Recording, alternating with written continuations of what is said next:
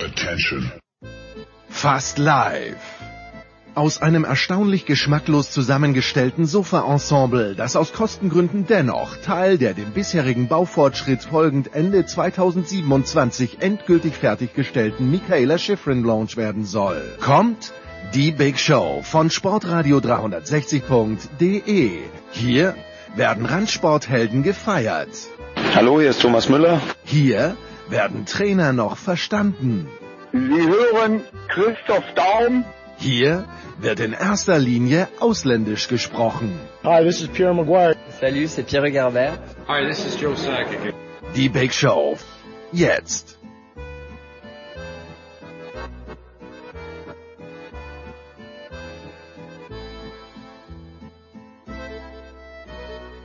Big Show 479 bei Sportradio 360. Äh, ja, eine neue Woche, eine neue Big Show. Sachen, die sich nicht ändern. Wir fangen mit Fußball an, mit der Kleinfußballrunde am heutigen Tag. Wir haben zwei Experten in den Leitungen. Zum einen Oliver Fastnacht von äh, Eurosport, Amazon, The Zone. Hallo Oliver. Grüße dich. Und wir haben Axel Goldmann in der Leitung, 93 Just Baseball und äh, ja, der vierte Offizielle, also die Liste, wir könnten jetzt zwei Blöcke nur füllen mit dem, was du alles bist, Axel. Hallo. Hallo, guten Tag. Lassen wir es dabei. Lassen wir es dabei. Gut. Dann fangen wir direkt mal an mit Champions League und gehen wahrscheinlich auch ein bisschen dahin, wo es wehtut, zumindest für, für etwaige Fans des Dortmunder Fußballs, Oliver. Äh, wenn sich nach dem Spiel in Rom Sebastian Kehl hinstellt und von Desolat spricht bei diesem Auftritt, äh, wie sehr brennt da wieder beim BVB ein bisschen der Baum? Das langweilt ein bisschen langsam, weil irgendwie äh, es ist irgendwie immer wieder mal so, dass äh, so eine so eine 45 Minuten äh, bei irgendwie bei, bei Dortmund passieren überhaupt. Und wenn er sich hinstellt und von Desolat spricht, dann wird es auch den Fans wahnsinnig wenig bringen, weil die, denen wäre wahrscheinlich lieber, sie müssten sich gar nicht hinstellen, sondern würden einfach akzeptieren, aha, da kommt eine Mannschaft raus, die ist äh, top vorbereitet, die weiß, was zu tun ist, die ist geschärft, von mir aus auch hoch motiviert und äh, legt auf alle Fälle nicht, nicht so einen Start in die Champions League Saison 2020, 2021 hin. Einziger Vorteil ist, es ist eine Niederlage auswärts, das ist nochmal ein bisschen besser als zu Hause, man kann es nochmal einigermaßen wettmachen, aber die Frage ist ja, wie so ein Auftritt zustande kommt und dazu bin ich einfach äh, zu weit weg logischerweise, um das zu verstehen. Ich finde nur, dass sich solche Dinge eben nicht, äh, überhaupt gar nicht ereignen dürfen. Und wenn so gerne mal immer nach dem Unterschied gesprochen wird, was macht die Bayern so stark und was fehlt Dortmund noch, da müssen wir nicht über Geld sprechen, da müssen wir auch nicht über die, über die Mannschaft, über die Spieler äh, sprechen, die man bekommt oder nicht bekommt, sondern man muss darüber sprechen, wie die Spieler, die da sind, mit welcher Einstellung die teilweise in solche Spiele gehen. Und das tut mir herzlich leid, aber das ist eigentlich fast eine, eine Enttäuschung mit Ansage gewesen. Ich hatte nicht den Eindruck, dass man eine totale Vorfreude auf dieses Spiel ausgestrahlt hat. Und da muss man leider auch wieder über die Frage sprechen, inwieweit hat eigentlich der Trainer verstanden, was er der Mannschaft sagen muss. Oder ist es eigentlich immer wieder nötig, dass ein Trainer überhaupt dieser Mannschaft was sagen muss? Und ist dann der Trainer der Richtige, dass er es der Mannschaft sagen muss? Ähm, aber ja, also wie gesagt, das sind, äh, ich war nicht überrascht, aber ist natürlich trotzdem enttäuschend und äh, ja, eigentlich auch ein bisschen peinlich, finde ich, wie sie, wie sie da äh, in dieser ersten Hälfte sich präsentiert haben. Eine Gruppe, bei der wir gesagt haben, dass es wahrscheinlich auch auf Konstanz ankommt, eben weil dann paar, weil es weil es nicht den herausragenden Gegner gibt, aber halt viele unangenehme Achse. So, ich meine, Drama kennst du dich ja wahrscheinlich auch einfach aus als Kölner, ja, wenn du so von außen auf Dortmund schaust. Was, äh, was, was inspiriert es dich? Was mich Dortmund inspiriert. Ja, also was war, aber wie wirkt das auf dich? Wie wirkt das auf dich, dieses, äh, dieses permanente Rumgescharre? Ja, es ist halt, es ist halt ne, mit Ansage. Der BVB ähm, kann sowas einfach. Er kann Fußball Deutschland blenden mit vier, fünf äh, herausragenden Spielen in der letzten Saison mit äh, einem Aaron Haaland, der dann auf einmal kommt und alles in Grund und Boden schießt und dann verlieren sie halt 2-0 in Augsburg. Oder äh, in Mainz und äh, das sind Spiele, die mit Ansage passieren. Jetzt gegen Lazio spielt Lucien Favre mit einer Dreier-Fünfer-Kette gegen äh, im Prinzip eine Vierer-Angriffsformation von Lazio mit hinten äh, Mats Hummels und, und Piszczek und Delaney drin wo Guerrero und Meunier nach hinten kommen sollen, was halt einfach überhaupt nicht funktioniert hat und ganz ehrlich, hätte man vielleicht sogar wissen können, dass das nicht funktioniert, wenn da äh, die vier die vier Laziali äh, sich sich hinstellen und sagen, ach, da steht mal Hummels, da laufe ich da einfach mal dran vorbei. Ähm, und und Lucien Favre, ich meine, Oliver hat es eben gesagt, ähm, der stellt sich dann dahin und sagt, ja, viele Spieler haben gut gespielt, aber viele Spieler haben auch nicht so gut gespielt. So so ein, so ein völlig belangloser Satz, der irgendwie passt zum zum BVB, der dann ähm, der dann zeigt, ja, ach, wir sind Nummer drei, Nummer vier in Deutschland, damit fühlen wir uns eigentlich ganz wohl, ist in Ordnung. Und in der Champions League gucken wir mal, müssen wir halt zu Hause gewinnen. Das ist so, so emotionslos und so, so phlegmatisch. Also als BVB-Fan, keine Ahnung, ich, wenn ich dieses Potenzial sehe in der Mannschaft oder in dem Verein insgesamt, keine Ahnung, ich würde ausrasten. Das ist so wie bei Horoskopen, ne? Äh, so ein bisschen die Aussagen von, von Lucien Favre. Man kann sie anschauen, was bist du? Ah, okay. Ja, sie werden heute einen ganz besonderen Tag erleben. Oh Mann, geil, ich erlebe einen besonderen Tag. Steht zwar nicht besonders gut oder besonders schlecht, aber ja, könnte treffen. Jetzt muss man natürlich immer sagen, äh, man wird ja immer wieder, muss man ja aufpassen, weil es natürlich so ist, dass er immer noch mit der Sprache Probleme hat. Ich würde sagen, man soll halt einfach eine andere Sprache sprechen vielleicht und es lieber übersetzen lassen. Das ist ja auch kein Problem, aber irgendwie kann man es nicht immer darauf, äh, darauf reduzieren, dass er halt nun mal der deutschen Sprache nicht so mächtig ist, dass es halt nun mal schwierig für ihn ist, etwa Dinge auszusprechen und dann muss halt man dafür sorgen, dass er in seiner Emotion auch verstanden wird. Aber du hast ja auch gerade nochmal bestätigt mit Ansage, ist wirklich mit Ansage und ich könnte mir vorstellen, dass auch Dortmund-Fans wahrscheinlich genau mit Ansage das erlebt haben, weil die sind ja auch nicht blöd, die wissen ja auch inzwischen, was los ist.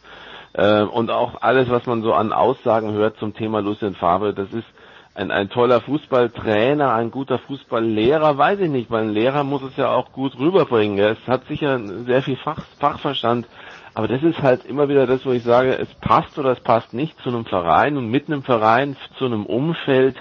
Ähm, und das ist ja nun seit Jahren eigentlich, seit er da ist. Man weiß schon gar nicht mehr, wie lange er schon da ist, weil es kommt einem alles vor wie täglich grüßt das Murmeltier. Äh, es ist ja immer wieder die Diskussion. Und dann wird es wieder, genau wie du sagst, Axel, dann wird es wieder Spiele geben, wo man sagt, boah, schau dir die tollen Jungen und die Wahnsinn, was die für eine Power haben und, und der Haaland und Wahnsinn. Aber auch Haaland ist eben kein Schlechtwetterspieler in dem Sinn. Er ist einer, der braucht auch ein, grundsätzlich eine funktionierende Mannschaft um sich herum. Die brauchen vor allen Dingen eine Mannschaft, die ihnen taktisch in die Karten spielt. Und das hat natürlich Lazio nicht getan. Und so fehlt es, äh, da muss man wirklich sagen, da fehlt es an Reife. Und dann fragt man nach denen, die das vielleicht so eine Mannschaft führen können. Jetzt war das eine unglückliche Situation, aber so wie Hummels da eben äh, tatsächlich ins, ins Karussell genommen wurde, fast muss man sagen, auch auch mit Ansage. Auch das hast du gerade ganz schön schon schon klar äh, auch ein bisschen erklärt durch die taktische Situation. Konnte nicht funktionieren, aber was mir einfach wirklich gefehlt hat, war so ein Glänzen in den Augen Champions League bei Lazio. Und wenn es dann wirklich so ist, dass ihnen die Zuschauer fehlen, dann haben sie einfach nicht die richtige Einstellung zu der ganzen Geschichte. Und da muss man echt mal langsam anfangen, vielleicht auf einer anderen Ebene von oben nicht nachher zu agieren, sondern von vornherein mal ein bisschen mehr Feuer zu machen. Ja, gut. Also, damit das Kapitel Dortmund haben wir schon mal abgearbeitet. Äh, mal gucken, wie, mit welcher Werbe es jetzt weitergeht. Für die, für die anderen am anderen Ende der Emotionsskala ähm, Axel steht dann der FC Bayern, der selbst gegen so ein vermeintlich als dreckiges bezeichnetes Team wie, wie Atletico Madrid 4-0 gewinnt, Axel, ja. Ich muss sagen, inzwischen, ich nehme das nur noch ernüchtert mit und äh, also ich komme noch aus Zeiten irgendwie, wo Frankreich 3-0 Brasilien schlägt und das war eine Sensation, weil er 3 steht. Inzwischen ist ein 3-0 was total langweilig ist und selbst sowas wie ein 4-0 gegen Atletico nehme ich inzwischen nur noch ernüchtert mit. Wie, wie sieht's bei dir aus? Ich guck's mir gar nicht mehr an. Okay.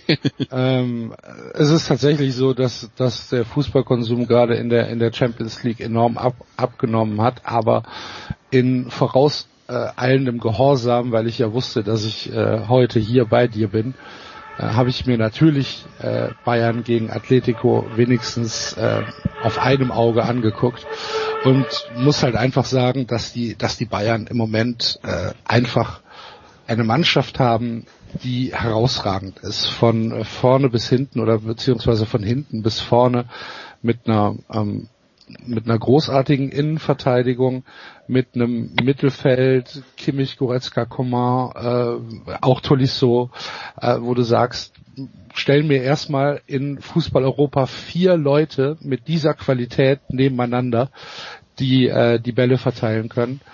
Dann hast du Thomas Müller, der unabhängig davon, ob man ihn jetzt mag oder nicht, halt jemand ist, der anscheinend auf dem Platz die richtigen Worte findet, der seine, seine Mitspieler motivieren kann, der auch anscheinend so etwas wie ein, ähm, ein Spielmacher beziehungsweise ein Quarterback äh, bei den Bayern ist, der also tatsächlich Spielzüge ansagt, die dann auch umgesetzt werden.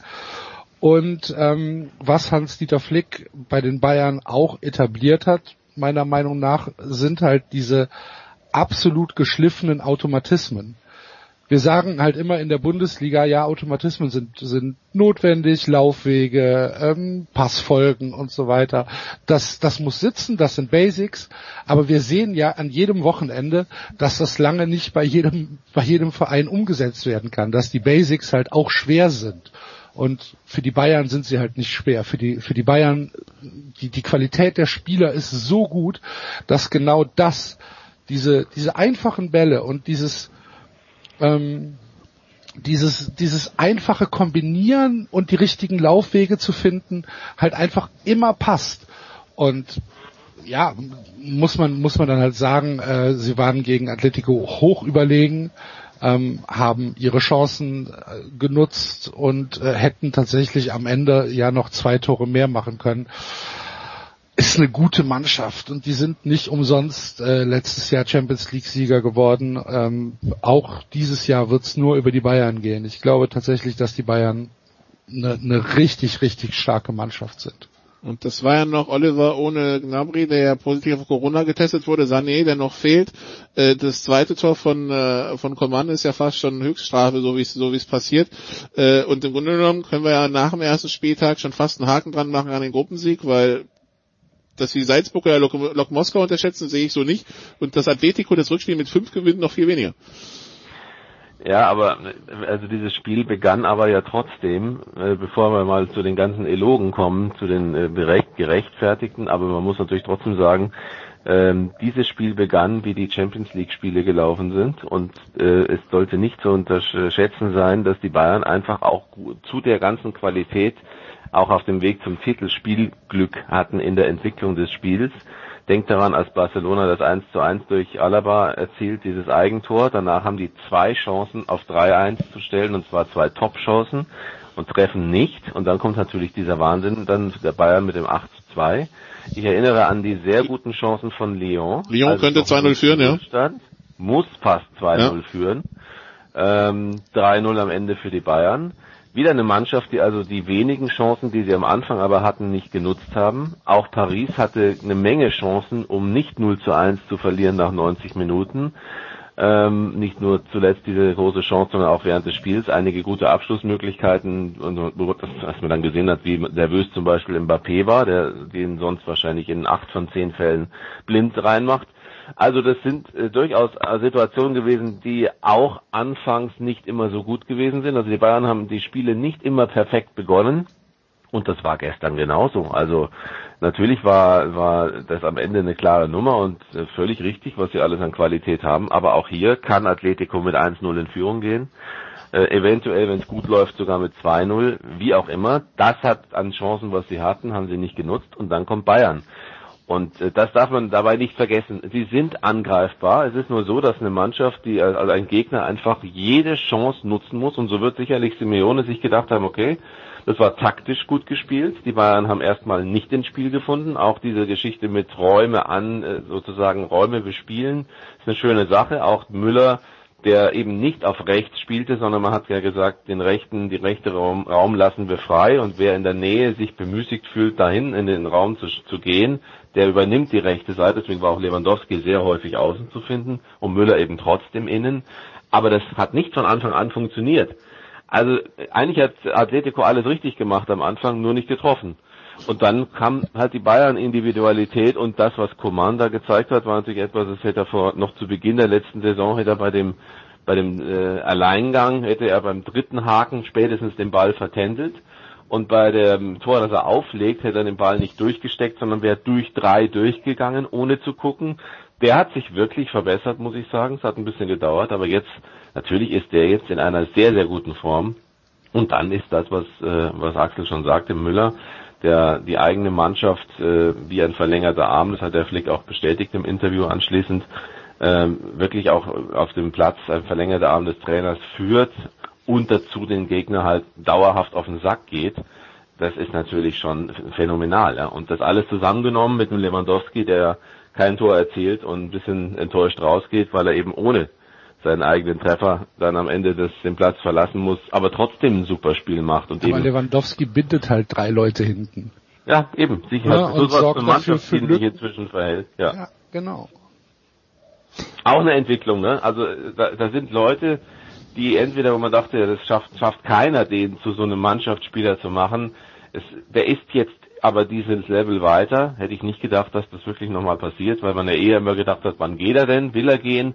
Die Sache ist jetzt klar, der Mann entwickelt sich und ist damit tatsächlich einer der Top-Leute. Für einige ja sogar der Beste momentan, sehe ich noch nicht ganz so, aber wobei, ja, und, äh, und ansonsten natürlich ist das alles äh, ein Rädchen greift ins andere und äh, ich bin gleich fertig. Nur das noch, das ist wirklich schön zu sehen, dass Bayern taktisch auch reagieren kann. Und das war auch ein Sieg von Taktik, weil eben genau das umgesetzt wurde, was Flick eben angewiesen hat. Dieses Räume bespielen und dann, so wie Axel sagt, jeder wusste genau, was er zu tun hat. Und dann beginnt das natürlich zu funktionieren in einer Weise, dass es fast einschüchternd ist. Zu Lewandowski vielleicht noch. Mein, mein Laientipp wäre, Lewandowski ist im Moment noch bei den Bayern, weil er noch Titel gewinnen will. Und weil er weiß, dass er mit den Bayern sehr, sehr, sehr, sehr gute Chancen sowohl auf nationale als auch internationale Titel hat. Dann kommt nächstes Jahr die Europameisterschaft. Und danach gucken wir weiter. Ich glaube, danach will er Geld verdienen.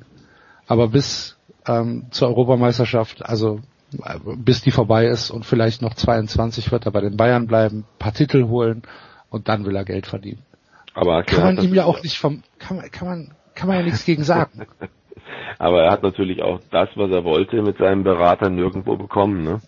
Die ganzen Wechsel haben auch deswegen nicht stattgefunden, weil am Ende seine äh, Erwartungen nicht erfüllt wurden und weil man eben nicht das, äh, das erzielen konnte als Vertrag, nicht die Top-Angebote dann letztlich bekommen hatte. Und irgendwann hat er sich, glaube ich, einfach auch gefügt in der Situation, bei einem Verein zu spielen, wo er pünktlich sein Geld bekommt, das nun wirklich nicht kein schlechtes Geld ist äh, bei einem Verein ist, wie du jetzt sagst, der sich so nochmal entwickelt, der auch nochmal personell sich eben genauso aufstellt, wie er jetzt aufgestellt ist. Das waren ja auch immer Gründe für ihn zu sagen, wir müssen in der Mannschaft muss ich was tun, es muss, muss nachgebessert werden, da muss eine andere Transferpolitik her und so weiter. Das hat natürlich ihm auch gezeigt, was man vorhat. Ja. Also ich äh, würde mal sagen, Lewandowski sehe ich jetzt schon noch ein paar Jahre bei den Bayern. Okay, da, wo, wo würdest du ihn sehen, Axel? Äh, wo Geld verdient wird, mehr als bei Bayern? In der Premier League. Manchester City oder irgendwie? Ja, ja, genau, irgendwie sowas. Tut er sich das an? Wie alt ist er jetzt? Wie alt ist er? Weiß ich nicht. Muss ich mal gucken. Geboren August 88, Arthur. macht 32, macht 32 Jahre 32, Ja, okay, dann okay, lass ja. ihn noch zwei Jahre bei den Bayern sein. Gut, dann kann er auch, in die MLS. ähm, genau, Dubai, oder was? genau, in noch zwei Jahre spielen, Geld verdienen. Genau, zwei Jahre in Miami oder sonst wo und dann äh, ab dafür, genau. Gut, dann schauen wir mal. Ihr Äh, seht ihn echt in zwei Jahren woanders. Okay, ja, interessant. Okay. Ja, 34, also guck mal, zwei Jahre, dann sind wir bei 34. 34, dann kriegt er noch einen äh, guten Vertrag bei den Bayern mit einer Anschlussgarantie für äh, irgendeine Position. Ich glaube, die Bayern werden Lewandowski alles bieten oder sehr, sehr viel bieten, um ihn nicht ziehen lassen zu müssen und ihm auch eine Chance zu geben, eine Karriere, einen Karriereausklang auch in was Gutes münden zu lassen, könnte ich mir vorstellen. Gut, Das wäre okay. mein Tipp. Okay. Dann noch, um das mit der Champions League abzuschließen, Axel, wir haben diverse Ergebnisse. Wer hat da jetzt den größten Erfolg gefeiert? Also Gladbach holt ein 2 zu 2 bei Inter. Schachtjor Donetsk Ja, gewinnt 3 zu 2 bei Real und äh. Und wir hätten noch den, den enttäuschenden, den enttäuschenden Champions League Finalisten PSG, der gegen, der irgendwie unmotiviert gegen Man United 2-1 verliert. Aber Shakhtar das Donetsk, ja? Ah, Schachter gewinnt äh, 3-2 in Real, führen zur Halbzeit 3-0. Das ist natürlich auch so eine Situation, da muss sich Real Madrid halt mal fragen, ist das ist das äh, in Ordnung, wie wir hier auftreten? Wenn äh, wenn das jetzt äh, im im Bernabeu stattgefunden hätte mit Zuschauern, bin ich mir schon relativ sicher, dass das nicht so stattgefunden hätte, weil sie halt einfach wissen, okay, hier sind Leute, die haben irgendwie 300 Euro für die Karte bezahlt. Ich glaube, äh, da lassen die sich nicht 3-0 abschlachten, weil sie dann äh, denken, um Gottes Willen, äh, was passiert denn jetzt?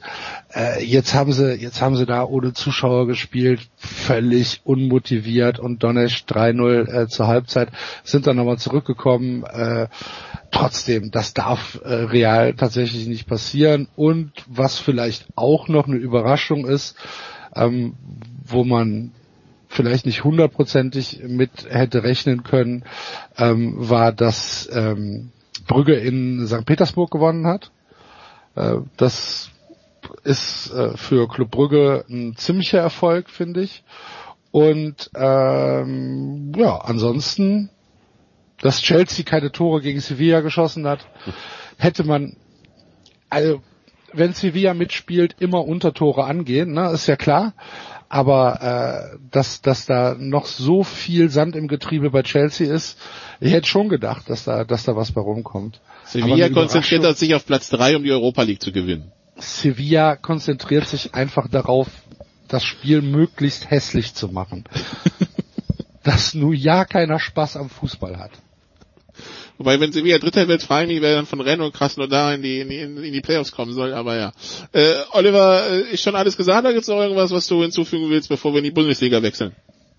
Ja, einmal, einmal kurz, äh, Gladbach durchaus äh, feine Sache, finde ich einen schönen Start in diese Champions League Saison nach jetzt vier Jahren Abstinenz, äh, dieses 2 zu 2, zumal sie ja wirklich hätten das sogar gewinnen können, aber ich finde das 2-2 geht in Ordnung, das habe ich so mit einem Auge äh, nebenbei noch verfolgt und großes Kompliment äh, und ein, ein wirkliches, äh, ja, das ist wirklich toll, den Weg zu sehen, auch äh, von Leipzig.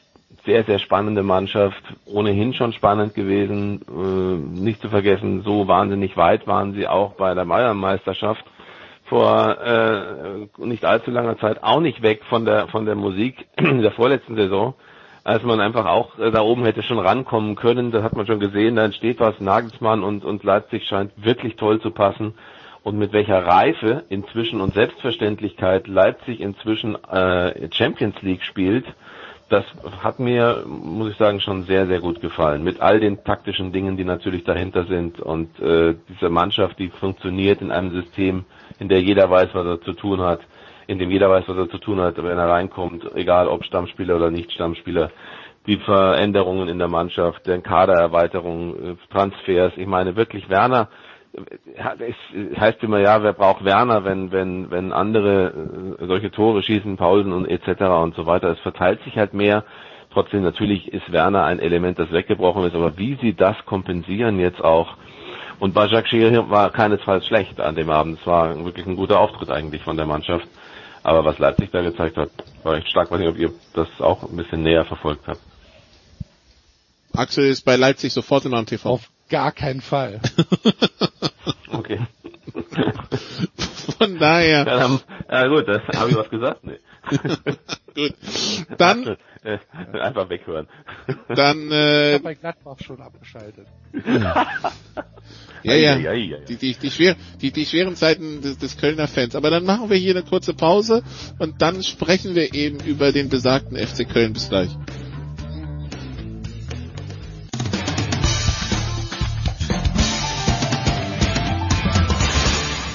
Hallo, hier ist Gerhard Samov von Schalke 04 und ihr hört Sportradio 360.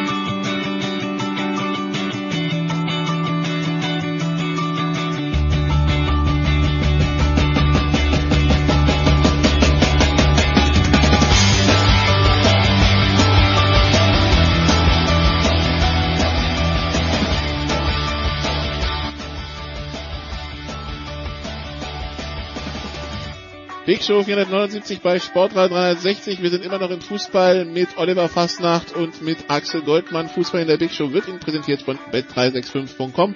Heute noch ein Konto eröffnen und einen Einzahlungsbonus von bis zu 100 Euro bekommen.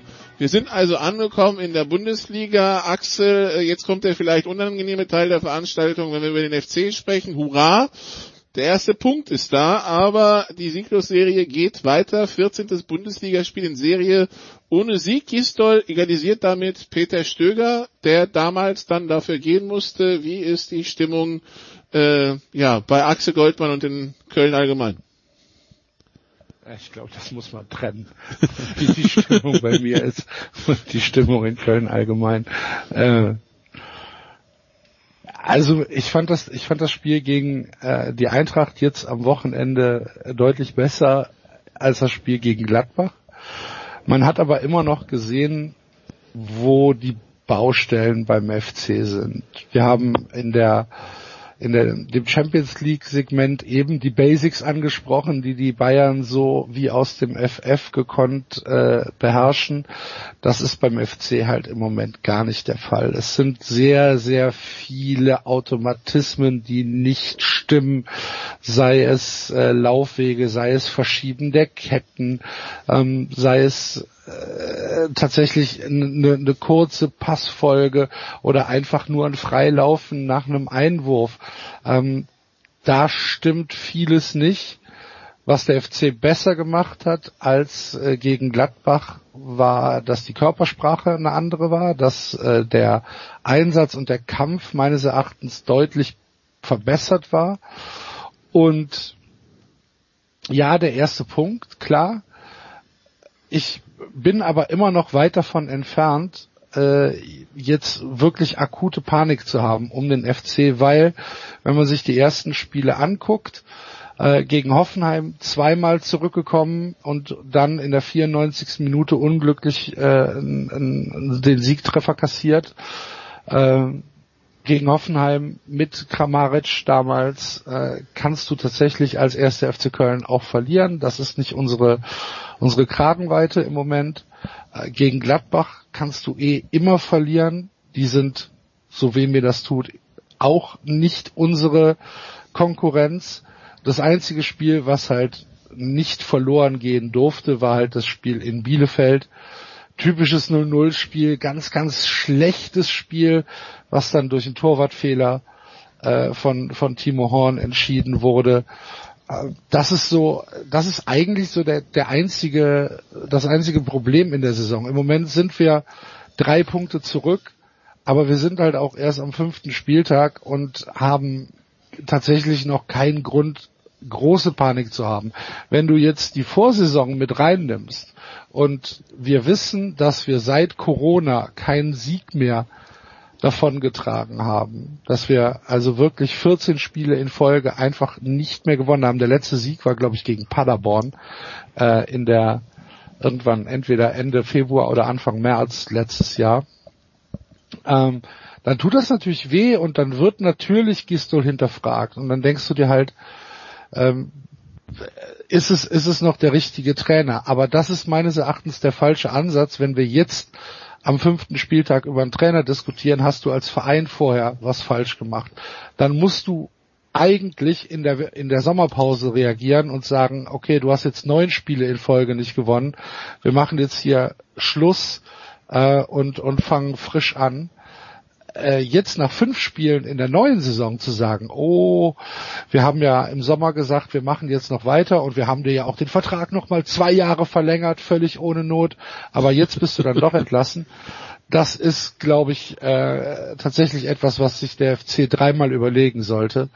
Und äh, ich bin ehrlich gesagt dafür, dass man äh, Gistol jetzt schon noch zwei, drei Spiele äh, Chancen geben muss. Allerdings, und das steht völlig außer Frage. Langsam müssen dann auch ein paar Punkte her. Der FC spielt jetzt am Freitag gegen Stuttgart und hat dann äh, die Bayern vor der Brust, das kannst du rausrechnen, aber dann äh, Werder und Union und ich sage jetzt mal, wenn sie aus diesen vier Spielen, die jetzt kommen, Stuttgart, Bayern, Werder, Union, wenn sie aus diesen vier Spielen sieben Punkte holen, Das wäre schon okay. Oh, Okay, was wäre das, was, was ist das Minimum, wo du sagst, also das muss er holen, sonst, sonst, sonst wird's kritisch. Also Stuttgart ist, ist Stuttgart morgen zum Beispiel must win. in Nee, Stuttgart. nee must, must win nicht. Ähm, aber Stuttgart hat halt auch massive Verletzungsschwierigkeiten. Die sind auch weit davon entfernt, ihre beste Mannschaft aufstellen zu können.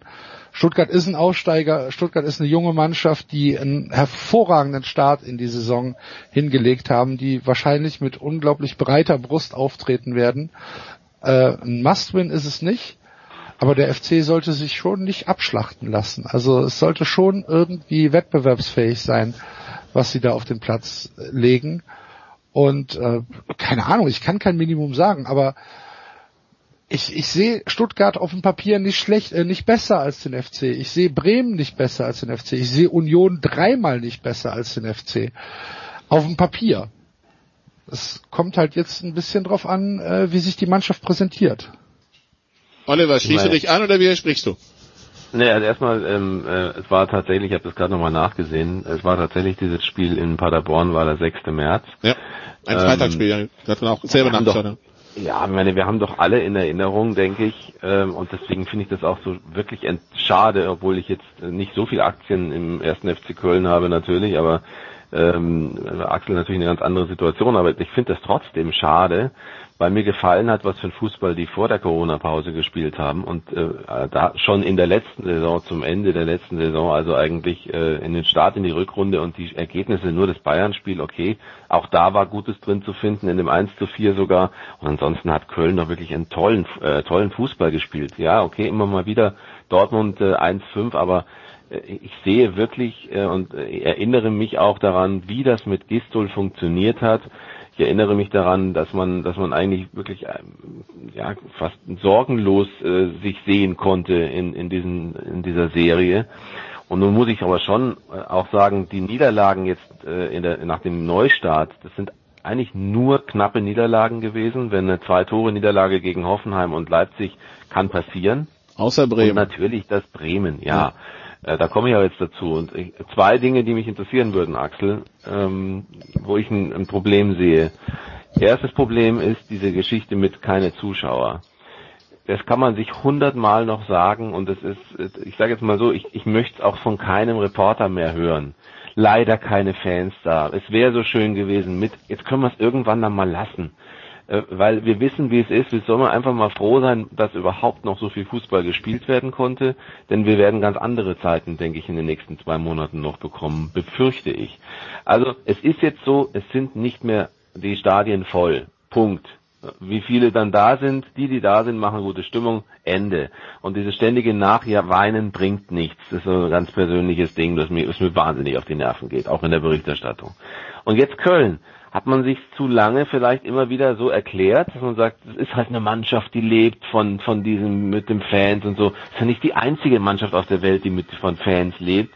Ähm, also muss man halt irgendwie damit klarkommen. Und, und ähm, die zweite Frage wäre für mich, was hat Bremen kaputt gemacht? Äh, die Einstellung, der Auftritt der Mannschaft. Ist da irgendwas hängen geblieben bei dem 1 zu 6? Äh, und, und ja, sehr gut, dass du wahrscheinlich ganz nah dran uns das jetzt erzählen kannst. Also mit den Zuschauern ähm, muss ich gestehen, dass ich, äh, dass ich in diesem in diese äh, in diese Wegklagerei auch einstimme Okay. und sage und sage, oh Mann, dem FC fehlen schon die Zuschauer.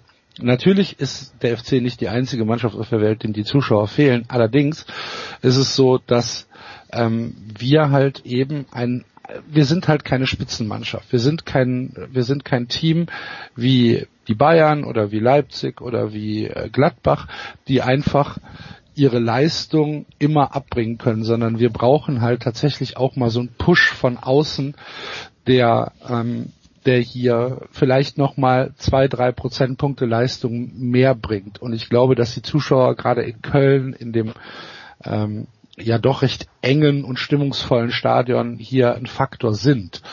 Ähm, es, es gibt da sogar meines Erachtens eine Sollbruchstelle beim FC, wenn man an das äh, erste Heimspiel nach der Corona-Pause zurückdenkt, äh, zu Hause gegen Mainz 05 Wir führen 2 zu 0 und sind damit, glaube ich, auf Platz 6 Mhm. oder, oder 7, Ich glaube, ja. glaube Sieben. sogar 6.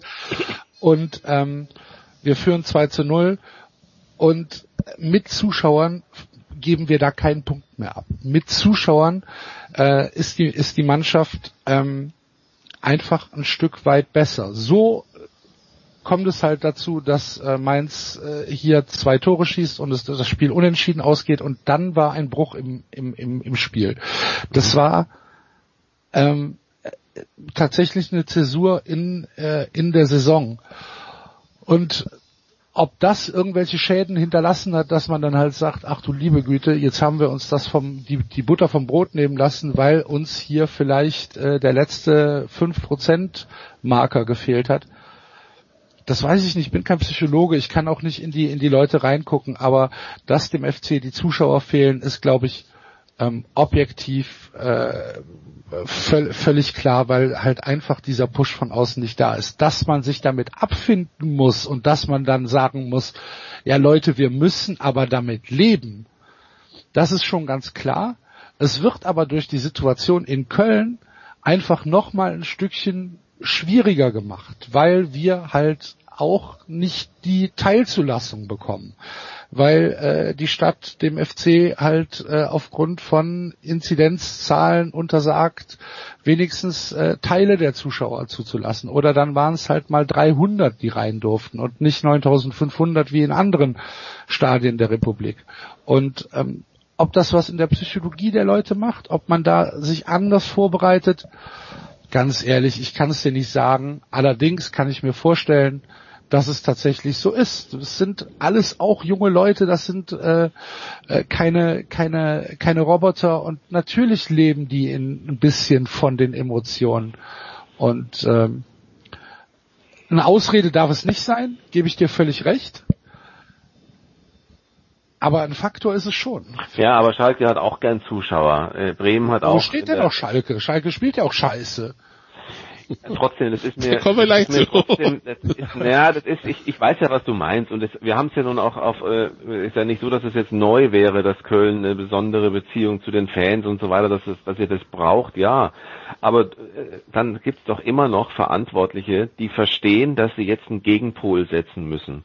Da muss ich, wenn ich doch sehe, dass die ganze Mannschaft, so wie du sagst, sich davon tatsächlich runterziehen lässt oder es nicht richtig annimmt, ähm, da muss ich doch irgendwie mal anfangen, nicht das zu bestätigen, wie schwierig das ist, sondern da muss ich doch irgendwann mal sagen, okay Leute, das ist jetzt euer, eure Situation, ja, aber ihr seid, deswegen habe ich das ein bisschen Ja, aber da kommen wir gesagt. dann, dann kommen wir Ihr wieder seid in nicht die einzigen, die das haben. Und wir sprechen jetzt nicht im Klar. Vergleich mit Bayern oder ähnliche. Ja. Du auch Freiburg hat gerne Zuschauer.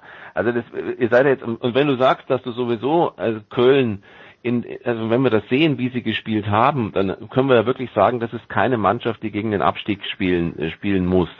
Äh, Und auch in dieser Saison ist es keine Mannschaft aus meiner Sicht, die gegen den Abstieg spielen muss. Aber wenn Einstellung Professionalität bedeutet und umgekehrt Professionalität auch fordert, dass die Einstellung passt, kann ich nicht Spiel für Spiel immer wieder sagen, aber die Zuschauer fehlen. Das geht nicht. Das Ja, aber da kommen wir natürlich in den Bereich der Lokalpolitik in Köln. Hier wird dann ähm, besonders von Alexander Werle in den Interviews, auf die du wahrscheinlich jetzt gerade Ja, ansprichst, zum Beispiel, ja. ähm, wird natürlich Politik betrieben. Das hat nichts mit äh, Gegenpol Mannschaft zu tun. Das hat damit zu tun, Druck auf die Politik in Köln aufzubauen. Hat ja super funktioniert. Nee, natürlich funktioniert das nicht, aber Ja, ja, aber das muss man doch auch wissen. Das ist doch auch Ja. lächerlich. Das ist doch eine Provinzposse dann irgendwann. ja. Da sagt niemand was gegen, Oliver. Ja, aber das kann doch nicht sein. Da wirst du hier keinen Widerspruch hören. Dennoch, dennoch wird es gemacht. Ja gut, Ne? jetzt sind wir aber in der Er- neuen. Er setzt, Ja. er setzt ja dann auch immer Vergleiche und sagt, ja, aber im Phantasialand dürfen die Leute äh, Ja, hingehen super. und äh, in die Philharmonie dürfen die Leute hingehen, was halt überhaupt, es hat nichts mit dem Müngersdorfer Stadion zu tun. Nee. Und äh, War, ja, war das nicht in Köln, dass irgendwie beim Tennis, wenn es Einzel ist, dürfen mehr Zuschauer ran als Doppel, weil Doppel ist irgendwie Mannschaftssport oder so? Gab es nicht irgendwie so eine Geschichte? Von ja, ein paar Wochen, das vor letzte bei Woche? den- den- Ja, das war auch. Ja.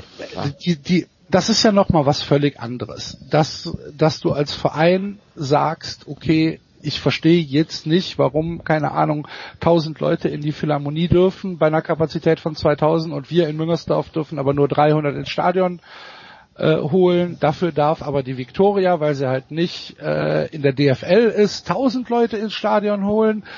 Das alles ein bisschen merkwürdig, verstehe ich schon. Aber es ist doch, es bringt doch nichts. Das In jeder Stadt. Genau das, Ja. das ist genau das, was du doch gesagt hast. Es ist doch nichts, was dem ersten FC Köln jetzt ursächlich hilft, Spiele zu gewinnen, sportlich erfolgreich zu sein. Ja.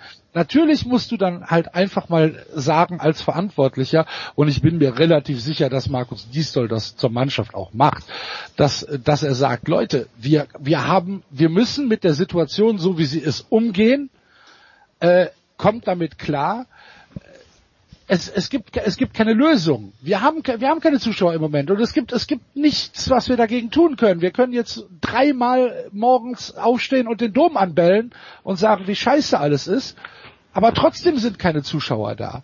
Und ja, das was was Werle da macht, ist halt einfach, das ist halt einfach Politik. Also das würde ich das würde ich gar nicht ernst nehmen, wirklich nicht. Ja, aber Held ist ja auch noch da, ja. Und Held hat ja, auch aber Held ist ja auch bestätigt. ist ja nicht weit weg von Werle. Die sitzen ja zusammen. Ja, aber dann ist es ja noch schlimmer, wenn, wenn das auch noch als, wenn die auch noch als Duo auftreten in diesem, in diesem Provinzspiel. Wir haben wir ja, noch nicht an der Oberfläche gekratzt. ja, ist schon klar. Ich meine, klar, da können wir, es sind Tage zu füllen mit dem Thema, aber ich, ich sag's ja nur so, weißt du, weißt du, das ist, und deswegen sage ich, es, es ist so schade. Ähm, aber natürlich ist auch klar, wenn also am Freitag Stuttgart verliert gegen Köln und Köln dann einen, einen einigermaßen sauberen Auftritt gegen die Bayern hinlegt und danach Bremen schlägt, ist ja auch klar, dass die Situation sich nochmal komplett umdrehen kann, weil dann natürlich die mannschaftliche Qualität auch endlich mal äh, zum Tragen kommt. Aber ist dann nicht die Gefahr, dass dann irgendwas anderes gesucht wird als Nebenkriegsschauplatz, äh, Axel, und dann wieder eine Unruhe reinkommt? Oder ist dann, glaubst du wirklich so, Trainer kann in Ruhe arbeiten, was ich im Übrigen sehr, sehr befürworten würde, eben nach dem, was er gezeigt hat, was möglich ist. Ähm, und es ist dann vielleicht nicht mal das große Thema Corona. Wie wird das denn dann sein? Ja, also ich glaube schon, dass äh, wenn der FC in Stuttgart gewinnt, dass dann wieder mal eine andere Dynamik in die Stadt kommt. Es ist ja dieses dieses Klischee von himmelhoch jauchzen zu Tode betrübt, das ist ja nicht aus dem Nichts entstanden hier in Köln. Ähm, hier können sich ja tatsächlich Stimmungen innerhalb von Minuten ändern, äh, je nachdem, ob äh, der FC gewinnt oder verliert.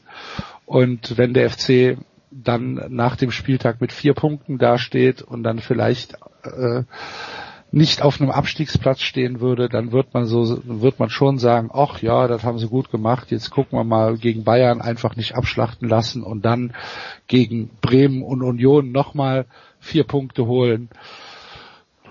Ich glaube, ich glaube schon, dass das dann funktionieren könnte. Mhm. Ähm, der, der umgekehrte Fall kann aber natürlich genauso passieren. Wenn jetzt äh, der FC in Stuttgart verliert, dann kann natürlich am Samstagmorgen in der Express oder in der im, im Stadtanzeiger schon wieder die, der nächste Brandartikel stehen. Mhm. Ist Gistol noch zu halten? Und Genau. ähm, dann Da kommt ein neuer, der darf dann mit im Spiel gegen Bayern einsteigen, clevererweise, ne? zum Beispiel. ja. Okay, einen habe ich noch, das hat dann nichts mit Köln zu tun, aber Oliver, Dortmund gegen Schalke, das Derby ist das Topspiel am Samstagabend. Wer hat mehr Druck? Dortmund nach dem äh, nach der Niederlage in äh, Rom oder Schalke nach der Ansage der Ultras? Ah, ja, wird ein super Derby. das kann ich. Das wird Dortmund 4 oder 5-1 gewinnen, glaube ich. Tut mir leid, dass ich das den Schalke. Es- geht nicht anders. Dortmund muss eine andere Leistung zeigen. Das ist, äh, das geht. Sie können es nicht anders, weil die Diskussion, die möchte ich, die möchte ich erleben, wenn sie gegen Schalke verlieren. Also das, das ist unvorstellbar, dass Dortmund das, das Derby verliert. Unvorstellbar. Axel, was sagt deine Fantasie dazu? 1-1. Uff. Kein gutes, kein gutes Spiel. Auch nicht, auch unvorstellbar für Dortmund. Ja. 1-1, kein gutes Spiel. Ich mag, ich mag den Nebensatz. 1-1, kein gutes Spiel. Ja, es ist halt wieder so ein, so ein, so ein, so ein typisches Ding. Jeder erwartet, okay, Dortmund hat jetzt gegen äh, Lazio schlechte Leistung gezeigt, jetzt müssen sie gegen Schalke was machen. Schalke jetzt gerade den ersten Punkt gegen Union geholt. Eigentlich rechnet jeder mit so einem Kantersieg vom, vom BVB. Boah, ich glaube halt einfach, dass der BVB im Moment richtige Probleme hat. Und äh, ich Ja, mein Tipp ist 1-1. Meiner ist 4-1. Was sagt der Moderator? Der, der kann sich, der, der, der sieht Krise bei beiden kommen, aber ich glaube, also ich wäre tatsächlich eher bei Axel mit, mit so einem Lust, mit so einem furchtbaren 0-0 oder 1-1, ja. Echt? Wow. Aber dann ist es wirklich, aber dann haben wir wirklich ein Riesenthema nächste Woche, ne? Ja, dann haben wir um, an, in Anlehnung an, Dortmund ein massives Thema. dann haben wir in Anlehnung an äh, manchen Claim echte Probleme in Dortmund, ne? Aber gut. Und dann geht's ja noch in der Champions League weiter, direkt am Mittwoch, wo sie dann äh, ist Mittwoch oder Dienstag auf jeden Fall, die dürfen dann halt äh, auch da dann nicht äh, also das das könnte eine spannende Woche für, für Dortmund werden. Gut, dann äh, danke Oliver, für Axel ist die Quälerei noch nicht so ganz vorbei, einen habe ich Oh. noch für ihn gleich ne, im Baseball. Ähm, und äh, ja, wir machen hier eine kurze Pause bei Sportradio 360 und dann geht's weiter mit der Big Show 479.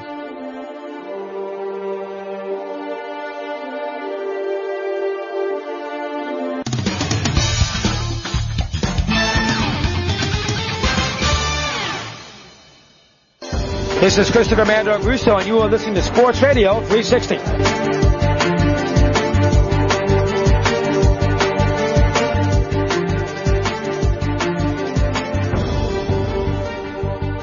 Big Show 479 von Sportradio 360. Wir machen weiter mit Baseball. Axel Goldmann ist dabei geblieben und äh, neu dazugekommen Tom Heberlein vom SED. Hallo Tom. Servus. Bevor wir über Sportliche reden, Axel, möchte ich mal auf, aufgreifen von gestern bei PTI. Michael Wilburn zum Thema Red Sox haben damals Mookie Betts getra getradet. To let Mookie Betts go under any circumstances now seems like the dumbest decision of the last three to five years in baseball, maybe in all of sports. Wie viel Salz, Axel, ist das in deine Wunden? Ein, ein ganzer Eimer. Ach so, gut. Ähm, Möchtest du noch, ein, möchtest du noch eine 10 Liter, eine 10 Liter Bottich Essig dazu? Ja. ähm, ich bin mir, also wir, wir hatten, wir haben da ja lang und breit drüber diskutiert bei Just Baseball. Ähm, wir, Andreas und ich sind beides Red Sox Fans und für uns war halt auch klar, das ist ein Move, der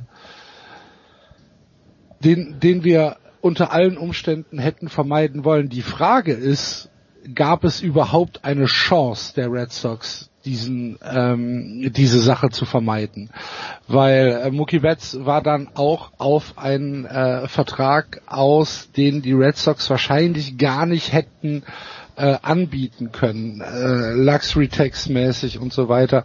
Und wenn du wenn du dann Mookie Betts, äh, wenn du für Mookie Betts äh, für den Vertrag irgendwie dein, dein halbes Infield opfern musst, dann ist es vielleicht auch nicht ähm, so clever. Dass Mookie Betts ein Ausnahmespieler ist und wahrscheinlich der Unterschiedsspieler jetzt in der Serie, das ist ja kein Geheimnis, Nicola. Also Nee. es ist ja nicht so, dass da, dass das jetzt äh, ein, ein, ein Mann ist, der einfach aus dem Boden äh, gekommen ist und gesagt hat, hallo, hier bin ich, ich bin jetzt der neue Superstar. Wir wussten alle, wie gut Mookie Betts ist.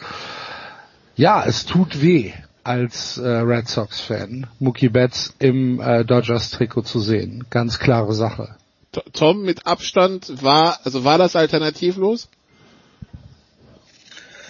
Ich finde, wenn du so einen Spieler hast äh, wie Mookie Betts, dann darfst du ihn auf gar keinen Fall abgeben. Also ja, die Umstände mögen äh, außergewöhnlich gewesen sein, aber ich, ich glaube ganz einfach, wenn du der Meinung bist, dass der Spieler, in dem Fall Herr Betts, ähm, noch das Potenzial hat, äh, sich zu verbessern, noch Luft nach oben hat und ja, deine Mannschaft vielleicht über die nächsten vier, fünf, sechs, sieben Jahre tragen kann, dann finde ich, dann musst du halt zur Not auch mal die Luxury Tax in Kauf nehmen.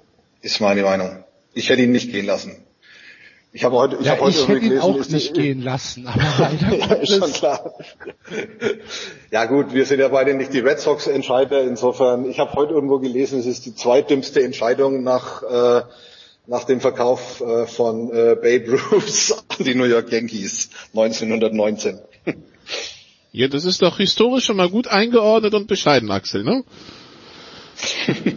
Aber, ja. Ich, ich, ho ich hoffe, er hat nicht die gleichen Auswirkungen wie der Verkauf von Babe Ruth, dass dann irgendwann äh, der nächste Erfolg der, der Red Sox um die, um die Jahrhundertwende kommt, auf 20, äh, 2100 rum. Das wäre ja dann die historische Verknüpfung, wenn wir jetzt wieder in den Curse kämen.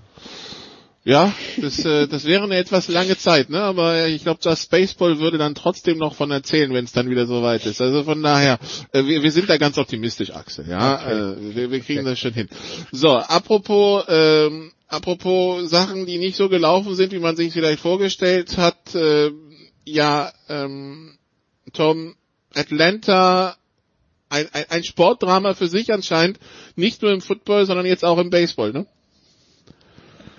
Tja, was soll man dazu sagen, gell? Am Schluss hat dann sich eben doch... Äh, also für die, die es nicht mitbekommen ja, haben, 3-1 geführt in der Serie, Spiel 5 verloren, Spiel 6 verloren, Spiel 7 verloren und jetzt spielen halt die Dodgers in den World Series. So schaut's aus. Ich glaube, mich erinnern zu können, dass wir letzte Woche gesagt haben, wer das vierte Spiel gewinnt, der gewinnt auch die Serie. Wir haben uns grandios getäuscht. Also ja, ja, es, es sagen wir mal so, es war letztendlich nur eine Frage der Zeit, finde ich, wie ähm, wann die Dodgers mal mit ihren guten Schlagmännern äh, ins Laufen kommen. Und zum großen Leidwesen äh, der Braves ist es halt eben genau dann passiert, als es nicht hätte passieren dürfen, nämlich als es darum ging, dass sie halt die Serie vielleicht mit 4-1 oder 4-2 oder zur Not auch mit 4-3 zu Ende bringen. Die ja, die sind dann halt einfach ins Laufen gekommen, die Dodgers, und dann hat sich eben auch ein bisschen die Unerfahrenheit der Braves und vor allem auch die Unerfahrenheit ihrer Pitcher und ihres Bullpens bemerkbar gemacht. Ist schade für die Braves, aber letztendlich auch eindrucksvoll von den Dodgers, die halt in dieser Serie dann hinten raus tatsächlich ihrem Ruf als beste Mannschaft dieser Saison, der Gegenwart, was weiß ich, äh, gerecht geworden sind. Also letztendlich ähm, würde ich jetzt nicht mal so sehr auf die Braves schieben, sondern einfach halt auf die Dodgers, die halt dann in den entscheidenden Momenten, und das ist ja auch immer wichtig, dass du in den entscheidenden Momenten dann triffst, und da gibt's ja genügend immer bei einem Baseballspiel, die eben in den entscheidenden Momenten dann eben doch durchgekommen sind. Kann man nur den Hut davor ziehen. Axel, das ist nur eine Sache der Cleverness und der Erfahrung gewesen? Ja, aber also so eine so eine Serie, die sich dann zuspitzt auf einen Pitch in Spiel 7 im achten Inning, ähm, der dann halt von Cody Bellinger getroffen wird, weil der weil der Pitcher halt äh, ein Middle Middle Fastball wirft, der ähm, einfach ein Fehler war der dann rausgeht und die Dodgers 4 zu 3 das Spiel gewinnen, ob man dann, ob man dann unbedingt sagen kann, ja, da zeigt sich die Cleverness oder das ist halt das, äh, was die Dodgers ausmacht. Am Ende ist es so, ne? Am Ende kannst du sagen, ja, sie haben aber diesen einen Ball halt eben mehr getroffen als die Braves in Spiel 7. Und ähm, sie haben ihre Chancen dann genutzt. Klar, ähm, ist das so.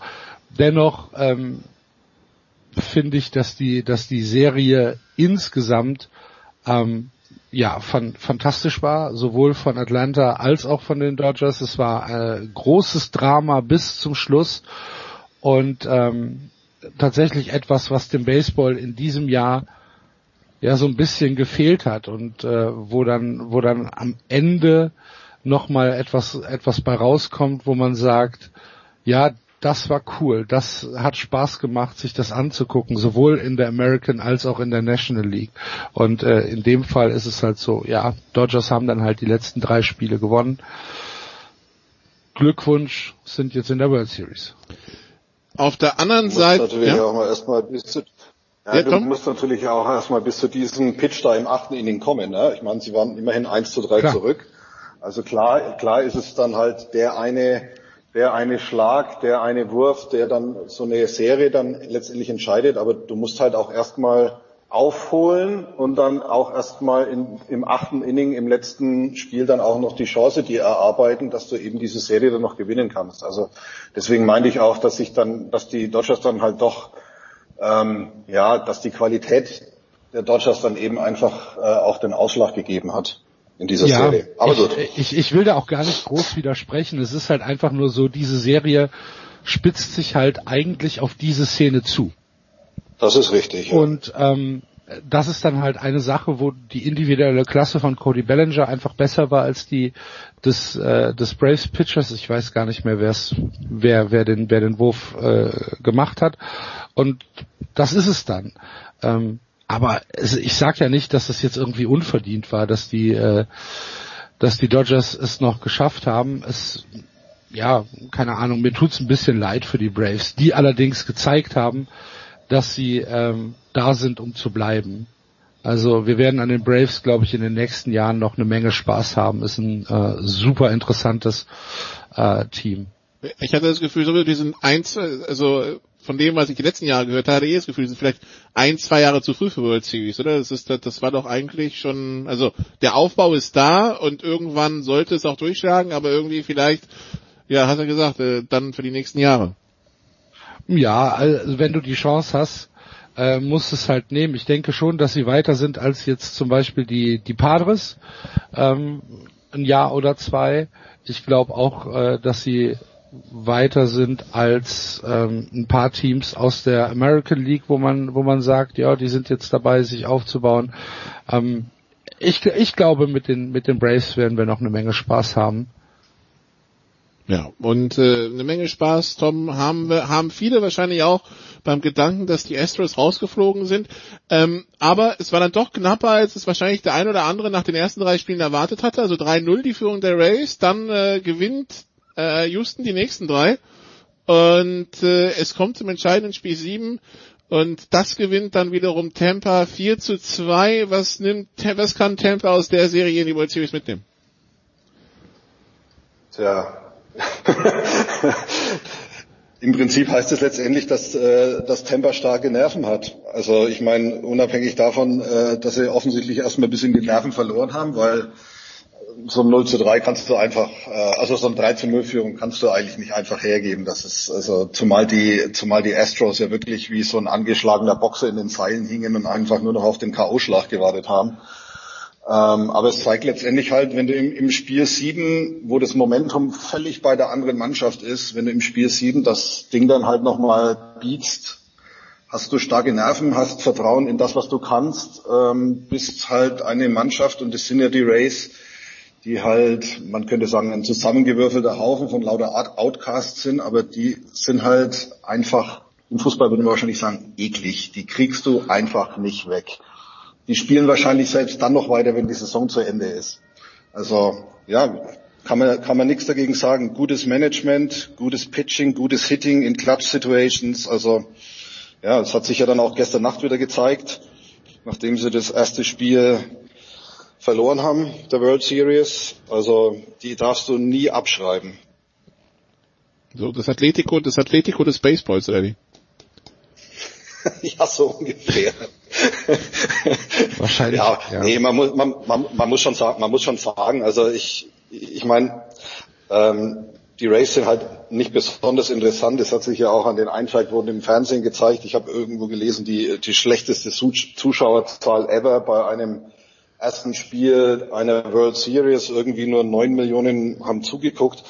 Ähm, das hat natürlich mit den Race zu tun, weil die halt einfach nicht attraktiv sind. Man kennt keinen so richtig, der da spielt. Aber man wird dieser Mannschaft damit halt einfach nicht gerecht. Die sind clever, die machen schon seit Jahren ein super Scouting. Die haben letztendlich auch diese Nummer erfunden mit einem Opener, also dass praktisch ein Relief-Pitcher das erste Inning wirft und dann die anderen hinten nachkommen, was die Dodgers ja äh, gestern Nacht versucht haben, diese Nummer, und äh, versucht haben, die Rays ein bisschen mit ihren eigenen Waffen zu schlagen, bis sie dann festgestellt haben, die Rays können das vielleicht doch noch ein bisschen besser. Also wie gesagt, ich, es ist ja, es ist eine Mannschaft, die wird halt, die wird halt unterschätzt, aber das ist eine Mannschaft, die, die, die an ihre eigenen Stärken glaubt und die auch, und das zeigt schon jetzt die Championship Series und das zeigt es auch jetzt, die halt auch daran glaubt, dass äh, ihre Spieler schon noch irgendwann das leisten, äh, was sie zu leisten imstande sind. Also wenn du anguckst, Brandon Lowe gestern, vorher 6 für 59, hat einen Home Run gehabt und zwei RBIs bisher in, in, in der Postseason und gestern macht er zwei Home Runs und drei, drei RBI. Er hatte einen Slump, der war so tief wie der Grand Canyon und dann kommt er halt einfach doch im richtigen Zeitpunkt ins Rollen. Und das ist halt auch eine Stärke der Race die haben dann halt gestern einfach im Gegensatz zu den Dodgers in den entscheidenden Momenten, und wir haben ja gerade vorhin gesagt, es kommt halt immer nur auf wenige Situationen, auf wenige Würfe an. In den entscheidenden Situationen haben halt dann gestern Nacht einfach die Rays getroffen und nicht die Dodgers. Und wie gesagt, diese Mannschaft darfst du nicht unterschätzen. Die sind giftig, die haben ein gutes Zusammengehörigkeitsgefühl, die pushen sich gegenseitig und die ziehen natürlich auch eine Stärke daraus, dass die anderen eben sie permanent unterschätzen. Ja. Und, und, sie interessieren halt keine Sau, weil tatsächlich das schlechteste Rating hattest du recht und das davor war 2008, das ist das letzte Mal, als die Rays in den World Series standen, da, da, da kam der schlechteste Wert bisher hier hin. Wieso so wenig Liebe für die Rays, äh, Axel? Ich meine, gut, Tampa, Florida und so weiter, klar, aber ja, warum?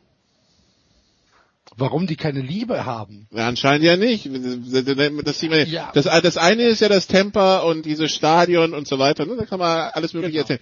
Aber das, der, das, warum, warum reizt es auch den allgemeinen TV-Zuschauer nicht? Naja, also äh, die Tampa Bay Rays sind ja erstmal ein Team, was noch recht jung ist. Ähm, die Tampa Bay Rays sind erst 1998 gegründet worden. Sie sind also kein historisch gewachsenes Team. Wenn man sich die Demografie der, der Baseball-Zuschauer in den USA vor Augen hält, dann werden die mit Jahr zu Jahr auch immer älter. Das heißt, vor 22 Jahren haben die Leute, die heute Baseball gucken, auch schon Baseball geguckt. Und die hatten alle schon ein Team. Ähm, die, die Leute, die für die Rays jetzt dazugekommen sind, das können ja nur Locals sein. Das können nur Leute aus St. Petersburg beziehungsweise aus dieser Umgebung in Florida sein. Dass die nationwide keine Rolle spielen, ja, das, das ist dann halt einfach so. Ähm, eine, eine tiefere Begründung kann ich dir auch nicht geben, weil äh, am Sport kann es ja tatsächlich nicht liegen. Wenn man, wenn man äh, so eine, wenn man auf eine Underdog-Geschichte zum Beispiel geht, äh, weiß ich nicht, was, was war diese Woche in den, äh, in den, in den Schlagzeilen, Mookie Betts ist teurer als das gesamte Team der Tampa Bay Rays zum Beispiel. Ne, ähm, der, und permanent in der Division spielst, wo mit Yankees und Red Sox, also genau. die lässt du ja immer, die lässt du ja re regelmäßig hinter dir. Das heißt, sportlich genau. findest du ja statt, ne? Genau, sportlich findest du statt. Du hast diese äh, Sabermetrics äh, schön adaptiert für dich.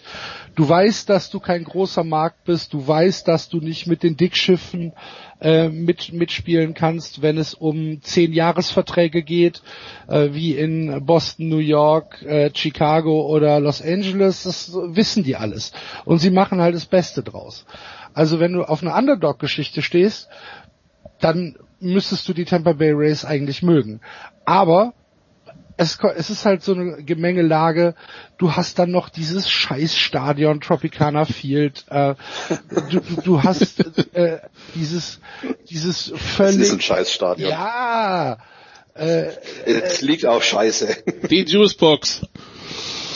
Ähm, du, hast halt, du hast halt keine wirkliche Geschichte. Dann hast du irgendwann zwischendurch mal deinen Namen geändert, weil die Marktforschung gesagt hat, da Devil Race, oh, da ist Devil im Spiel, ob das im Mittleren Westen so gut ankommt, äh, nennt euch lieber mal Race und äh, lasst das Devil weg. Und ähm, dann hast du noch ein beschissenes Maskottchen mit Raymond, der halt einfach das hässlichste von allen ist.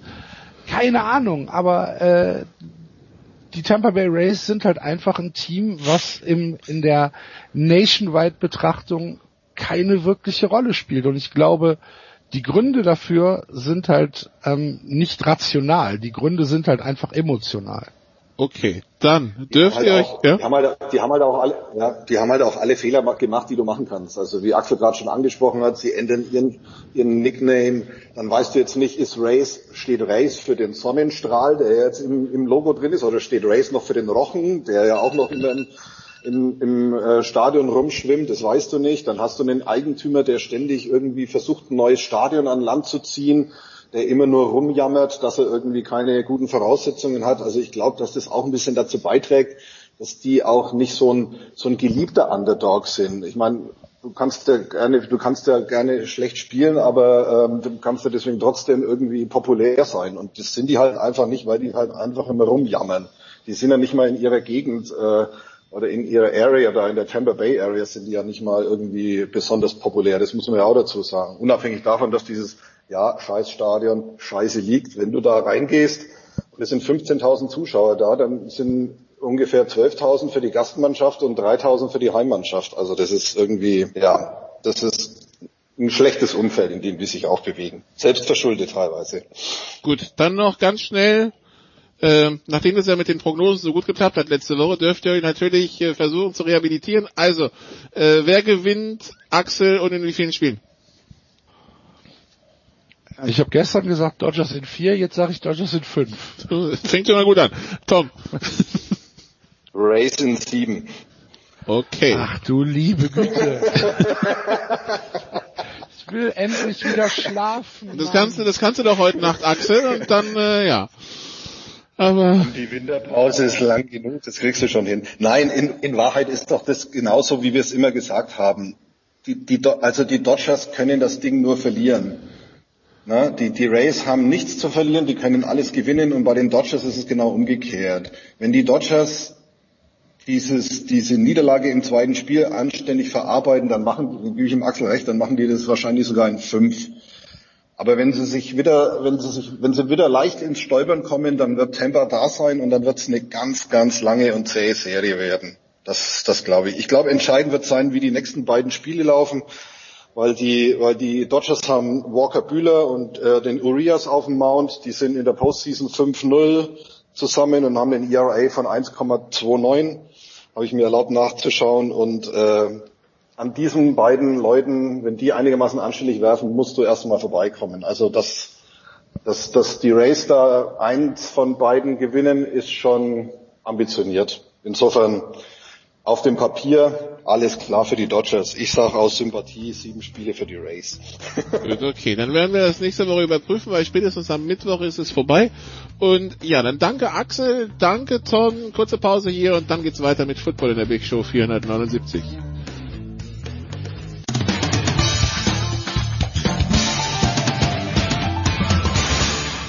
Hi, hier ist Markus Kuhn von den New York Giants und ihr hört Sportradio 360.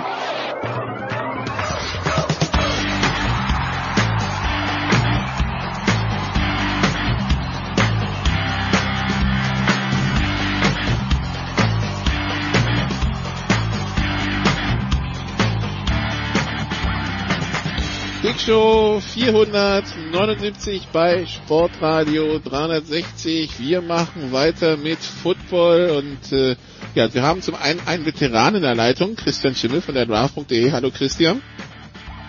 Schönen guten Tag. Das ist einfach nur ein anderes Wort für alt. Ich danke mich für die freundliche Einleitung. Und äh, dann haben wir einen etablierten Sofa-Quarterback, der jetzt aber seinen Einstand in der Big Show feiert. Jan Wegwärts von Triple Option. Hallo Jan. Moin Moin. Ja, hat lange gedauert. Jetzt bin ich endlich mal dabei. Ich freue mich. Ja, und äh, es, es, es hat wahrscheinlich einen Grund, Jan, dass wir dich, dass wir dich drin haben.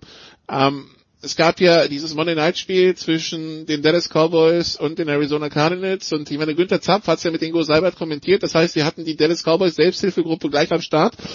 Ich vermute bloß, sie wollen nicht weiter drüber reden. Deshalb darfst du da quasi zu einsteigen. Äh, Dallas gegen die Arizona Cardinals. Also äh, wir müssen dazu sagen, Kyler Murray kam, un, kam ungeschlagen in dieses Stadion, weil er dort äh, schon Highschool-Meister geworden ist und Big 12 Champion und so weiter. Er hat dieses Stadion auch un, ähm, ungeschlagen wieder verlassen. 38-10 der Sieg der Arizona Cardinals und ich, ich finde, der drückt nicht wirklich aus, was das für totaler Verkehrsunfall für Dallas war. Ja, das war in der Tat ein ziemliches Trainwreck, wenn man es so nennen will, äh, gerade auf der offensiven Seite. Es ging ja ging ja eigentlich verheerend los schon mit den mit den Fumbles äh, von von Zeke Elliott, äh, dann äh, dem den kam in der zweiten Halbzeit die die Interceptions von von Andy Dalton dazu. Das war ja von vorne bis hinten komplett unrund, da ist nichts zusammengelaufen. Die haben in der Defense dann auch irgendwann äh, die Scheunentore aufgemacht, sodass Kenyon Drake, der ja in den letzten Wochen nicht unbedingt immer überzeugt hatte und wo viele ja auch schon drüber nachdachten, ob der vielleicht mal äh, auf die Bank sollte oder zumindest äh, die Carries sich etwas mehr mit Edmonds teilen sollte, der konnte da ja auch durchlaufen, wie er wollte. Ähm, von Kyler Murray ist man das gewohnt in den letzten Wochen. Der musste nicht mal viel passen, also was ja für eine Kingsbury Offense relativ ungewöhnlich ist. Äh, die haben das Ding eigentlich ja auch mit relativ, sagen wir mal, sparsamen Offense-Plays gewonnen, aus denen ist sehr viel entstanden, aber im Grunde genommen äh, hat das, hätte auch viel weniger noch gegen Dallas gereicht. Also das war ja, das war ein fürchterlicher Zusammenbruch äh, nach der Prescott-Verletzung. Äh, das, äh, da hat man, also ich hatte natürlich damit erwartet, dass es in der Offense nicht ganz so rund läuft. Äh, ist klar, wenn der Backup reinkommt, auch wenn es ein erfahrener Spieler wie Dorton ist. Aber dass das so ausgeht, ich glaube, da hat niemand wirklich mit rechnen können, wie schlimm es ist. Die gute Nachricht, Christian, ist, die Cowboys sind 2 und 4 und damit Spitzenreiter der NFC East, was glaube ich alles über diese, über diese Division erzählt. Die schlechte Nachricht ist, wir lesen bei Twitter, dass sich anonyme Dallas Cowboys Spieler schon zum Coaching-Staff äußern. Ja, großartig, ne? Von wegen, man ist nicht äh, vorbereitet und man trifft keine Ingame-Adjustments. Ich muss ja zugeben, es überrascht mich nicht, dass da so schnell der Panikbutton gedrückt wird. Äh, also in der Eskalationsstufe vielleicht, dass es dann unruhig werden wird, ja. Ähm, ja, das ist, äh, ich meine, das Problem ist, es ist halt wirklich schwierig nach dem Spiel was Gutes zu finden. Ähm, und dass die Frustration da ist, denn es ist ja immer noch Talent da und ich meine, Dalton ist jetzt nicht der allerschlechteste Backup-Quarterback in der Liga, ich dürf, dürfte sogar einer der besseren sein, aber ähm, das war, hat Jan ja vollkommen richtig beschrieben, das war ein komplettes Desaster. Und ja, ähm, es wird ein Steckenrennen um die NFC East, was äh, Dallas durchaus gewinnen kann. Aber wenn, wenn das in den nächsten Wochen so weitergeht und du dann irgendwann ähm, ja weit unter 500 stehst, äh, dann glaube ich, äh, ich will nicht sagen, dass der dass Dallas so ein bisschen der FC Hollywood ist, aber ähm, wenn es schlecht läuft, ist es dort auf jeden Fall immer unterhaltsam. Ja, und äh, von daher, das könnten noch äh, interessante Wochen für den geneigten Beobachter werden. Die Cowboys, die 218 Punkte abgegeben haben in äh, sechs Spielen, das, das meiste seit äh, die AFL und die NFL 1970 zusammengeführt worden sind. Es gibt, äh, es gibt übrigens nur drei Teams, die mehr Punkte abgegeben haben nach sechs Spielen. Die 50 Colts, 235 Punkte, die 61 Raiders, 228 und die 54 Football-Teams aus Washington, 223. Fantastisch. Also ähm, historisch schlecht und äh, es gab ja diesen einen weinenden Fan auf der Tribüne, man, man fühlt mit ihm irgendwie. Aber ja, das andere Spiel, Christian, das waren die Bills gegen die, die Chiefs und äh, ja, ein Spitzenspiel, das irgendwie nicht so wirklich von, von Spitzenwetter begleitet wurde, muss man dazu sagen. Das hatte mir was von äh, norddeutschem Schiedwetter, wenn wir ganz ehrlich sind. Am Ende gewinnen die, die, die Chiefs 26-17 in einem Spiel, wo der Gameplan der Bills aussah, okay, wir lassen sie laufen, versuchen das Passspiel zu stoppen und am Ende hat man das Gefühl, sie haben weder das eine noch das andere gestoppt, ne? Zumindest in letzter Konsequenz, aber also das Wetter, was du angesprochen hast, finde ich, hat das Spiel auch echt beeinflusst. Ähm, also gerade im ersten Quarter hat man es gemerkt. Und nach und nach haben sie den, haben sie den Sinn gefunden, aber das erste Quarter ja. war echt schwere Kosten. C. Ja, absolut C. Und ähm, ja, ich hatte bei den Chiefs nie wirklich das Gefühl, dass sie das Spiel verlieren können, auch wenn sie auch ein paar dumme Fehler gemacht haben.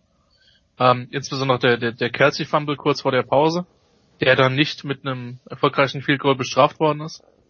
Ähm, ich glaube, das zeigt auch ein bisschen die Klasse von, von Kansas City, zumindest ein Stück weit, dass sie halt jetzt auch solche Spiele mal gewinnen, weil das war nicht wirklich einfach. Buffalo hat Gegenwehr geleistet.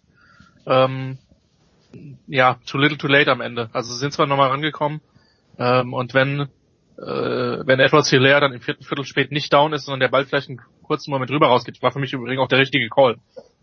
Da den Fumble ähm, entsprechend äh, zu overturnen und äh, als Down by Contact das zu werten, ähm, dann kriegen sie vielleicht nochmal eine Chance. Ähm, ja, aber offensiv ehrlicherweise einfach einen Takten zu wenig von, von Buffalo, ähm, die trotzdem immer noch in einer guten Position sind, äh, auch durch die Niederlage von, von New England am Wochenende. Äh, von daher jetzt kein Beinbruch, aber man sieht halt doch, dass zum, zumindest anhand dieses Spiels zum absoluten Spitzenteam noch ein bisschen was fehlt. Bei den Kansas City Chiefs noch nicht spielberechtigt, das heißt noch nicht spielberechtigt, aber noch im, im Covid-Protokoll und äh, jetzt aber, also unter Vertrag genommen, Jan, ein gewisser Le'Veon Bell. Ähm, was, was bringt der Kansas City? Ja, wenn man dieses Spiel betrachtet, könnte man zu dem Schluss kommen, dass äh, Edward Sealair halt äh, nicht so begeistert war über dieses Signing und das äh, deutlich gemacht hat mit einer exzellenten Leistung. Wir brauchen Le'Veon Bell nicht. Du meinst so ein bisschen wie Rogers mit Love gegen in den ersten Spielen, ne? Sozusagen, äh, nur eben hier mit einer äh, äh, anderen äh, Logik, weil ja Edward Sealer der Rookie ist und äh, den, den Veteranen und ehemaligen Star Bell hier äh, quasi an der Seitenlinie halten will. Das war natürlich aber eher dem Gameflow geschuldet, also dass äh, Buffalo halt äh, Kansas City eingeladen hat zu laufen, äh, Kansas City das angenommen hat, äh, Mahomes viel weniger hat werfen lassen, nicht viel weniger erfolgreich, sondern nur viel weniger und äh, Edward Sealer da halt äh, sehr, sehr viele Yards äh, auf dem Boden gemacht hat. Ich glaube trotzdem, dass Bell eine Verstärkung sein kann für diese Offense. Denn äh, bei, bei den, also man muss natürlich sagen, der hat wahrscheinlich Rost angesetzt jetzt in den letzten zweieinhalb oder zweieinviertel Saisons. Also erst das Aussetzen, dann die erste Saison bei den Jets, die nicht besonders gut war. Jetzt die Spiele war er auch äh, quasi gar nicht dabei. Ähm, die Jets haben ihn sehr eindimensional eingesetzt, haben ein sehr, sehr unkreatives Laufspiel. Das ist bei Kansas City nicht der Fall. Das heißt, er wird sicherlich davon profitieren, äh, dass es da mehr Möglichkeiten gibt.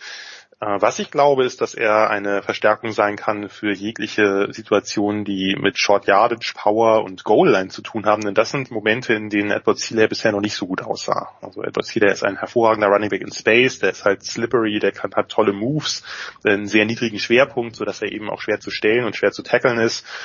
Aber wenn es so wirklich um die, um die echten Power-Elemente geht, da ist ihm Bell sicherlich voraus. Äh, Bell hat natürlich noch andere Qualitäten. Wir werden sehen, wie viele, wie viele davon dann eingesetzt werden. Natürlich eine Frage, wie Andy Reid ihn hier sieht. Ich glaube nicht, dass Bell sofort Starter wird oder eine Edward Sealer eine signifikante Anzahl Carries klauen wird.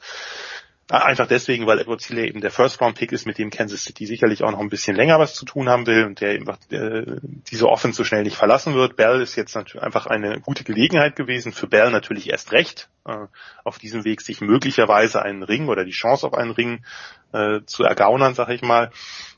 Äh, aber äh, das ist ein weiteres Element und ich glaube, dass äh, Andy Reid gezeigt hat, dass er mit verschiedenen Typen Runningbacks genauso eben wie mit verschiedenen Typen Receivern sehr gut umgehen kann und die sehr gut einbauen kann. Wie das dann genau aussieht, äh, mag ich jetzt gar nicht äh, zu beurteilen. Es kann auch sein, dass Bell gar nicht so viele Carries bekommen wird. Das Einzige, was halt negativ wäre oder sein könnte, ist, dass dadurch Unruhe reinkommt, wenn er jetzt in den ersten Spielen nach seinem Covid-Protokoll eben dann eben nur fünf, sechs Carries und einen Pass bekommt oder so und dann irgendwie vielleicht äh, seine Unzufriedenheit äußert oder ähnliches, dass da Unruhe reinkommt, kann ich mir aber ehrlich gesagt nicht ganz vorstellen.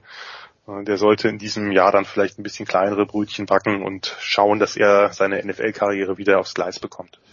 Die Chiefs 46 Läufe übrigens, das ist das meiste, was Andy Reid hier an Läufen gecallt hat, 26 Pässe, also äh, sie können es auch so rum. Gut, dann äh, kommen wir zu einem Team, das nächstes Wochenende nicht spielt, Jan, aber das äh, heute verkündet hat, wir nehmen am Dienstag auf, dass äh, ja sie einen neuen Starting Quarterback haben. Der Zeitpunkt überrascht vielleicht den einen oder anderen. Es sind die Miami Dolphins, die gesagt haben, Ryan Fitzpatrick ist nicht mehr unser Starter, sondern ab jetzt ist es Tua Tango Vailoa. Der hat letztes Wochenende gegen die Jets in den letzten zwei Minuten spielen dürfen. Da dachten wir, okay, er schnuppert in der NFL-Luft und dann schauen wir mal, wie es weitergeht. Jetzt haben wir also die drei und drei Dolphins, die den Quarterback wechseln. Der, der, der Zeitpunkt wundert schon, weil ich meine, da geht was für die Dolphins in der AFC East. Ähm, erinnert mich so ein bisschen, ich glaube, das war 2004 muss es gewesen sein, als, als Kurt Warner ja. bei den Giants war. Sie waren 5 und 2, dann kam Eli Manning und sie gingen irgendwie 1 und 8 für den Rest der Saison. Ähm, du hast schon Ja gesagt, erinnert dich also auch daran, ja? War der erste Gedanke, den ich hatte. Gut. Also das war genau das, das äh, mit Warner waren die Giants damals im Playoff-Rennen und die haben halt auf diese Playoff-Teilnahme, die sie möglicherweise gar nicht so weit gebracht hätte, verzichtet und zu sagen, nein, wir üben jetzt Eli Manning ein und äh, so ein bisschen wirkt es ja auch so. Allein der, der Zeitpunkt ist ja schon ungewöhnlich, äh, dass Fitzpatrick halt hervorragende Leistungen gemacht hat die letzten Spiele.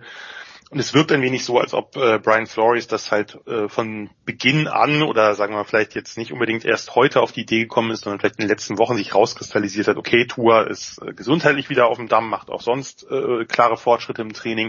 Und jetzt nehmen wir diesen, diesen Moment, wo wir eine Bye Week haben, wo wir uns zwei Wochen auf die nächsten Gegner, was die Rams sein werden, im Übrigen äh, vorbereiten können und werfen ihn dann in ein vielleicht nicht mehr ganz so kaltes Wasser. Das ist so ein bisschen die Erklärung, die ich habe. Es verwundert natürlich, weil, weil Fitzpatrick gerade äh, mal wieder ein Allzeithoch hat. Wir wissen natürlich bei Fitzpatrick auch, dass diese Hochs sich sehr schnell mit Tiefs abwechseln, weil er nun mal ein durchaus riskant spielender Quarterback ist, bei dem dann die drei Touchdowns auch gern mal im nächsten Spiel drei Interceptions sein können. Ähm, klar hätte man sich jetzt äh, vielleicht ge gewünscht, dass er äh, erstmal das noch weiterspielen kann dass die Dolphins da eine große Rolle spielen. Es kann natürlich auch sein, dass sie das mit Tua trotzdem tun. Das äh, wissen wir nicht. Wir haben ihn nicht gesehen, wie er sich im Training präsentiert. Tua ist ein Riesentalent. Das wissen wir alle. Äh, ist ein spektakulärer Spieler gewesen, dem ich unglaublich gern zugesehen habe im College. Äh, von daher äh, bin ich sehr, sehr gespannt auf dieses erste Spiel. Es ist für mich Must-Watch-TV. Äh, Tuas erster Start ja, ähm, ich glaube, man, man kann, man sollte sich jetzt nicht äh, zu sehr darauf versteifen zu sagen, wie wäre es gewesen am Ende der Saison, wenn sie jetzt äh, vielleicht mehr Spiele verlieren als gewinnen sollten und die Playoffs verpassen. Wie wäre es gewesen, äh, wenn dann Ryan Fitzpatrick gespielt hätte? Wir wissen es nicht. Wir können eine alternative Welt nicht erschaffen. Äh, und äh, Fitzpatrick hat eben diese Aufs und Abs gezeigt. Äh, es ist jetzt der Moment, der Moment der Wahrheit für Tour für Brian Flores, für die Offense. Äh, jetzt gilt's. Vorher äh, hat man das Ganze mit ein bisschen, wie soll ich sagen, äh, hat man das sozusagen mit einem, mit einem kleinen Augenzwinkeln gesehen. Fitzpatrick ist eben ein äh, kultiger Quarterback, äh, dem man diesen Erfolg ja auch gönnt. Aber jetzt gilt's halt für die Zukunft und äh, ob das jetzt die richtige Entscheidung war, werden wir nicht wissen. Aber Tour ist jetzt dran und äh, das kann der Liga nur gut tun. Und Christian, man merkt, wie die Zeit vergeht, wenn man sich die Duelle der nächsten Wochen anschaut in der NFL. Wir haben dann Tour gegen Kyler Murray, wir haben Tour gegen Justin Herbert, wir haben Tour gegen Sam Darnold und Tour gegen Joe Burrow. Das ist das Programm so der nächsten fünf bis sechs Wochen für die Dolphins. Ja, es ist die nächste Generation, aber ich finde es gut, dass äh, der Jan da eine Aussage zu Ryan Fitz, Fitzpatrick ist nämlich auch ein Kult-Quarterback, aber als äh, als einiger Unterstützer des, äh, des FC St. Pauli kann ja natürlich am besten beurteilen, was Kult ist und was nicht Kult ist. Ähm, von daher, ja, die Zeit vergeht. Ähm, ich für mich muss aber auch sagen, für mich ist es Must-Watch-TV. Also ähm, ich freue mich total. Ich mag den als, als Spieler total gerne. Ähm, es macht ihn noch einen Tacken sympathischer, dass er nicht mehr bei Alabama spielt. ähm, Nein, das muss ich in diesem einen Fall äh, bestreiten. Es ist vom Regen in die Traufe. Was, was ist an Miami so schlimm? Ich bin also, zum ersten Mal hier. Ich werde okay. jetzt mich kurz halten und übergebe wieder an dich zurück. Okay. Ähm, also was Miami zum Beispiel den Jets voraus hat, man hat nicht mehr Adam Gaze. Ähm, aber ja, ich bin ich bin gespannt. Äh, ich freue mich drauf. Es ist äh, einer der besten Quarterback Prospects, die und Jan ist ja auch jemand, der im Draft äh, ein absoluter äh, äh ja Draft Nerd. Ähm, äh, einer der besten Quarterbacks. Hä? Entschuldigung. Äh, also einer der besten Quarterbacks, die wir in den letzten Jahren evaluiert haben und ich bin mega gespannt auf den und freue mich drauf und ich gehe. Und der ist Linkshänder übrigens, das heißt, der Right Tackle wird plötzlich wichtig.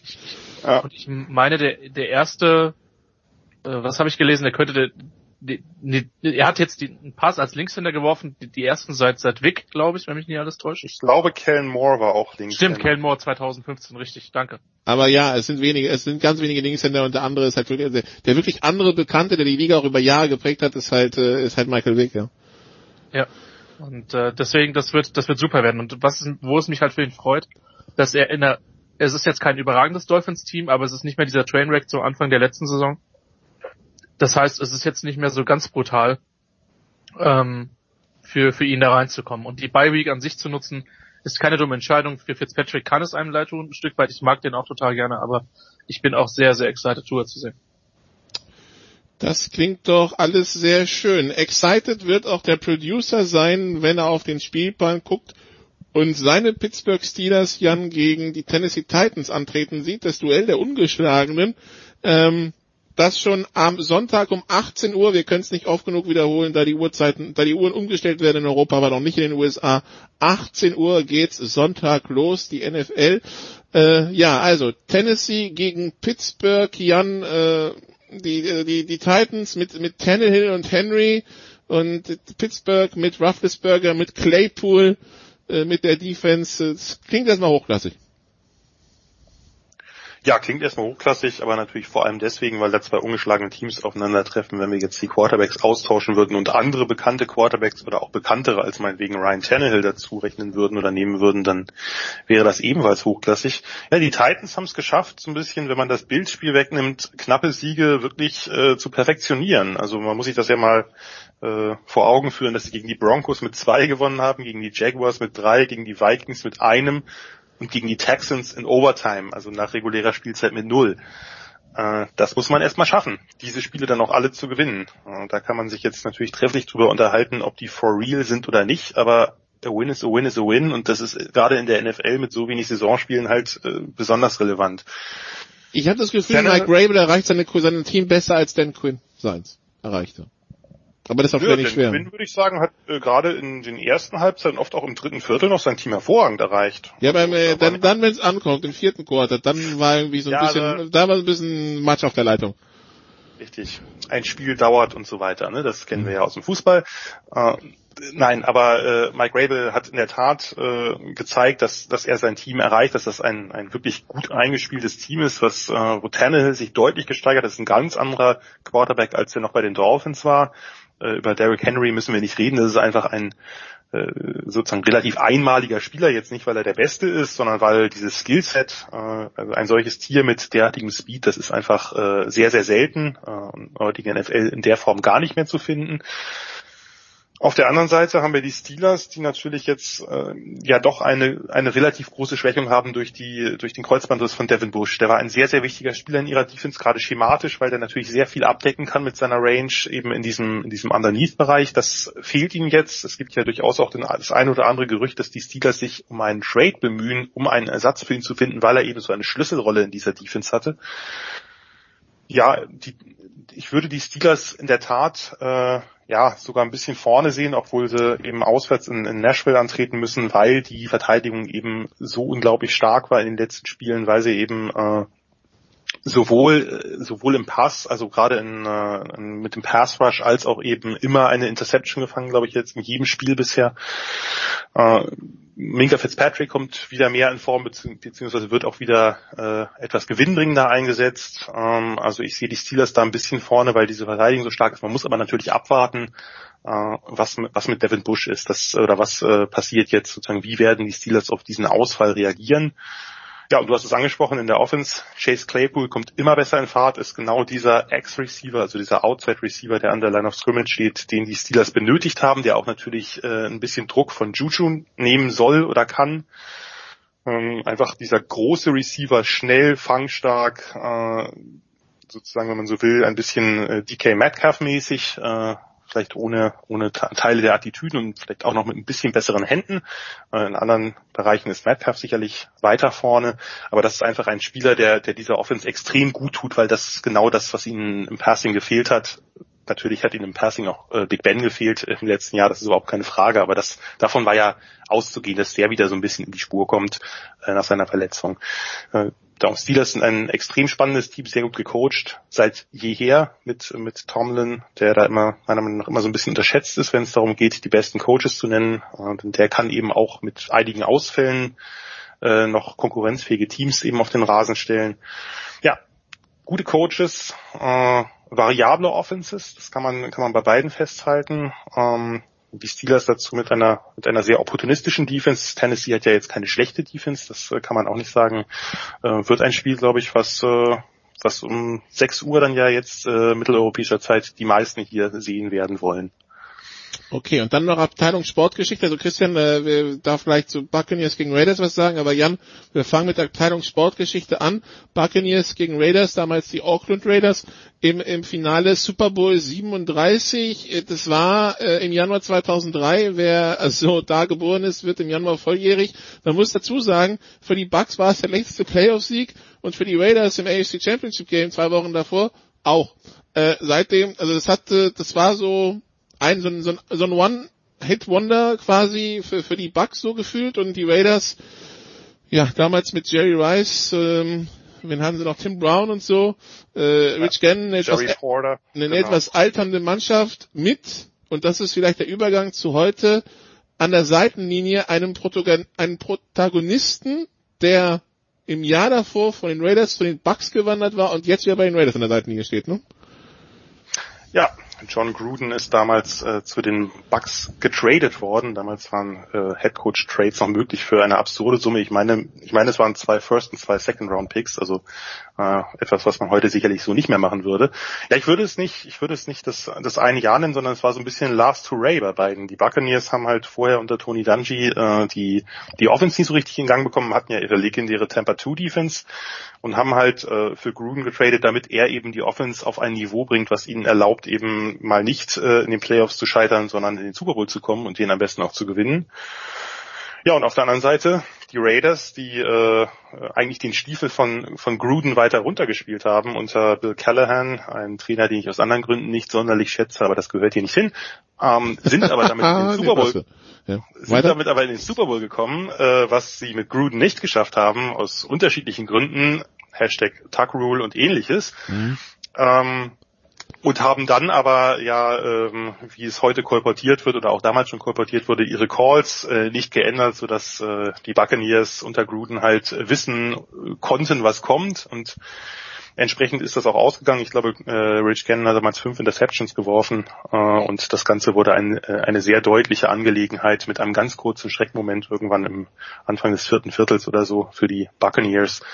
Ähm, genau, aber danach war bei Gruden und den Bucks auch irgendwann, der ist noch ein, zwei Mal in die Playoffs gekommen, wenn ich mich richtig erinnere, aber war auch schnell der Lack ab und äh, wie du gerade sagtest, für beide waren es äh, die letzten Playoff-Siege und ähm, ja, für beide sieht's ja jetzt erstmal ähm, zumindest gar nicht so schlecht aus und damit übergebe ich an Christian oder an dich. First Round Pick 2002, 2003, Second Round Pick 2002, 2004, 8 Millionen Cash war damals der ja, Preis, den die Bucks bezahlt haben. Und heute steht Bucks, äh, steht Gruden also wieder an der Seitenlinie der Raiders, Christian, äh, hat die hatte beim letzten Spiel die die Chiefs überrascht und ihnen die erste Niederlage seit Ewigkeiten zugefügt. Jetzt kommen die Bucks, die ja gerade die die ja gerade die die Packers ziemlich gerupft haben. Äh, das, das klingt erstmal spannend, wenn zwei Teams so aufeinandertreffen, die zuletzt einen ganz großen Favoriten geschlagen haben. Das, das kann ein richtig gutes Footballspiel werden. Ähm, Sunday Night 1.20 Uhr. Ja, zu den Raiders ist zu sagen, ähm, dass Derek Carr tief werfen darf. Und er hat das getan gegen Kansas City und das hat funktioniert. Ähm, die Fähigkeit habe ich ihm ja nie abgesprochen, aber oder wir haben sie nie abgesprochen, aber er hat es halt nicht gemacht. Und ähm, das ist ein Gamechanger. Die Offense sieht deutlich besser aus. Die wird, das wird jetzt kein Team sein, was einen Gegner bei zehn Punkten hält. Ähm, was gegen Tampa Bay durchaus ein Problem werden könnte. Aber offensiv hat die Mannschaft definitiv Potenzial. Und äh, das, das hat man in den letzten Wochen gesehen. Die sind definitiv eine Mannschaft, die in der AFC in die, in die, Playoffs kommen kann. Und ich meine, man hat ja auch schon, wie gesagt, jetzt ja eine Partie gegen die Chiefs gewonnen. Ähm, bei den Buccaneers ist es so, wir müssen halt nicht nur über die Offense reden, wir müssen über deren Defense reden. Ähm, die sehr, sehr stark daherkommt, finde ich. Und ähm, äh, die in den letzten Wochen etlichen Teams Probleme gemacht hat. Nicht nur Rogers, aber bei Rogers war es halt ausgesprochen deutlich. Ähm, die haben nicht nur einige Playmaker, die haben zum Teil sehr, sehr aggressives Calling auch drinne. Ähm, also das kann, das kann wirklich gut werden. Und ich freue mich drauf. Und die, die Buccaneers haben ein bisschen gebraucht, ähm, um, um in die Saison reinzukommen. Ähm, aber ich habe das Gefühl, dass die tatsächlich im Moment von Woche zu Woche besser werden. Ähm, und für mich sind sie im Moment auch der, in der, in der South der Favorit. Äh, die Saints wirken momentan nicht, nicht zwingend so, ähm, als dass sie da so vorne wegmarschieren, wie ich das vielleicht vor der Saison gedacht hätte. Ähm, Tampa sieht für mich wie die stärkste Mannschaft in der Division aus und ich würde auch nicht ausschließen, dass die in, in den Playoffs eine Rolle spielen können. Ja, das, äh, das, das werden wir verfolgen, zumal es ja sieben Playoff-Teams dieses Jahr pro Conference sind. Das heißt, äh, die, die Bucks mit ihrer bisher 4 zu 2 Bilanz, ähm, das äh, ist hier, klingt ja auf einem guten Weg und äh, auch die Las Vegas Raiders äh, mit 3 zu 2 im Augenblick, äh, zweite Position in der AFC West, klingt ja erstmal nicht so falsch. Dann danke ich Christian Schimmel und Jan Weckert, dass sich die Zeit genommen haben. Jan, hast du gut gemacht als Rookie, ja? Alles gut. Dankeschön. Ähm, und äh, dann wechseln, dann gibt's nach einer kurzen Pause hier in der Big Show äh, von Sport 360 den Motorsport und äh, da gibt's keine Rookies. Bis gleich.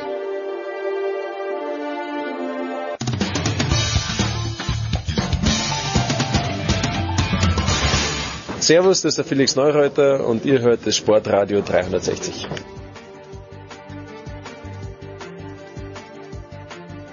Big Show 479 bei Sportradio 360 und äh, wir sind im Motorsport angekommen, fangen bei der Formel 1 an und äh, wir haben zwei Experten, die Platz genommen haben und äh, wie immer Rede und Antwort stehen. Zum einen Stefan Ehlen. Hallo Stefan. Servus in die Runde. Und zum einen Stefan de Voice Heinrich. Hallo de Voice. Ich grüße euch. 479. Das geht schon ziemlich weit zurück, Sportradio. Glückwunsch. Ja, und äh, du bist schon eine ganze Ecke dabei, weil ich weiß, wir haben schon drüber gesprochen, da war der 20. Jahrestag vom Tod von Erten Senner, das war 2014. Also das, ähm, ja, man wird nicht jünger, man wird nicht jünger, The Voice. Aber ja, ihr beiden habt euren Platz hier sicher, das kann man von zwei anderen nicht mehr behaupten, äh, The Voice, nämlich das Haas-Team hat verkündet, dass sowohl Kevin Magnussen als auch Romain Grosjean nächstes Jahr nicht bei ihnen fahren würden. Das heißt erstmal zwei Plätze frei bei Haas. Äh, für wen sind die interessant? Also ich würde zum Beispiel sagen Nikolaus Hülkenberg, äh, der sich ja als Super Sub, also als Super Einwechsler ähm, wirklich äh, in diesem Jahr äh, deutlich, deutlich nochmal in Szene setzen konnte. Ähm, Pech beim ersten Einsatz in Silverstone äh, in diesen doch turbulenten Corona-Zeiten, weil da das Auto leider beim Vorstart nicht nicht äh, funktioniert hat. Aber die anderen beiden Rennen, die er gefahren ist, ähm, als Ersatz für Perez und für Stroll, äh, hat er Punkte geholt fürs Team, was auch Force India respektive Schrägstrich, also äh, das neue Racing äh, Racing Point tatsächlich in der Herstellerwertung ja auch nach vorne gebracht. Das waren ganz wichtige WM-Punkte, denn wir wissen, in der Konstrukteurs- und der Hersteller-WM ist jeder Platz, dem er besser ist, ist gleich mal Millionenwert bei der Ausschüttung am Ende des Jahres. Also Hülkenberg wäre sicherlich ein Kandidat, ist gar keine Frage. Ich muss sagen, bei Günter Steiner, das ist ja eher ungewöhnlich, dem Teamchef aus Tirol beim Haas Formel 1 Team, ähm, dass die im letzten Jahr gesagt haben, wir haben so ein schlechtes Auto gebaut, dass das ein Team tatsächlich zugibt und sagt, unsere Fahrer, die wir im letzten Jahr unter Vertrag hatten, konnten gar nichts zeigen. Deswegen geben wir jetzt 2020 nochmal eine Chance. War eher ungewöhnlich. Ich fand das eigentlich gut und fair. Aber bei Romain Grandjean müssen wir sagen, der lernt es nicht mehr. Und auch bei Kevin Magnussen sind einfach zu viele Nicklichkeiten immer wieder. Der, wenn es irgendwo eine Möglichkeit gibt, dass es knallt, dann ist er eigentlich vorne dabei. Es sind zwei Fahrer, die zwar jetzt lange zum Team gehören, aber einfach nicht mehr äh, die, die große Chance haben, tatsächlich den Durchbruch zu erreichen. Ich glaube, es ist wirklich wichtig, tatsächlich, dass das Haas-Team neues Feedback kriegt von neuen Fahrern. Ähm, wobei sie natürlich, man muss sagen, aktuell auch drunter leiden, dass der Ferrari Formel 1 Motor so schwach ist. Also, äh, Stefan Hülkenberg, Schumacher, wer, was sind da Namen, die rumgeistern? Ja, einer, der gerade ziemlich weit rumgeistert, das ist Nikita Mazepin, das ist auch ein Formel-2-Fahrer, das ist jetzt nicht unbedingt der klassische Überflieger, aber er hat natürlich ein Argument auf seiner Seite und das ist der Papa und das ist, äh, ja, Geld. der hat recht viel Geld zur Hand und der hat die ganze Karriere vom Sonyman bisher schon finanziert, der hat auch schon unter anderem mit Williams gesprochen, ob man das Team übernehmen könnte. Ähm, der ist da schon vielfach interessiert, auch so ähnlich wie Lawrence Stroll, im Prinzip der Papa von Lance Stroll, der ist da auch weit vorne dabei um da einfach zu gucken, dass sein Sohn einen Platz kriegt. Ja, also das aktuelle Gerücht, was so rumgeistert ist, im Prinzip, es geht vielleicht in die Richtung Nikita Mazepin, dass der sich einkauft in das Team, also als klassischer Paydriver, wenn man so will, dass er vielleicht auch ein bisschen die Finanzierung des Rennstalls mitträgt. Und dann, das könnte dann die Chance sein für Mick Schumacher, wenn dann bei Alfa Romeo, wo er eigentlich Favorit sein müsste, wenn dann dort Kimi Räikkönen bleibt und vielleicht auch Antonio Giovinazzi. Wir wissen ja, Ferrari als ähm, ja, als Herstellerteam und als Team, das die Kundenteams Haas und Alfa Romeo mit Motoren, mit Antrieben und so weiter beliefert, die haben da schon ein Wörtchen mitzusprechen bei der Fahrerplatzvergabe bei den jeweiligen Kundenteams. Und es könnte sein, dass Antonio Giovinazzi von Ferrari nochmal eine Chance kriegt, dass er nächstes Jahr nochmal bleiben darf. Und das würde dann wiederum bedeuten, dass die Tür zu wäre für Mick Schumacher und dass er dann bei Haas unterkommen würde. Ich glaube, wir sind uns einig, der Mick Schumacher, der wird in der Formel 1 fahren nächstes Jahr. Die Frage ist halt nur, ob bei Alfa Romeo oder halt bei Haas. Kann man natürlich drüber streiten, was besser wäre. Wahrscheinlich die Option neben Kimi Räikkönen, die ist sicherlich die bessere. Da hat er einen erfahrenen Mann, der war Weltmeister, der hat Rennen gewonnen, der kennt die ganze Formel 1 seit 20 Jahren rauf und runter.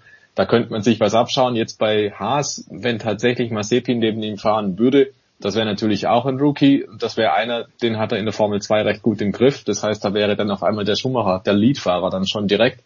Und zwei Rookies in einem Team, da haben wir auch schon schöne Diskussionen gehabt heute in den sozialen Netzwerken. Ähm, das kann kurzfristig schon auch funktionieren, wenn man eine wirklich niedrige Erwartungshaltung hat. Aber eigentlich ist das, was Haas und was Günther Steiner auch die ganze Zeit schon sagen, naja, wir brauchen jemanden, der wirklich langfristig auch im Team bleibt, der dann den Wechsel aufs neue Reglement 2022 mitgestalten kann. Da braucht man ein gescheites Feedback, da müssen wir uns darauf verlassen können. Aber für Leute wie Mick Schumacher wird Haas wahrscheinlich nur eine Durchgangsstation sein. Wenn der sich bewährt, dann wird es ähnlich laufen wie bei Charles Leclerc. Dann wird er früher oder später im Top-Team landen. Das heißt, da kann man jetzt auch nicht groß irgendwie was aufbauen, weil irgendwann sind die guten Jungs halt weg. Das ist also jetzt momentan die Situation von Haas. Die müssen sich entscheiden, was wollen sie. Konstanz über mehrere Jahre hinweg. Eigentlich ja, so war es geplant. Oder halt vielleicht kurzfristig, naja, wir nehmen den Ferrari Junior und wir nehmen halt den anderen, der noch Geld hat. Möglich ist alles. Okay, Stefan, äh, also du wolltest ja gerade angesprochen, ähm, für, für Grosjean und, und Magnussen, ja, schau mal, die Zukunft, wie siehst du die Zukunft dabei? wer ist jetzt Eishockey, ein Enforcer brauchst du immer. Beim Fußball, so ein Aggressivleader scheidet ja auch nicht. In der Formel 1 weiß ich ja nicht, ob so ein Rüpel wie Magnussen jetzt irgendeinen irgendein Rennstall nach vorne bringt und dann bei Grosjean, ja. Also wie, war es das für die beiden jetzt oder wie muss man sich das vorstellen? Also ich glaube, ich sehe das irgendwo so wie der Stefan auch. Der Kevin Magnussen hat sich da schon den Ruf erarbeitet, dass er ein bisschen mit der Brechstange zu Werk geht und der ist jetzt schon ganz die Ecke dabei jetzt nochmal irgendwo anzufangen, jetzt nochmal zu sagen, hey, ich habe aber mehr Potenzial, als ich eigentlich zeigen kann, das wird schwierig. Bei Renault ist er schon ja, rausgeflogen, kann man glaube ich sagen, bei Haas dann untergekommen und mangels Alternativen dort auch geblieben. Im Prinzip ist es mit Grosjean auch ähnlich. Also ich glaube, die Formel 1 Karriere von beiden ist ein bisschen verbraucht, aufgebraucht. Grosjean an guten Tagen kann aufs Podium fahren, das haben wir damals gesehen bei Lotus. Bei seiner zweiten Chance in der Formel 1, da war er schon mal da vor ja, knapp zwölf Jahren, da hat er es auch nicht so ganz hingekriegt ja, irgendwie glaube ich, es sind passable und gute Fahrer, aber halt nicht das Material, was man bei dem Top-Team braucht. Und wenn es schon bei Haas nicht funktioniert hat und möglicherweise haben die Fahrer auch ein bisschen dazu beigetragen, dass die Situation war, wie sie ist, ähm, weil man halt das Feedback vielleicht doch nicht so hingekriegt hat, ähm, dass die Ingenieure was damit anfangen konnten. Vielleicht zu einem kleinen Teil kann das schon auch beigetragen haben dann weiß ich nicht, inwiefern das Werbung in eigener Sache war. Und ich glaube, der Grosjean speziell, um den braucht man sich keine Sorgen machen, der schielt im Prinzip schon auf die Langstrecke. Peugeot wird zu den 24 Stunden von Le Mans zurückkehren. Da hat er sich neulich schon in sehr blumigen Worten geäußert, wie toll er das findet als Franzose. Und ja, er hat sich da mehr oder weniger selber den roten Teppich ausgerollt, um da vielleicht mitzumischen. Bei Magnussen, der hat auch schon ein bisschen geliebäugelt mit Indica. Der würde auch gern in Le Mans fahren mit seinem Papa Jan Magnussen. Also ich glaube, die zwei werden sich schon was finden. Ob es ein Formel 1 Cockpit ist, das wage ich durchaus zu bezweifeln, weil da drücken gerade wirklich einige nach aus der Formel 2, zum Beispiel drei Ferrari Union und dann auch noch der Mazepin mit einem Haufen Geld an der Hand. Also es gibt nur begrenzt Plätze in der Formel 1 und ich glaube im Zweifel wird man dann eher sagen, komm, wir probieren was Neues aus, weil bei Grosjean und bei Magnussen wissen wir, ist schon okay, kann an guten Tagen auch mal ganz nett sein, aber in der Hauptsache ist es halt eher Schrott und Schlagzeilen, die man vielleicht nicht unbedingt haben will. Gut, dann also so viel zu den Fahrern. Wir haben eine neue Strecke im Kalender The Voice dieses Wochenende, nämlich Portimao in der in der Algarve wird äh, die, die die Aficionados können sich das schon mal aufschreiben, weil das ist auch die ähm, äh, das ist auch die, das Final, die Finalstrecke für die MotoGP dann mhm. in ein paar Wochen. Äh, es ist eine neue Strecke, also es ist jetzt keine Strecke, die früher mal befahren wurde und dann jetzt haben wir sie wieder reingenommen. Das ist ein, das ist ein Rennen, ein Rennkurs, der ist 2008 fertiggestellt worden. Da hat die Superbike stattgefunden, äh, die Le Mans Series. Aber ansonsten, also für die Formel 1 ist es wirklich das erste Mal. Äh, zwölf Jahre gibt's die Rennstrecke schon. Ähm, ja, was können wir von dieser Strecke erwarten und, und wie ist das, wenn eine komplett neue Rennstrecke ins Programm genommen wird? Ähm, ja, wie, wie schnell können Teams da Erfahrungswerte sammeln? Wie wichtig werden die freien Trainings sein? Ja, mit Cooper, äh, mit äh, äh, Computersimulationen kann man sich auch auf eine neue Rennstrecke schnell einschießen. Auch Profirennfahrer können sich auf eine neue Rennstrecke einschießen. Ich glaube, dass es eine tolle Ergänzung des Kalenders ist. Wir haben das schon gesagt, als äh, wir Corona-bedingt so viele Veränderungen hatten und eine Menge Rennen in Übersee abgesagt werden mussten und zunächst mal man von Seiten von Liberty Media und der FIA gesagt hat, wir bleiben zunächst mal jetzt eine ganze Weile in Europa. Dadurch war der Bedarf plötzlich, es ist eine kleine äh, Rennstrecke, kleiner Nürburgring, muss man wirklich sagen, und zwar die Nordschleife, Portimao eine fantastische Rennstrecke für zwei und für Vierrad. Du hast ja die Rennserien schon, die internationalen äh, gerade erwähnt, die dort bereits gefahren sind. Wir haben fabelhafte Wettbewerb gesehen, weil die Rennstrecke das wirklich bietet. Ich freue mich sehr und das ist für mich einer der Highlights in diesem Jahr, überhaupt keine Frage, im Grand Prix Kalender, dass die jetzt dabei sind. Äh, dass es vorher nicht geklappt hat, hängt nicht mit äh, den Sicherheitseinrichtungen der Rennstrecke zusammen, dass man da falsch geplant hat, sondern einfach immer wieder mit den sehr hohen Antrittsgeldern, die die Formel 1 ja über viele Jahrzehnte verlangt hat und das war den äh, Leuten dort in Portimao einfach zu teuer. Ähm, dass das jetzt ein Debüt gibt, ist toll. Ich glaube, die freien Trainingssitzungen werden wichtig sein. Ähm, es ist eine Rennstrecke, die so ein bisschen auch an Mugello erinnert. Der Stefan wird das wahrscheinlich auch bestätigen können.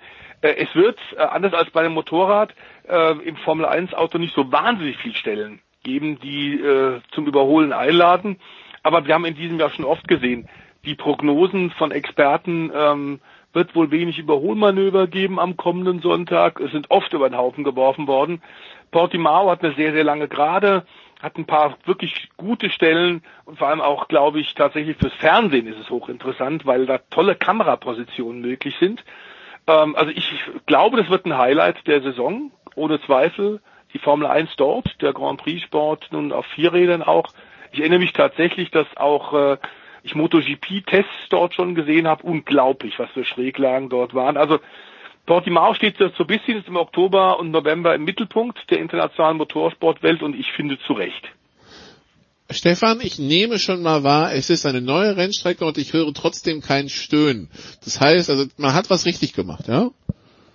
Ja, man hat definitiv was richtig gemacht und also also kein Sochi oder kein äh, ne, also Stimmt, na, es ist halt eine Rennstrecke, die hat man in die Landschaft gebaut und nicht die Landschaft um die Rennstrecke rum. Also der Stefan sieht den Vergleich völlig richtig. Nordschleife, da ist auch die Rennstrecke einfach in die, in die Landschaft reingelegt. Sanft, ja, eingebettet. Und es gibt viele andere Beispiele, die sind halt nicht, die sind halt künstlich. Und Portimao zum Beispiel, ja, da geht's halt rauf und runter, da hast blinde Kurven. Das ist wirklich was für einen Fahrer. Und dann nimmst halt Sochi, mei, da drehst halt fünf Runden, dann kannst du das auch.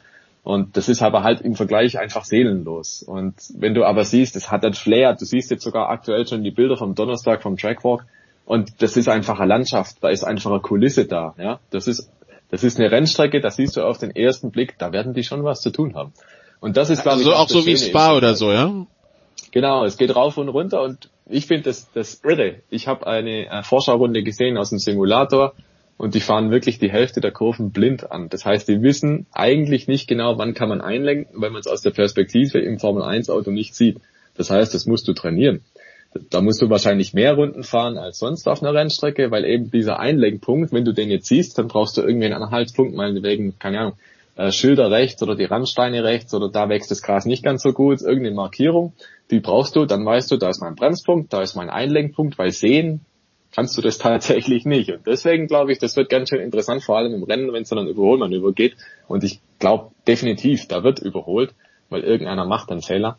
Andererseits darf man nicht vergessen, die sitzen natürlich alle stundenlang im Simulator, fahren die Strecken rauf und runter. Die sind gut vorbereitet. Alle Teams sind gut vorbereitet, auch wenn die keine aktuellen Daten haben. Die kriegen immer vorab, vor der Rennveranstaltung, die Daten ganz genau, GPS vermessen und so weiter, pflegen das ein in ihren Simulator und dann, dann können die das alles entsprechend simulieren. Und dann fahren die im freien Training fünf Runden und dann sind die auf Tempo. Also sehr viel länger wird es nicht dauern. Das sind Profis, die können das. Und ich glaube aber trotzdem, den einen oder anderen Ausrutscher sehen wir. Das haben wir auch in Mugello gesehen.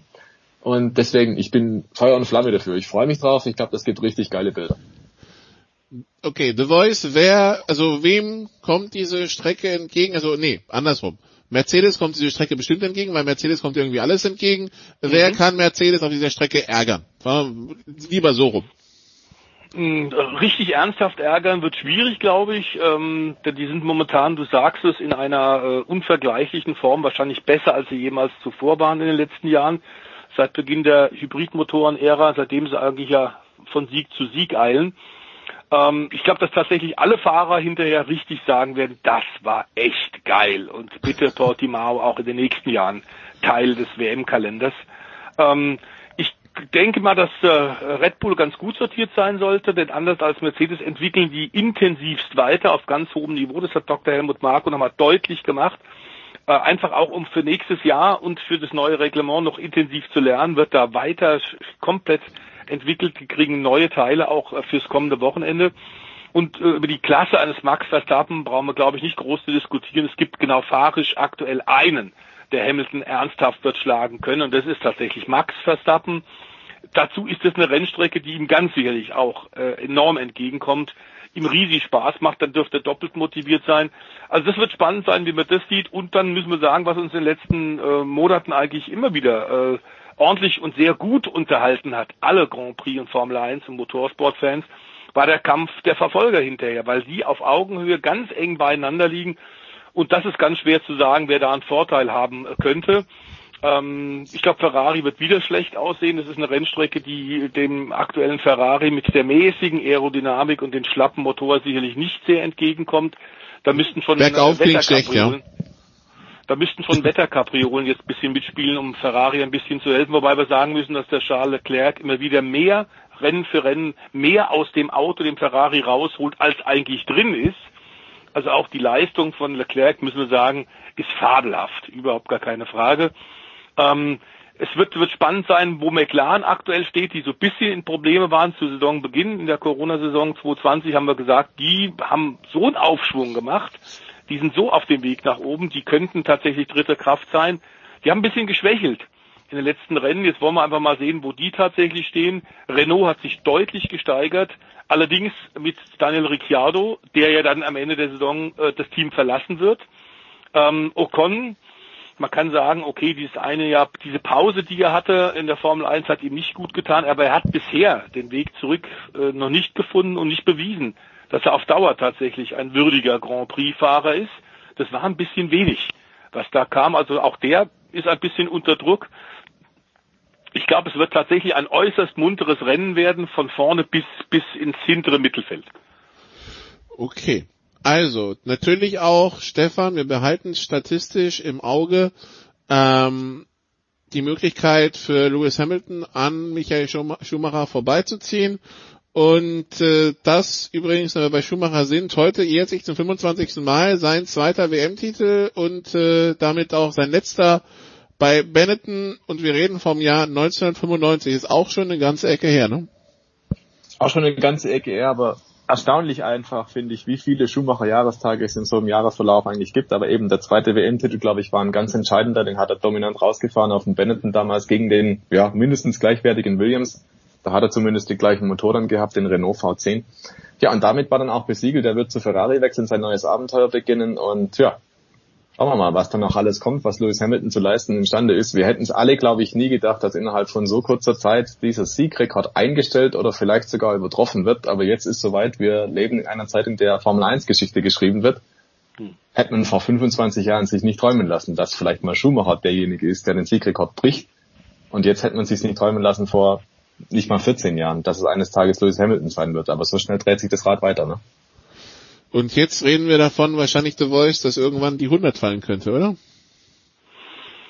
Durchaus möglich, ja. Wobei natürlich, man muss immer wieder ganz, ganz platt sagen, Rekorde sind dazu da, gebrochen zu werden. Ähm, so profan sehen es ganz sicherlich Hamilton und, und äh, Michael Schumacher, äh, als er noch äh, tatsächlich fit unter uns weilte, genauso. Denen waren die Rekorde nicht so wichtig, aber natürlich ist es ganz klar für die Fans von, von enormer Bedeutung.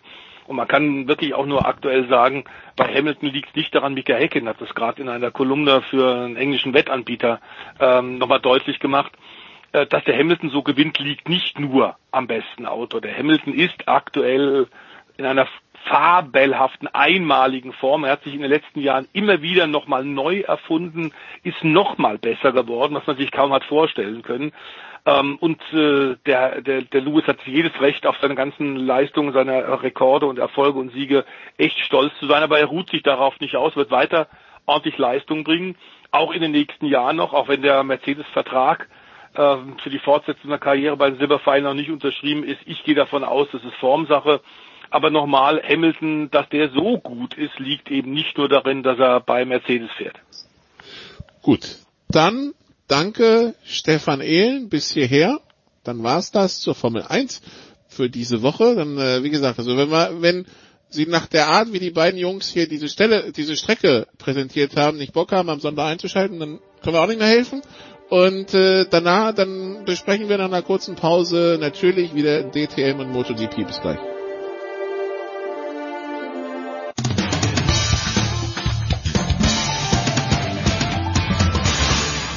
Hallo, ich bin Matthias Ekström, hier ist Sportradio 360. Viel Spaß dabei.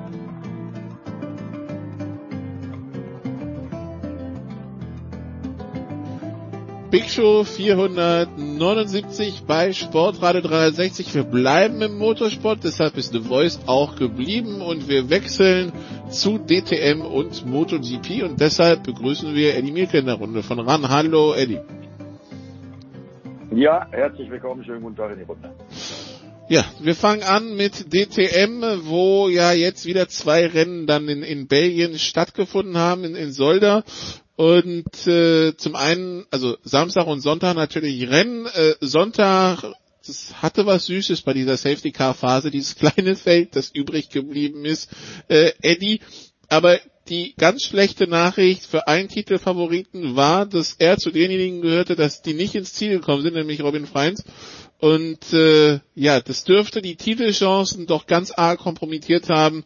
René Rast 41 Punkte vor und Nico Müller 22 vor. Äh, das, also, das ist nicht mal mehr theoretisch, oder? Ich weiß nicht, was du da gerechnet hast. Also bei mir sind es 19 Punkte Vorsprung für René Rast, aber. Ja, nee, nee, aber Rast noch, ja, nee, Rast, ein, also Rast 19 auf Müller, genau. Aber aus der Sicht von Freins, der hat 41 auf Rast und äh, 22 auf Müller.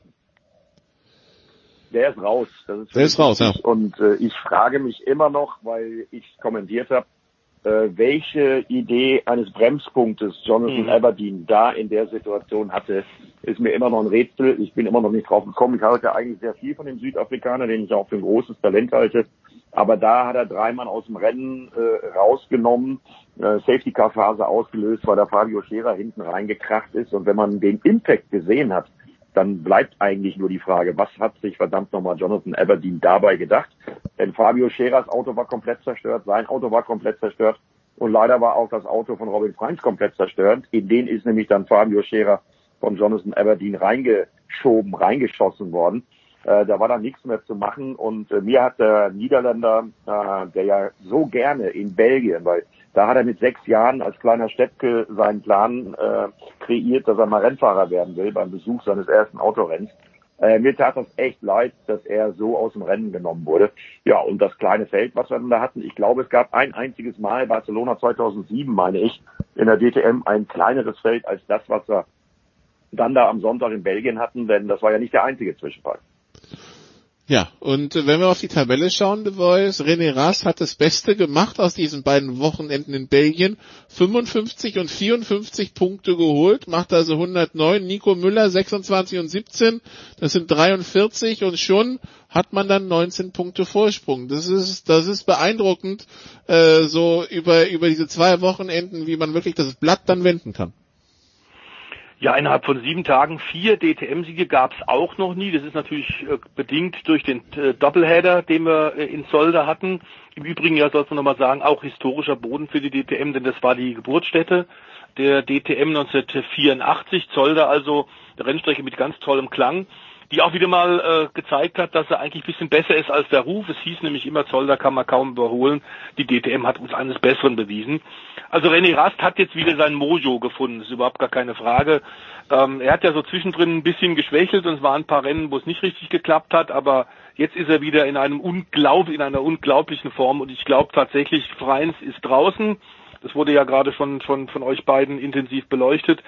Ähm, durch Riesenpech ähm, aber Nico Müller, auch er wird schlecht geschlafen haben von Sonntag auf Montag, gehe ich davon aus, denn eine souveräne große Führung, die er ja in der DTM seit dem ersten Rennwochenende in diesem Jahr hatte, die ist jetzt weg. Und er wirkte tatsächlich ähm, nicht nur konsterniert, sondern auch völlig entnervt, der sonst so ruhige Schweizer, weil er auf Gott und die Welt geschimpft hat. Ich hatte das Gefühl, ähm, Eddie im Kommentar, du hast dich richtig gefreut, dass Kubica aus Polen gefahren ist im zweiten Ja, da habe ich mich wirklich drüber gefreut, weil äh, er und seine Mannschaft haben ja sichtbar Schwierigkeiten gehabt, sich reinzuarbeiten in die DTM. Jetzt muss man bei seiner Mannschaft wissen, die waren schon mal zwei Jahre mit Mercedes in der DTM, aber das war eine andere Zeit, das waren andere Autos. Jetzt mit den zwei Liter Turbomotoren, da ist für alle alles neu gewesen. Und das hat man ja teilweise in vielen Trainingssitzungen Robert Kubica äh, angemerkt. Das hat man der Crew angemerkt bei den Boxenstops, die in aller Regel nicht geklappt haben. Äh, also die Komplexität äh, der DTM sieht man am besten an Robert Kubica. Aber jetzt hat er gezeigt, dass er zu Recht in der DTM ist, ähm, dass er äh, Auto fahren kann, wissen wir, da brauchen wir nicht drüber diskutieren. Es hat halt ein bisschen gedauert und deswegen habe ich mich sehr drüber gefreut, weil er auch nie aufgegeben hat, weil er auch in, in Interviews mit uns, mit RAN, immer wieder betont hat, nee, nee, also das betrachte ich schon als Aufgabe und das will ich hier meistern. Ja, und das war für mich dann neben René Rast ein weiteres Highlight äh, an dem Wochenende, dass er es dann wirklich durch akribische Arbeit geschafft hat, aufs Podest zu fahren. Ich glaube, das hätten auch nach der bisherigen Saisonperformance die wenigsten erwarten können. Ja, du weißt, äh, wie, wie überraschend kam es für dich? Also wir wissen ja, der Übergang von Formel 1 zu DTM ist nicht so ganz so einfach, wie man sich vielleicht vorstellen könnte. Ja, das stimmt, das haben viele bewiesen. Ähm, von Mika Häkkinen angefangen, über David Coulthard, äh, Jean Alesi, äh, Ralf Schumacher, die ja alle von der Formel 1 in die DTM gewechselt sind und alle ihre Probleme hatten. Aber ähm, Eddie hat völlig recht, es war natürlich doppelt schwierig, weil er mit auch einem neuen Team ähm, als Kundenmannschaft äh, und dann nicht mit, mit den, den, den riesen Ingenieurmöglichkeiten eines Werkteams da doppelt schwierig hatte. Und er hatte keinen Teamkollegen, bei dem er die Daten ausgleichen konnte. Also das war wahnsinnig schwer. Ich muss sagen, ich habe äh, einen Aufwärtstrend äh, das ein oder andere Mal gesehen, aber dass er aufs Podium wird fahren können, damit war wirklich nicht zu rechnen. Und das hat er sehr clever und sehr routiniert gemacht. Wir sollten immer noch sagen, dass der mit einem großen körperlichen Handicap fährt. Seit diesem sehr, sehr schweren Rallye-Unfall, der ihm ja beinahe das Leben gekostet hat, ist tatsächlich der eine Arm äh, kaum noch richtig funktionsfähig und dann tatsächlich ähm, der DTM sich dort durchsetzen. Wir wissen, da geht es um Zehntel und, und teilweise um Hundertstel äh, gegenüber Fahrer äh, wie eben einen Nico Müller, wie einen äh, René Rast, die auf der Höhe ihrer Zeit sind, die körperlich komplett fit sind, die von Werkteams unterstützt werden. Das ist schon sehr, sehr, sehr respektabel. Und das äh, ist auch sicherlich dem, dem ähm, Kubica nicht geholfen hat, dass er auch in einem BMW sitzt, die in diesem Jahr ja nun ordentlich klatschen von Audi auch bekommen haben im letzten Jahr, der Class One. Das war sicherlich auch nochmal eine Schwierigkeit. Also ich sehe es ähnlich wie Eddie, fantastische Leistung äh, und großartig, wie der sich immer wieder rauswählt. Er ist immer schon ein Kämpfer gewesen und man muss auch sagen, er ist immer ein Gentleman. Er ist einer der wenigen Fahrer, der auch selbst zugibt, wenn er Fehler macht. Das hat man im Profisport nicht so oft. Die suchen oft im, im komplexen Sport wie Motorsport an eine der tausend Ausreden. Ähm, und das hat er eh nie gemacht. Er ist immer ein ganz geradener, ein offener, äh, deswegen eigentlich auch für, für Fans und für Journalisten immer ein Zugpunkt und es ist toll, dass der DTM fährt.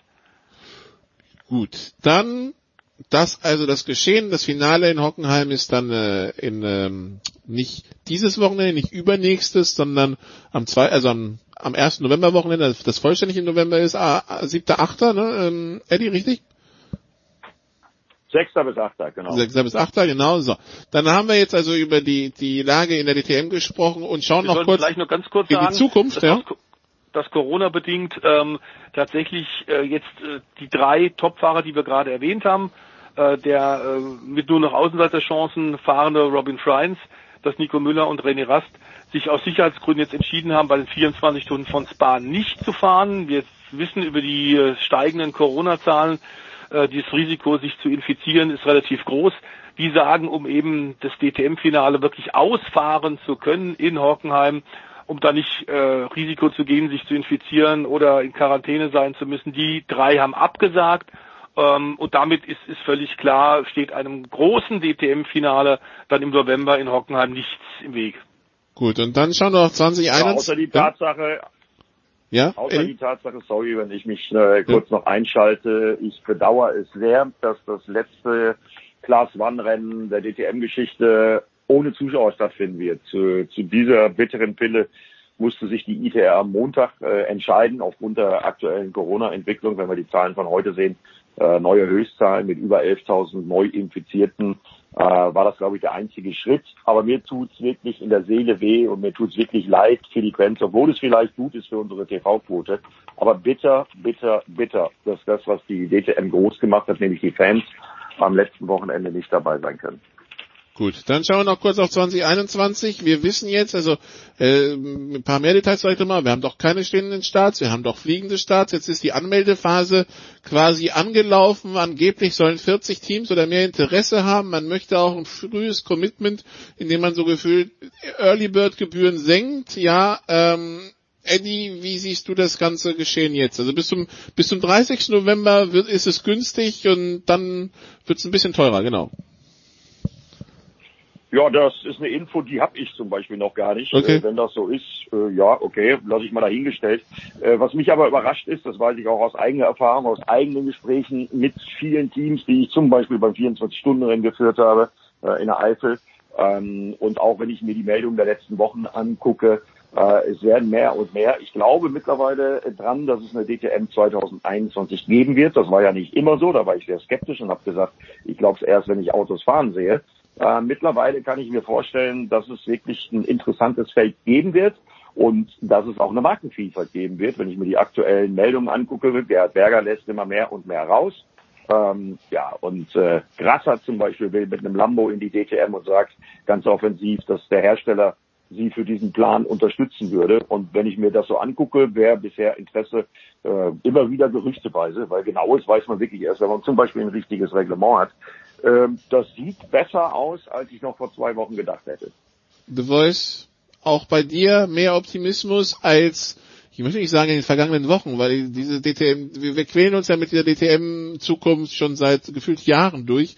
Ähm, mhm. Ja, du, du hast uns ja, du hast äh, uns ja zukommen lassen, irgendwie, was die australische V8 ab 2020, 22 macht. Und man hat das Gefühl, du würdest am liebsten damit direkt in Gerhard Bergers Büro rennen. Ähm, also sinngemäß nicht bei Gerd Berger, aber vorher bei Hans-Werner Aufrecht, dem vorherigen ITR-Präsidenten äh, und Chef. Da bin ich tatsächlich mit solchen Ideen öfter quasi sinnbildlich ins Büro gelaufen, haben wir oft versucht im Vorstand, äh, in den elf Jahren, in dem ich in der DTM als Streckensprecher gearbeitet habe und Veranstaltungssprecher. Ähm, ich glaube, dass äh, das sicherlich die bessere Variante gewesen wäre, denn DTM äh, ist ja eine Sache der Tourenwagen, deutsche Tourenwagen Masters. Äh, das GT äh, Pro-Konzept, das jetzt auch mehr und mehr verwässert wird, weil Gerhard Bergers Ideen von 600 PS Plus Autos äh, ad absurdum geführt wurden, weil die stehenden Starts, die er unbedingt wollte, einfach nicht funktionieren, wie wir im Übrigen hier bei Sportradio Eddie Mielke und ich ja auch schon gesagt haben, dass man da neue Rennkupplungen bauen müsste, das werden die Hersteller nicht machen. Also Berger musste von einigen seiner Ideen eh schon runter. Aber im Prinzip ist es natürlich jetzt eine Sache des Überlebens. Das ist uns auch klar. Wir sind viel zu spät ohnehin dran. Corona hin oder her. Im Oktober sind eigentlich normalerweise sämtliche Budgets für nächstes Jahr üblicherweise schon unter Dach und Fach und die Tinte bereits trocken auf den Verträgen. Davon kann überhaupt nicht die Rede sein. Äh, ich glaube aber auch, ähnlich wie Eddie, dass tatsächlich äh, die Zeichen ganz gut stehen. Natürlich wird momentan enorm Werbung gemacht von der DTM und PR. Äh, dass das 40 Teams sein werden, glaube ich nicht. Das sind also alles bisher nur Teams, die tatsächlich sich hier die ähm, das Reglement oder das, zumindest das, was momentan vorliegt, haben zuschicken lassen, die haben Interesse bekundet. Aber ich glaube, ein gutes Starterfeld kann es im GT-Bereich durchaus geben, weil es einfach hunderte von Autos von diesen GT-Fahrzeugen, Rennfahrzeugen äh, weltweit gibt. Und die kann man mehrfach einsetzen, nicht nur in einer Rennserie. Das war das große Problem der Class One, dass diese Class One DTM-Autos nur in der DTM eingesetzt werden konnten. Die Kooperation, die man lange über Jahre versucht hat, auch Gerhard Berger versucht hat, äh, die Kooperation mit Super GT in Japan, äh, bei dem man das Reglement angeglichen hat, hat ja auch nicht funktioniert, weil die Japaner natürlich auch in Zeiten der Automobilkrise bei dem Wechsel in Richtung äh, Elektromobilität eben auch zurückhaltend sind mit, mit äh, Investitionen. Ähm, ich glaube tatsächlich, dass wir eine Chance haben mit der DTM. Ich glaube, dass, dass die DTM wichtig ist, ähm, auch für, bezüglich der Rahmenrennserien für junge Talente. Ähm, ob der, das äh, GT Pro Konzept tatsächlich der richtige Weg auf Dauer ist, glaube ich nicht. Ich glaube, man hätte tatsächlich auf Tourenwagen setzen können und die Australier sind seit Jahren eigentlich ein Vorbild, wie man es machen kann, bei vernünftigen Kosten tatsächlich äh, zuschauerfreundlichen Motorsport zu betreiben. Die haben im Schnitt bei ihren äh, 20 Rennen im Jahr haben die im Schnitt, äh, ich glaube, 45.000 Zuschauer. Bathurst war gerade der Saisonhöhepunkt. Ähm, da hatten sie in diesem Jahr auch trotz Corona hatten die fast 150.000 Zuschauer bei einer Veranstaltung. Also solche Highlights kommen dazu. Ich glaube, dass die das richtig machen und da bleibt man bei Tourenwagen. Tourenwagen, die vom Auto her, von den Kosten her etwa ein Drittel des, dessen kosten, was ein Class One Audi oder ein Class One BMW aktuell kostet. Gut, dann äh, werden wir das mit der DTM weiter spannend verfolgen. Aber wie gesagt, die Aussichten sind schon mal rosiger als vor ein paar Wochen und das ist ja, mhm. egal welchen Sport es betrifft, immer gut. Dann schauen wir auf die MotoGP und sehen dort, Eddie, ähm, dass ein Fabio Quattararo, der ja noch in äh, Katalonien gewonnen hatte, dann ist er in Le Mans im, im Regen rumgeeiert, wie viele andere auch. Äh, jetzt hat er zu viel Druck, glaube ich, im Vorderreifen in, in, äh, in, Arago in Aragonien. Ähm, sieben Punkte aus den letzten zwei Rennen. Schwupps ist Juan Mir an ihm vorbei, ist bei Quattararo ja, die Luft raus, kann man nicht sagen. Es war ja zu viel Druck, aber wir verstehen uns schon, Eddie, ja? Nee, nee, also die Luft raus ist da noch nicht. Äh, ich bin gerade in der Vorbereitung fürs kommende Wochenende, äh, weil der Liqui Molly Grand Prix von Teruel steht an. Heißt anders als letztes Wochenende, findet aber auf der gleichen Anlage auf dieser fantastischen Motorradstrecke von Hermann Tilke im Übrigen gebaut ähm, in Aragon-Stadt auf dieser fünf Kilometer langen Berg- und Talbahn. Und äh, ja, also die Luft ist da noch bei gar keinem raus, weil wir haben nur die ersten vier innerhalb von 15 Punkten. Also 121 Johann Mir, der neue WM-Führende, und Andrea Dovizioso auf 106 Punkten. Ich kann nur jedem Motorsportfan erzählen und äh, hoffen, äh, dass sie meine Worte äh, wahrnehmen. Am kommenden Wochenende muss MotoGP geguckt werden, denn das wird in allen drei Klassen wieder ein absoluter Kracher. Weil wenn ich dann auch mal auf die Moto2 gucke, da sind die ersten drei durch fünf Punkte getrennt. Der vierte, Marco Besecchi, hat gerade mal 25 Punkte Rückstand. Äh, also es ist äh, wirklich in allen drei Klassen mega spannend, aber über allem steht natürlich die MotoGP, weil mit Alex Rins hatten wir am letzten Wochenende den achten Sieger äh, innerhalb von elf Rennen und wir haben ja noch vier. Äh, und der WM-Führende, der neue WM-Führende, Juan Mir, ist zum Beispiel einer von denen, der hat in dieser Saison noch kein Rennen gewonnen. Also da gibt es noch ein paar Kandidaten, die MotoGP, also egal wo man hinguckt, in allen Bereichen auf absoluten Rekordkurs und einfach unglaublicher Rennsport, mega spannend. The Voice, wie vermitteln wir jetzt Marc Marquez? Lass dich noch mal ein paar Mal operieren, lass dir mhm. Zeit, komm mal 2023 zurück, weil im Augenblick ist ein bisschen geil, ein bisschen spannend ohne dich. Ja, absolut. ähm, wobei wir ihm natürlich trotzdem beste Genesung wünschen und es ist völlig richtig, dass nach dem äh, doch ver ver verfrühten Versuch zurückzukommen, er jetzt tatsächlich wartet und sich komplett ausheilen lässt. Wir haben da ja viele große Beispiele in der Vergangenheit des Motorradrennsports, auch von Leuten, die zu früh ein Comeback versucht haben und dann äh, nicht nur ihren, in ihrer aktiven Zeit davon äh, behindert wurden, sondern tatsächlich auch im Nach, in, in der Nachmotorradkarriere. wir dürfen nur an Mick Touren erinnern. Ähm, wir haben wahnsinnig viele Rennfahrer, die tatsächlich durch diese schweren Verletzungen, die sie nicht haben richtig ausfallen lassen, ihr ganzes Restleben Riesenprobleme. Und das ist äh, tunlichst zu vermeiden. Aber du hast insofern recht, mit dem Augenzwinkern gesagt, wenn Marc Marquez tatsächlich nicht da ist, dann äh, gibt es äh, ein, ein Aufblühen der Meisterschaft und äh, es ist absolut Rekord. Acht verschiedene Sieger in diesem Jahr. Dazu, ich glaube, 15 oder 16 unterschiedliche Fahrer auf dem MotoGP-Podium. Das haben wir seit Menschengedenken nicht mehr gehabt. Und tatsächlich dadurch, dass wir so riesen Amplituden in der Formkurve haben, so bergauf, bergab, äh, Kurven von Wochenende zu Wochenende. Da ist keine Konstant bei keinem drin, was wir sagen müssen. Erstaunlich Suzuki, wir haben es ein paar Mal schon erwähnt, die sind wirklich stark, weil die ein Motorrad offenbar haben, was beim Nassen, beim Trocknen äh, sehr gut funktioniert, was man offenbar in einem relativ breiten Abstimmungsfenster hinbekommt, ganz anders als die Honda, wobei da wirklich stark ist wie Alex Marquez jetzt auch äh, beim Motorland Aragon am letzten Wochenende unter trockenen Bedingungen gezeigt hat, dass er podiumsfähig ist.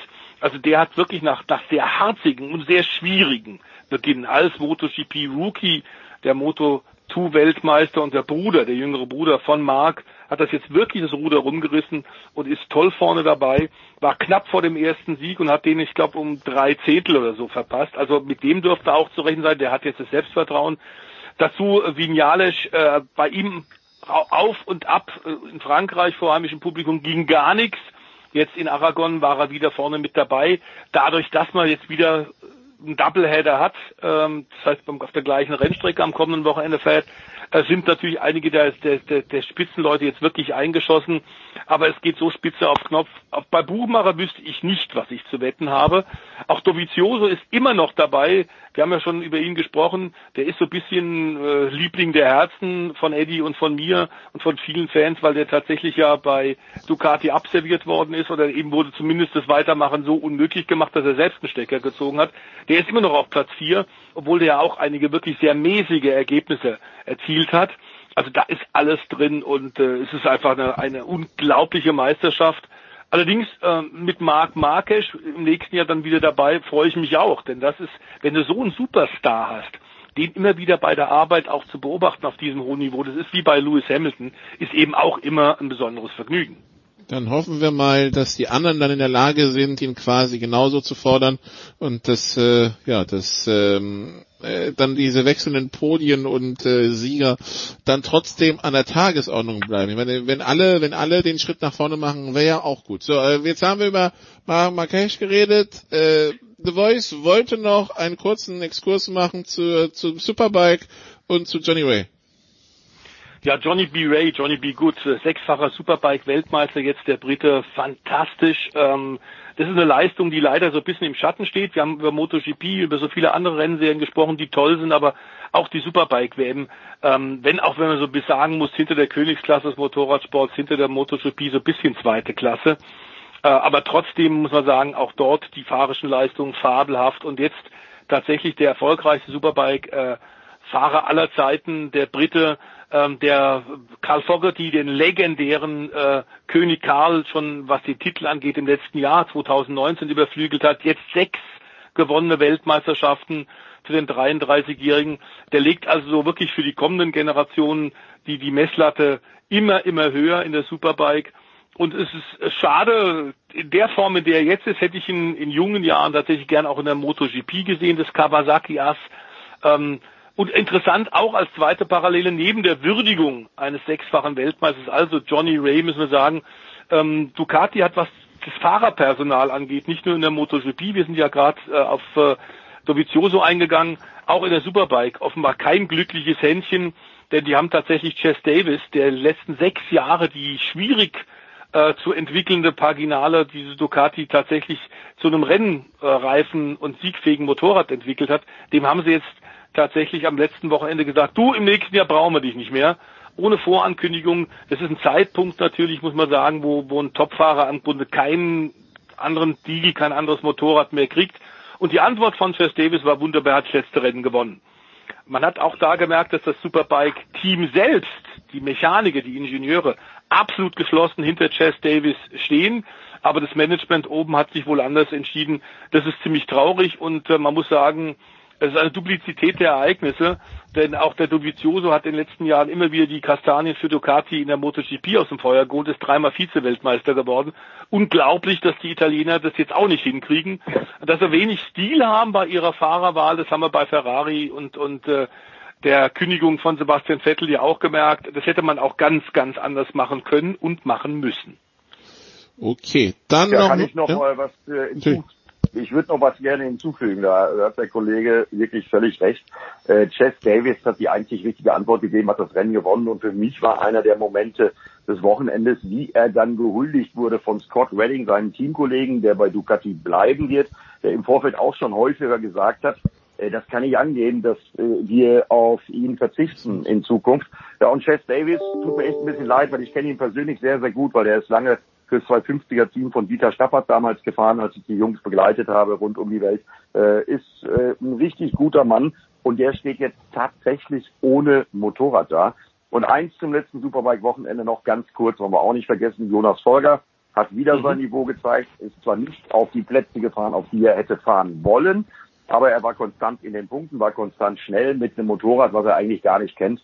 Und von daher haben wir Hoffnung, allerdings dann in Zukunft wohl auch BMW, dass wir mit Jonas Folger nächstes Jahr wieder einen Starter in der Superbike-WM haben. Und gerade gestern habe ich mit Sandro Cortese telefoniert.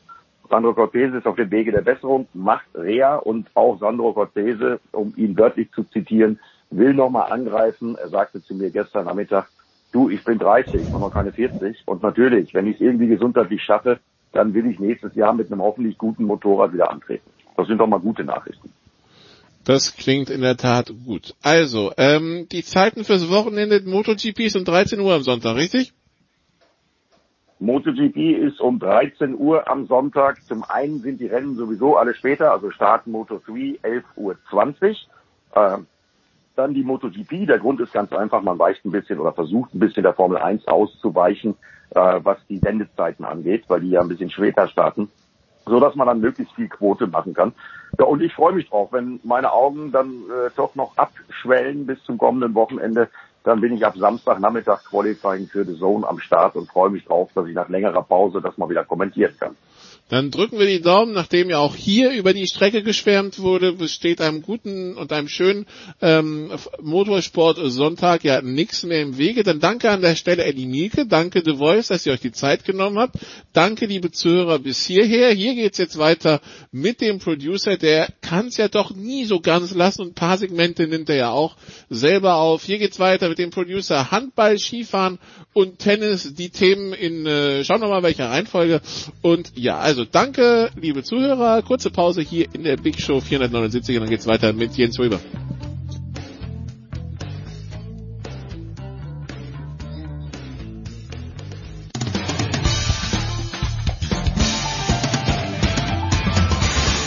Hallo, hier ist Uwe Gensheimer und ihr hört Sportradio 360.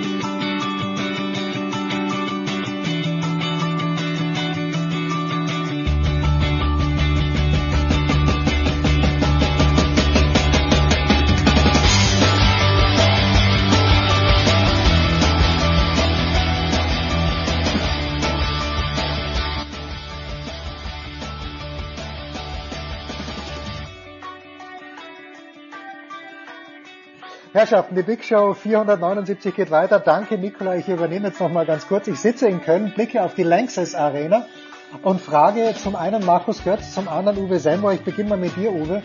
Wann werden wir wieder Handball in der Lanxess Arena sehen? Wann wird der VfL Gummersbach 18.000 Menschen begeistern, die, äh, die dann darüber pilgern nach Köln? Guten Morgen allerseits. Ja, also das klingt wie ein Märchen, das klingt wie ein Märchen. Guten Morgen, äh, äh, fern unserer Zeit. Äh, also ich, mir fehlt die Fantasie im Moment, sowas in absehbarer Zeit zu sehen. Äh, und äh, ich glaube, der Sport und damit auch der Handball wird auf Sparflamme kochen. Für leider noch zumindest viele Monate. Ja, das befürchte ich leider auch, Götze. Ich habe, ähm, ich habe es eh schon mal angesprochen, glaube ich. Nordhorn gegen Berlin war erste oder zweiter oder dritter Spieltag Bundesliga. Ich war irritiert, wie viele Leute in dieser relativ kleinen Halle waren. Ähm, hat sich das ein kleines bisschen, ja, wie ist denn der Eindruck der ersten Wochen, Götze? Gerade was das auch mit den Zuschauern, mit der Stimmung angeht. Also es war total heterogen völlig unterschiedlich an den entsprechenden Standorten, je nach Infektionsgeschehen, je nach Hallengröße, je nach Hallenbeschaffenheit, je nach Hygienekonzept. Äh, ich war auch bei ein paar Spielen mit relativ vielen Zuschauern, zum Beispiel in Leipzig. Ich hatte aber, wo auch immer ich war, also beim Handball zumindest, ähm, immer das Gefühl, dass das sehr vernünftig organisiert und auch entsprechend durchgeführt war. Und nach meinem Kenntnisstand zumindest gab es auch noch keine ähm, Infektionskette äh, oder eine Problematik aus irgendeiner ähm, Handball-Zuschauersituation heraus. Ich weiß schon, was du meinst, Jens. Klar, wenn du in diesen Zeiten gerade indoor, äh, aber auch draußen im Fußballstadion, wenn du, wenn du äh, viele Leute aufeinander siehst, dann zuckst du zusammen. Aber nochmal das, was ich persönlich erlebt habe in den Hallen, das schien mir in keiner Weise unkontrolliert zu sein. Das war schon gut organisiert. Uwe, teilst du diesen Eindruck? Äh, ich habe, was ich mich halt frage, entschuldige, dass ich doch noch, äh, wenn ich so in Fußballstadien schaue, zum Beispiel Mittwochabend, äh, schaue ich mir die Salzburger an, die gegen Lokomotive Moskau spielen. Da sind 3000 Leute im Stadion und die sind in zwei Sektoren. Und was ich nicht verstehe ist, dann teilt doch diese 3000 Zuschauer bitte über das ganze Stadion aus und pfercht die nicht in einzelne Sektoren. Aber das ist nur mein Eindruck. Uwe, wie, wie ist dein Eindruck aus den Hallen? Ja, es sind äh, es sind verschiedene Inseln ähm, und ich will das äh, Eingangsstatement vom Götzin noch ein bisschen erweitern. Wir sind von Bundesland zu Bundesland verschieden, von Kreis zu Kreis, von Gesundheitsamt zu Gesundheitsamt und da eine einheitliche Schiene irgendwo hinzubekommen, ist äh, völlig unrealistisch und von daher werden wir uns äh, dran gewöhnen, dass in der einen Halle niemand sitzt, in den nächsten 200 mhm. und dann vielleicht wie beim Derby zwischen Kiel und Flensburg eben über 2000 Leute und ich finde auch da hat das Konzept äh, sehr viel Lob bekommen, wie der THW das gemacht hat, aber es ist kein Schnittmuster für die Zukunft. Äh, man bewegt sich natürlich nicht auf einer Insel der Seligen beim Handball und äh, kann noch so ausgeklügelte Konzepte vorlegen und durchführen. Wenn es links und rechts rauscht und die Krankenhäuser auch voller werden, dann wird es Sport allerhöchstens äh, isoliert mit zwei Mannschaften geben und drei offiziellen und hm. sonst nichts. Da müssen wir uns ganz, da dürfen wir keine Augenwischerei betreiben. Ja. Dieses angesprochene, von Uwe angesprochene Spiel Götzi, also in Kiel, ich habe ein kleines bisschen Weltuntergangsstimmung verortet. Ich glaube, in Göppingen haben sie so deutlich verloren. Korrigier mich bitte. Und da gewinnen sie mit acht. Wer, wer, wer, wer hat wo deutlich verloren? Äh, die Kieler haben doch... Äh, nein, nein, die haben in Wetzlar. In Wetzlar, ah, in, in Wetzlar, sorry, in, sorry, in Wetzlar, was ja noch schlimmer ist als Göttingen. Bei aller Liebe für meine, für die Wetzlarer.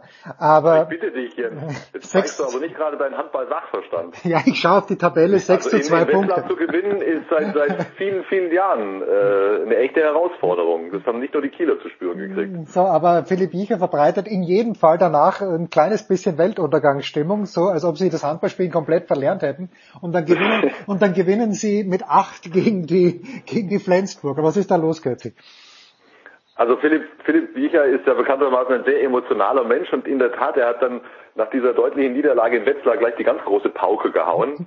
Äh, wir sind Kiel, äh, wir haben Werte, und die haben wir nicht äh, an den Tag gelegt. Also so, so eine normale Niederlage, habe ich das Gefühl, gibt es bei Philipp Biecher noch nicht, aber ähm, der wird dort auch seine Entwicklung machen. Ähm, ja, wie kommt es zustande?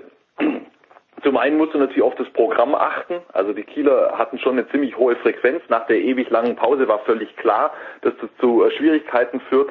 Dann die personelle Situation. Bei Kiel sind extrem wichtige äh, Spieler ausgefallen, äh, was man im Wetzlar-Spiel unter anderem auch gemerkt hat.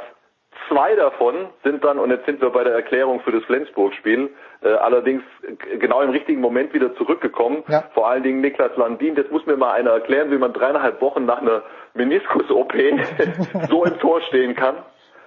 Und ähm, ich meine, er kommt da zurück und das war einfach eine absolute Weltklasse-Leistung.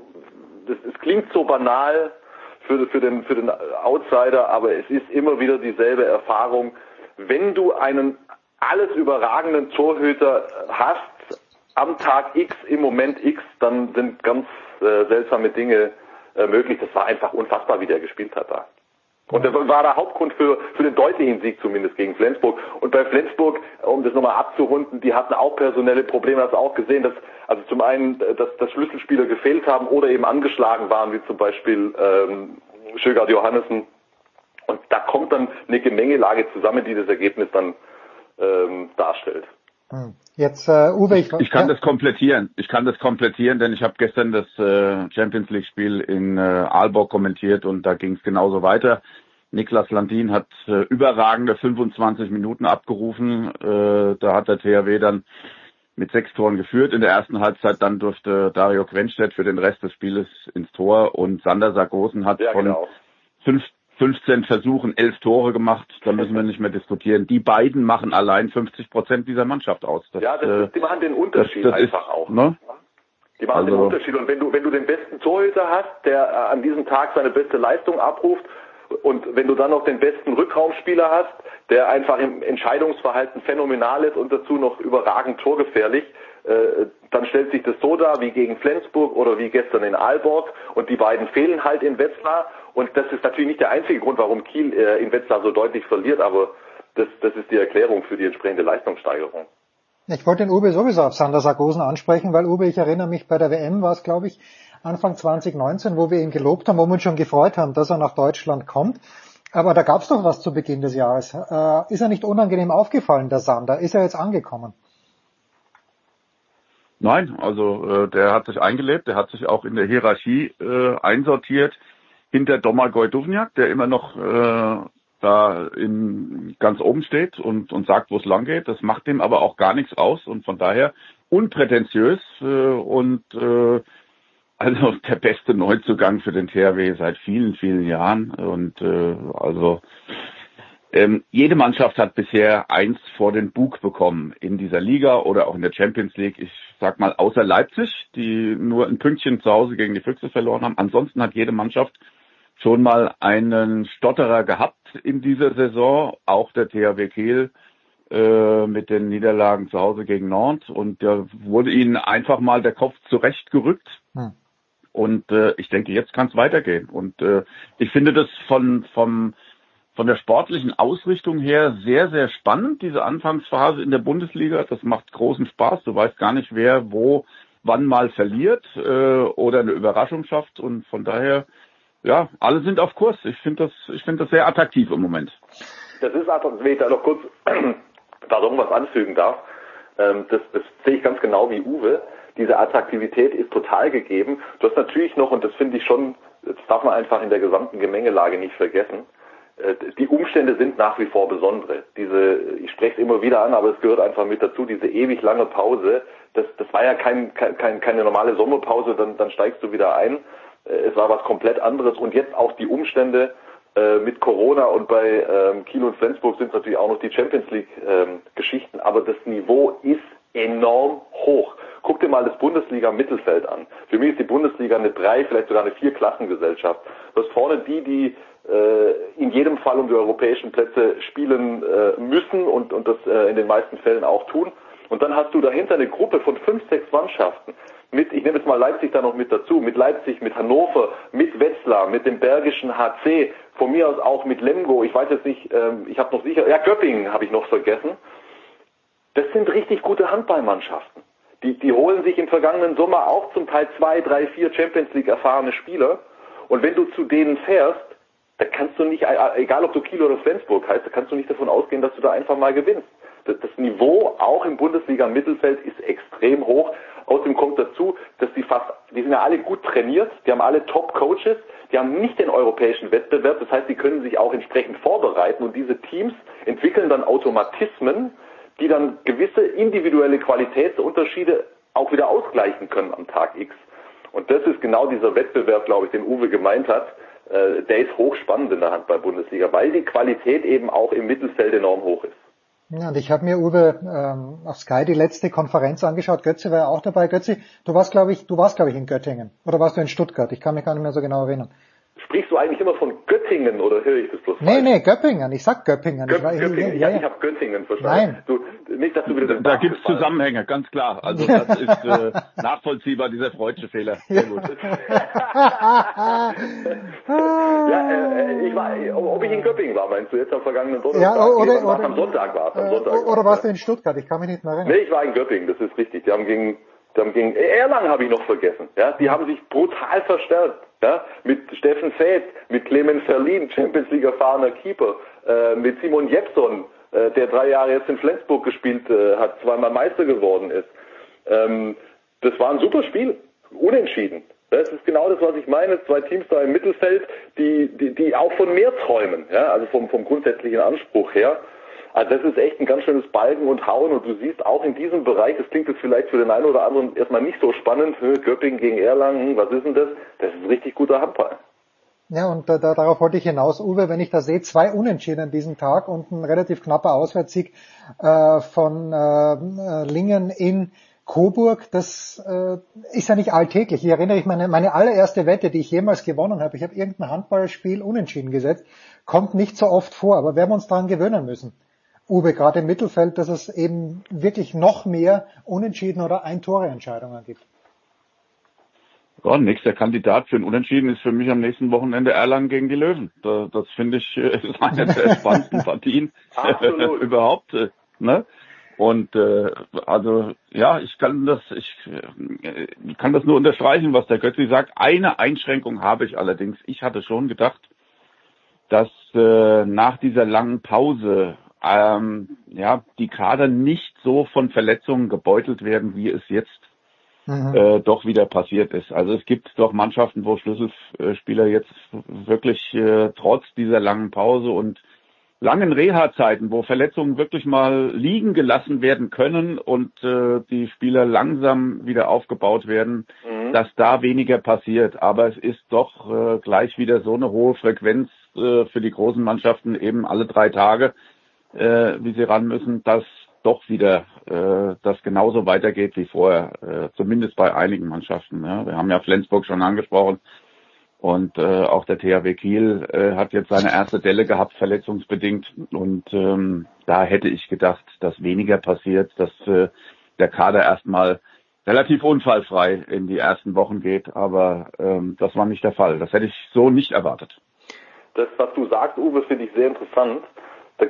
Gab es ja zwei Sichtweisen jetzt im vergangenen Sommer beziehungsweise vor Saisonstart. Zum einen vollkommen richtig, was du sagst es gab viele Spieler, die seit Jahren sozusagen Verletzungen mit sich geschleppt haben, die sie nicht ganz auskurieren konnten. Für die war das im ersten Moment ein Vorteil. Gleichzeitig mit jedem Trainer, mit dem ich gesprochen habe, ich habe immer dasselbe gehört. Hey, ich habe echt Sorge, ähm, was die Verletzungen betrifft, aufgrund dieser ewig langen Unterbrechung. Man darf ja nicht vergessen, ähm, es konnte ja auch lange dann gar nicht wirklich handballspezifisch trainiert werden. Ich habe noch die ersten Trainingsbilder nach dieser, nach diesem kompletten äh, Shutdown in Erinnerung äh, von den Rhein-Neckar-Löwen zum Beispiel, wo die alle mit drei Meter Abstand durch die Gegend getrabt sind und ein bisschen Wurftraining, aber dieses, dieses ganz stark handballspezifische, das blieb halt schon enorm lang auf der Strecke. Und da haben sich alle auch schon entsprechend diese Sorgen gemacht. Was passiert eigentlich, wenn wir dann wieder einsteigen, sieben Monate nach dem Lockdown und sofort auf äh, 110 Prozent Betriebstemperatur sind? Und ähm, ja, leider äh, ist die Sorge an vielen Orten bereits bestätigt worden. Also die Verletzungsanzahl ist relativ hoch. Und dann nochmal zum Spiel Erlangen gegen Löwen. Ich werde am Sonntag dort sein und unter uns, ich habe redaktionsintern auf äh, nicht nur auf einen Unentschieden, sondern auf einen Heimsieg gesetzt. Ja, Götzi, hatten wir nicht ausgemacht, dass äh, hatten wir nicht ausgemacht, dass du mich mal mitnimmst nach Erlangen? Ja, komm doch mit. Was auf Sonntag, wann, wann muss ich los? 16 Uhr, kurz äh, halb zwölf. Na, ich überleg's mir. Jens, pass auf, es ist nicht, Jens, pass auf, es ist nicht ein Vorort von Köpping, ne? Nicht, dass du in die falsche Richtung losfährst. Ne? Du musst nach Norden, du musst nach Norden, nicht nach Westen. Okay, na, ich überlege mir das, Götze, ich melde mich. Äh, ab, um das abzurunden, aber nochmal das Big Picture. Uwe, ja, natürlich ist es von Ort zu Ort verschieden, äh, aber wir haben eine richtig spannende Saison und Basketball musste sich selbst verschieben, leider, äh, oder musste jetzt wieder, wieder unterbrochen werden. Eishockey findet überhaupt nicht statt. Ist der Handball vielleicht eigentlich in gar keiner schlechten Position im Moment?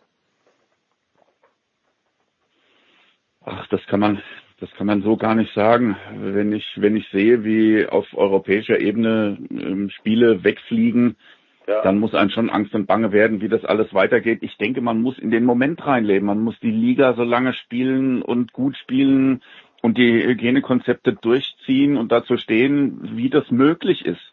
Was am Ende dabei rauskommt im nächsten Frühjahr, meine Güte, das kann jeder, kann man noch gar nicht absehen. Ja, man muss, man muss gucken, dass die nächsten zwei Wochen funktionieren. Ja, und ähm, da, da, so, so geht's erstmal weiter, äh, glaube ich. Und all, jede andere Prognose ist äh, nicht seriös.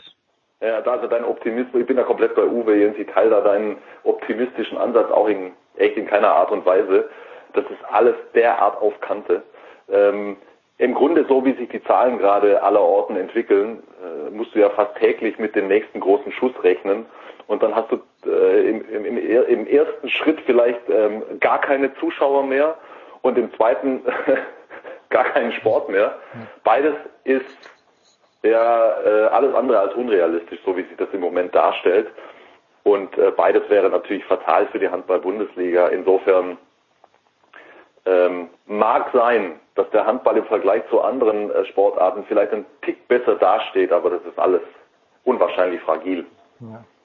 Wir schließen jetzt, wir machen noch ein ganz, ganz kleines Fass auf, weil ich weiß, uh, Uwe ist ein Tennisgott und das stimmt. Ich habe einmal mit Uwe gespielt und dann sagt Uwe irgendwie so nach einer halben Stunde, nachdem ich keinen Ball getroffen habe, sagt er so, Jens, jetzt deine Lieblingsübung, jetzt spielen wir mal zehn Minuten Rückhand Cross. Das war, es war ein Debakel, aber äh, ich, ich, ich stehe dazu.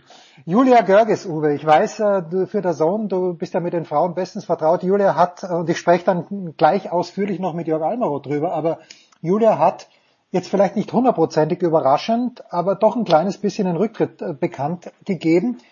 Ja, wie, was bleibt von Julia? Sportlich gesehen, aus deiner Sicht? Ja, also ich, äh, ich fand das die, die Karriere insgesamt großartig. Also sie hat sich bis in die Top Ten vorgearbeitet. Sie hat bei großen Turnieren, sprich bei den Grand Slams, das Halbfinale erreicht. Das ist äh, eine Karriere. Ähm, ich will auch gar nicht sagen, dass die im Schatten stand von Angelique Kerber. Dafür ist äh, Julia Görges auch ein ganz anderer Typ, auch ein ganz anderer Spielertyp. Ja, sie hat ja so dieses offensive Moment auf der Tour ähm, verkörpert. Das fand ich immer sehr bewundernswert. Es gab Spiele, die nicht funktioniert haben. Da hat sie 1-6, 1-6 verloren, aber dann hat sie auch die, die Großen mal so richtig abgebügelt mit ihrem Aufschlag und mit, mit ihren sonstigen Qualitäten. Also ich fand das, die Spiele immer sehr attraktiv äh, mit Julia Görges und ähm, ich finde, sie hat äh, äh, sehr viel erreicht. Man muss diesen Schritt respektieren. Es war natürlich jetzt äh, in der letzten Zeit sehr, sehr holprig mit Trainerwechsel und ähm, ja, ich weiß nicht, ob äh, ich, ich glaube, wir werden erfahren, dass sie eine ganz andere Lebensperspektive jetzt äh, aufmacht und äh, mit ihrem neuen Freund äh, vielleicht in dieser Hinsicht zu neuen Ufern äh, aufbricht. Und äh, meine Güte, das sind Spielerinnen aus dieser Ü30-Generation, äh, die haben mit äh, 15, 16 angefangen, internationale Turniere zu spielen. Und da kommt halt so, ein, so eine Karriere äh, am Ende zusammen, die 15, 16 Jahre lang äh, bedeutet hat, dass man aus dem Koffer lebt. Und dann ist es irgendwann mal gut. Und ob du dann mit 30, mit 32 oder mit 35 aufhörst, das ist im, im Grunde egal. Du hast einen langen Weg hinter dir, der war erfolgreich und gut ist. Großartiges Schlusswort. Wenn ihr da draußen oh. Neue Karriere... Moment, ja, ja, okay, komm Götzi. Götzi, das davon... Ja, okay, Götzi, bitte. Wir, bitte. wir sind ja gerade beim Tennissport. Ich gehe hier nicht raus aus dieser Runde, bevor Uwe nicht uns nochmal kurz abgedatet hat. Ich habe noch mitgekriegt, Uwe, du hast nochmal richtig angegriffen auf, auf der Ü-Irgendwas-Tour. Wie ging das Ganze aus? Ja, also ähm, ich muss das Gespräch auch jetzt abbrechen, weil ich mit einem Trainer verabredet bin, der durchaus Rückhand Cross spielen kann und das äh, mehr als eine Viertelstunde. Äh, nein, ich bin ich bin da äh, voll auf Kurs. Also ähm, ich halte euch auf dem Laufenden, aber äh, alle Karten lege ich da noch nicht auf den Tisch und äh, ähm, ja, hab die hab die Turniersaison relativ erfolgreich abgeschlossen äh, auf Sand und jetzt äh, geht's in die Halle, wo immer das geht. Aber eigentlich bin ich in diesen drei Monaten jetzt äh, im, im Aufbautraining, was äh, ja, die körperlichen Voraussetzungen angeht. Und so viel darf ich verraten, mehr nicht. Und das macht, und das macht uns allen Angst. Kurze Pause in der Big Show 479. Danke Uwe, danke Götze.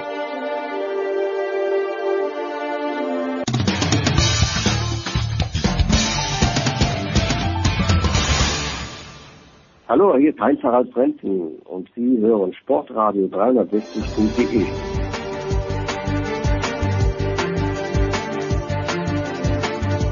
Sportradio 360, die Big Show 479. Es geht los, es geht weiter mit Skifahren. Am vergangenen Wochenende ist es losgegangen in Sölden. Guido Heuber war mit in Gedanken dabei, war als Kommentator dabei. Aber Guido, schön, dass du ein paar Minuten Zeit hast. Du durftest nicht hin oder du hättest hingedurft, aber das Rennen nicht kommentieren. Wie war die Sachlage genau? Die Sachlage ist die, die eigentlich mittlerweile dieselbe bei allen Fernsehanstalten ist, ähm, dass es von den Sendeanstalten nicht mehr möglich ist, Mitarbeiter vor Ort zu schicken wegen Covid. Wir sind äh, bei Eurosport, das wissen vielleicht einige, ein amerikanisches Unternehmen, Discovery, und Discovery hat gesagt, generell niemand mehr vor Ort. Das heißt für uns, wir wussten es im Vorhinein schon, leider müssen wir in dem Jahr die gesamte Saison äh, aus Home-Studios machen, die uns eingerichtet wurden. Und äh, das gilt sogar noch für die Weltmeisterschaft in Cortina d'Ampezzo. Muss ich jetzt sagen, es hätte mich schlechter treffen können, weil du kannst dir vorstellen, wo mein Home-Studio ja, steht. Ja, ich weiß, ich weiß. In Saalbach. Ja. das heißt, ich werde das erste Mal in meinem Leben eine ganze Saison in Saalbach verbringen, im schönen WM-Ort von 2025 und alle Skirennen von dort kommentieren. Aber zu deiner Frage auch, es ist übrigens bei allen anderen auch so, der ORF wird äh, versuchen, die Österreich-Rennen noch vor Ort machen zu können. Ähm, okay. Es ist natürlich immer ein Interview, oder in dem Fall beim ORF der Rainer Pariasek vor Ort. Aber die Kommentatoren ähm, werden, äh, wenn es nicht in Österreich ist, also der Oliver Polster, zum Beispiel in Wien sitzen, der Schweizer Fernsehen sitzt in Zürich, das äh, französische Schweizer Fernsehen sitzt in Lausanne, die Kollegen vom ZDF saßen beide in Mainz Also das ist äh, etwas, was uns alle getroffen hat. Aber um das noch kurz abzuschließen, und da möchte ich eventuell auch sämtliche Kollegen von der schreibenden Zunft dazu einladen, es hat noch nie in 25 Jahren Weltcups, die ich jetzt äh, begleite, eine WhatsApp-Gruppe gegeben alle, inklusive Steve Porino vom NBC, in einer Gruppe waren und alle in ihre Informationen ausgetauscht haben, weil sonst wäre das gar nicht möglich gewesen.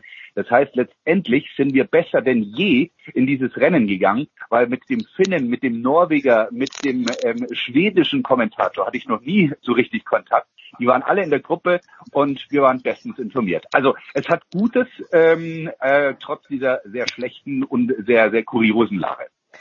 Ein Mann, der dort war, ist auch in der Leitung, nämlich Roman Stelzl. Roman, äh, wenn du sowas hörst, musst du überhaupt noch äh, vor Ort sein oder reicht dir auch eine WhatsApp-Gruppe? ja, prinzipiell heutzutage reicht wahrscheinlich eine WhatsApp-Gruppe oder ein Laptop oder überhaupt irgendein, irgendein, mein, also ein Smartphone weil man mit Microsoft Teams oder was auch immer äh, bestens versorgt wird, äh, wie wir schon bei der US Open und bei der French Open gesehen haben, Jens, oder? Ähm, aber ansonsten ist natürlich das vor Ort, äh, speziell jetzt heuer in Sölden, natürlich ja für mich absolutes Muss gewesen. Erstens mal ist es ja unser Heimrennen und zweitens mal bin jetzt ja auch, glaube ich, schon zehnte Mal dabei gewesen, wenn ich richtig gezählt habe. Äh, insofern ja unheimlich spektakulär war, weil es einfach gar nicht spektakulär war.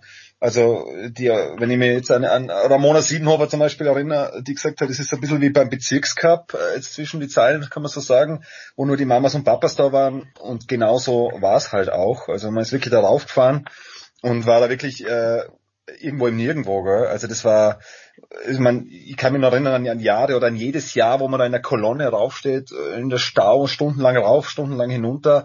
Und jetzt glaube ich, habe zehn Minuten ist man, fahrt man rauf, äh, diese Rettenbach-Ferner-Straße, die sich danach auf 2674 Meter hinaufzieht. Also das ist schon, äh, es ist schon eine ganz Minuten andere Welt. fahrst du das da hoch. In zehn Minuten von unten. Sicher warst du in zehn Minuten. Von Sölden, von Sölden rauf bis zu zehn Minuten. Du weißt schon, an der Mautstelle steht immer die Polizei, gell? ja, sie haben geblitzt, sie haben halt geblitzt beim Runterfahren. Aber ich, ich bin im Shuttle mitgefahren, äh, weil die Kollegen, also es gibt ja Shuttles, haben sie auch äh, gekürzt von zwölf Autos auf drei Autos runter. Und ich bin mit den Shuttles mitgefahren und du, Goethe, du kennst wahrscheinlich die Shuttles, die überholen links und rechts und mit ihren Ja, Audis, das rauffahren, mit den Allrad-Audis sind die wirklich in zehn Minuten oben. Also ich kann das nächste Mal stoppen. Wenn es zwölf Minuten sind, dann straf mich Lügen, ja. Aber ich glaube, dass wir es in zehn geschafft haben. Na, aber unheimlich Ja, spektakulär oben, trotzdem. weil es war einfach, so, so wär's mitzuerleben, äh, war einfach, man, war einfach, sowas, sowas hat man noch nie gesehen, gell. Vom Weltcup, wo 12.000 Leute sind, waren jetzt 100 geladene, also 100 offiziell zugelassene, wollten es dann am Schluss, 50 waren da und halt sonst nur Journalisten, die auch Outdoor komplette Maskenpflicht hatten, ja. Guido. Ja. Ah, Ich dachte, du wolltest noch ansetzen, aber dann lass uns gleich zum Sportlichen kommen. Bei den Frauen am Samstag ein italienischer Doppelsieg, Guido Matapassino vor Federica Brignone. Der erste Durchgang fand ich sehr schwierige Bedingungen. Zweiter Durchgang dann äh, bei besseren Lichtverhältnissen. Naja, es ist jedes Jahr fast die gleiche Diskussion, Guido. Sollte man mit einem der schwersten Rennen anfangen? Gibt es überhaupt andere Möglichkeiten? Wie hast du das Rennen gesehen der Frauen? Äh, gerade auch mit der Petra Vlhova im zweiten Durchgang, die eine sehr, sehr starke Bestzeit gefahren ist. Also ich habe das Rennen mal so gesehen, dass zunächst mal die Piste, also von Easy Grüner, der das ja immer äh, vorbildlich macht, mittlerweile glaube ich auch schon seit zehn Jahren, war in einem Wahnsinnszustand. Und das lag letztendlich auch daran, dass zwei Wochen davor eigentlich niemand, kein Tourist äh, dort Skifahren durfte. Das heißt, das waren letztendlich äh, Bedingungen, wie sich jeder Athlet wünscht. Und ich sag mal, beim Riesenslalom kann man ruhig mal ein bisschen schwieriger anfangen. Ich äh, sehe deine Frage oder würde deine Frage gerne dann mal hören, wenn äh, die erste Abfahrt, ich glaube, die erste Abfahrt ist heuer Gröden, äh, wenn es gleich so losgeht, da wird Lake Louise schon fehlen, diese Highspeed-Autobahn, wo man sich mal an die langen äh, Zeiten und auch an die hohe Geschwindigkeit wieder gewöhnen kann. Ich glaube, beim Speed ist es ein ganz anderes Thema als beim Riesenslalom wo letztendlich die Athleten ja auch in diesem Bereich und im Sommer auf Eis trainiert haben. Also ähm, die Italienerinnen, muss ich sagen, in, in Topform. Also Respekt war nach meiner Meinung auch so ein bisschen, vielleicht weiß Roman da mehr, aber ich vermute das mal so zwischen den Zeilen, der Grund, warum Michaela Schiffrin nicht gestartet ist, weil klar, sie sagt der Rücken, logisch, ähm, das ist auch ähm, einfach gesagt. Man wusste aber, sie war da, sie hat eine Wohnung unten in Sölden gemietet, sie wird auch wieder da sein. Vielleicht war sie auch die ganze Zeit durchgehend da. Ich glaube, sie hat die Italienerin gesehen und hat gesagt, so weit bin ich einfach noch nicht. Ich warte jetzt mal ab, im Dezember geht sowieso erst so richtig los und dann bin ich fit. Also das ähm, ist äh, unter dem Aspekt für mich sehr interessant gewesen. Roman, du bist angesprochen. War die Michaela da? Du weißt, ich bin ein Aficionado. ich kann's nicht, ich habe das, ich hab das genau das gleiche gehört wie der Guido, aber ich kann es nicht bestätigen. Ich, ich wüsste, ich hätte sie nicht gesehen, aber natürlich kann sein, dass sie da gut vermummt mit, äh, mit äh, Mund-Nasenschutz, erkennt man niemanden, aber ich habe das gleiche gehört, aber kann es dir nicht bestätigen leider. Ja, äh, bestätige mir doch bitte die Italienerinnen, weil ich finde, der sechste Platz von Sofia Goggia, das ist auch ein bemerkenswertes Ergebnis, oder? Auf jeden Fall, man die Italiener, also Federica Brignone äh, und, und äh, und Marta Passino natürlich, gell, man, die pushen sich da unheimlich. Also da ist wirklich, äh, kommt wirklich was rauf, wo die Österreicher jetzt gerne wieder mal gehabt hätten und früher immer hatten. Gell. Also das ist, äh, ich spreche jetzt mal für die Österreicher, ähm, ich finde super, dass sie sich gegenseitig so pushen. Man, das merkt man, war ja letzte Saison schon. Also Marta Passino ist ja, ist ja gar nicht, gar, also wirklich null eine, eine Quereinsteigerin oder halt eine, eine Senkrechtstarterin. Man, die hat sich ja letztes Jahr schon mehr, mehr als in die Auslage gefahren. Ja, unheimlich natürlich, gell? Man, dass die sich, dass die da so in einer eigenen Liga fahren, also zumindest mal im ersten Durchgang, gell? Das ist schon lässig. Das ist schon, ist schon interessant zum Zuschauen und wenn man mit ihr redet, mit der Marta Passino, ja, sehr nette, sehr nette Dame, genauso wie die, wie die Federica Brignone. Ähm, der Goethe hat wahrscheinlich nichts verpasst, weil auch wir konnten mit den Siegerinnen nicht vor Ort reden. Wir haben es auch über Videokonferenz gemacht, kurioserweise. Hat auch mäßig gut hingehaut, aber die sind irgendwo in den Raum verschwunden. Ich glaube, in diesem Atomic Test Center, wenn ich das richtig verstanden habe. Äh, konnten dann auch nur über Video mit denen reden, aber es, es war auf jeden Fall war auf jeden Fall sehr viel, sehr viel Spirit da zu merken bei den Italienerinnen. Cool, dass das aufgeht. Man, Sofia Goccia, eh klar, die pushen sich ja auch gegenseitig. Sofia Goccia habe ich auch herumspringen gesehen, wo es dann, wo es dann um die Wurst gegangen ist. Also da ist schon, äh, da ist ja wirklich, äh, wirklich ein Team Spirit da und sie sprechen es alle an und ich glaube es ihnen auch so. Und sie sprechen es ja so an, wie ich es mir auch gut vorstellen kann. Die pushen sich dann wirklich so im Training, dass sie sagen, okay, äh, die fahrt jetzt schneller als ich, merklich, ich weiß nicht, ob es nur von der Zeit ist oder vom Gefühl her, äh, da hau ich jetzt nochmal voll rein und gebe nochmal alles. Und danach sind's schätze ich mal, wirkt auch so, gute Freundinnen und äh, ansonsten auf der Piste Gegnerinnen ganz klar und das macht's wahrscheinlich aus, das hat's bei den Österreichern früher ja ausgemacht. Er möchte für die Österreicher sprechen, Guido. Sprich du doch, sprich du doch bitte für die Deutschen. Äh, ich suche mal, äh, bei den Frauen haben wir natürlich niemanden gefunden und äh, Stefan Luiz, habe ich im Radio gehört, war eigentlich zufrieden mit seinem, mit seinem 14. Platz. Naja, gut, ich meine, äh, aus äh, deutscher Sicht kann man nur sagen, man ist das Leiden ja gewohnt über die letzten 20, 30 Jahre, dass man immer irgendwie hinterherhängt. Im, Im Speed haben wir jetzt ein bisschen aufgeholt. Ähm, ich denke mal, also die Lena Dürr, klar, okay, dass äh, die da nicht reingerutscht ist, das ist das eine Thema. Das andere Thema ist natürlich Vicky nicht mehr dabei, die wird fehlen und da, da ist eine Riesenlücke drinnen. Ähm, bei den Jungs, das, was ich jetzt viel positiver werte, ist mal, dass zum einen beim ähm, Alex Schmid das pfeifersche Fieber endlich vorbei ist, was einfach wirklich äh, äh, ganz schwere Geschichte war. Und äh, beim Stefan, der hat ja auch einiges durchgemacht, sei es jetzt Rücken, sei es jetzt Knie, sei es jetzt Schulter, ähm, dass die einfach wieder fit sind. Das freut mich, dass die mitfahren. Das ist wichtig für den Markt und ähm, für den Markt finde ich aber im Moment wesentlich spannender das Duell äh, Österreich gegen Schweiz weil ich darf jetzt mal so aus dem Nähkästchen plaudern. Ich habe da ähm, davor selbstverständlich noch mit Urs Lehmann telefoniert, ja, der da an der Piste stand. Der geht ja immer an die Piste. Ähm, zum einen selbstverständlich Präsident des Schweizer Skiverbandes, zum anderen kommentiert er teilweise bei mir auch die Speedrennen mit. Äh, ich gesagt, ja, bist du gar nicht beim Schröcksnadel? Und er hat gesagt, na, du, die Loser stehen im Ziel. und dieses Duell, dieses Spirit, der, der, der Urs meint das in keinster Weise böse, sondern der meint es mit Schmäh. Ja, und äh, genau sowas äh, schenken die sich gerne ein. Und ich finde das sowas erfrischend. Und ich glaube, Roman, du gibst mir da recht, genau sowas braucht. Österreich gegen Schweiz, das ist so toll, dass die Alpenländer wieder gegeneinander fahren. Das hilft im Sport so viel. Da mache ich das äh, Ergebnis der äh, Österreicher am, am, Sonntag bei den Herren gar nicht überbewerten. Die kommen schon, ja, kein Thema. Aber es ist einfach geil, dass wir die Situation haben.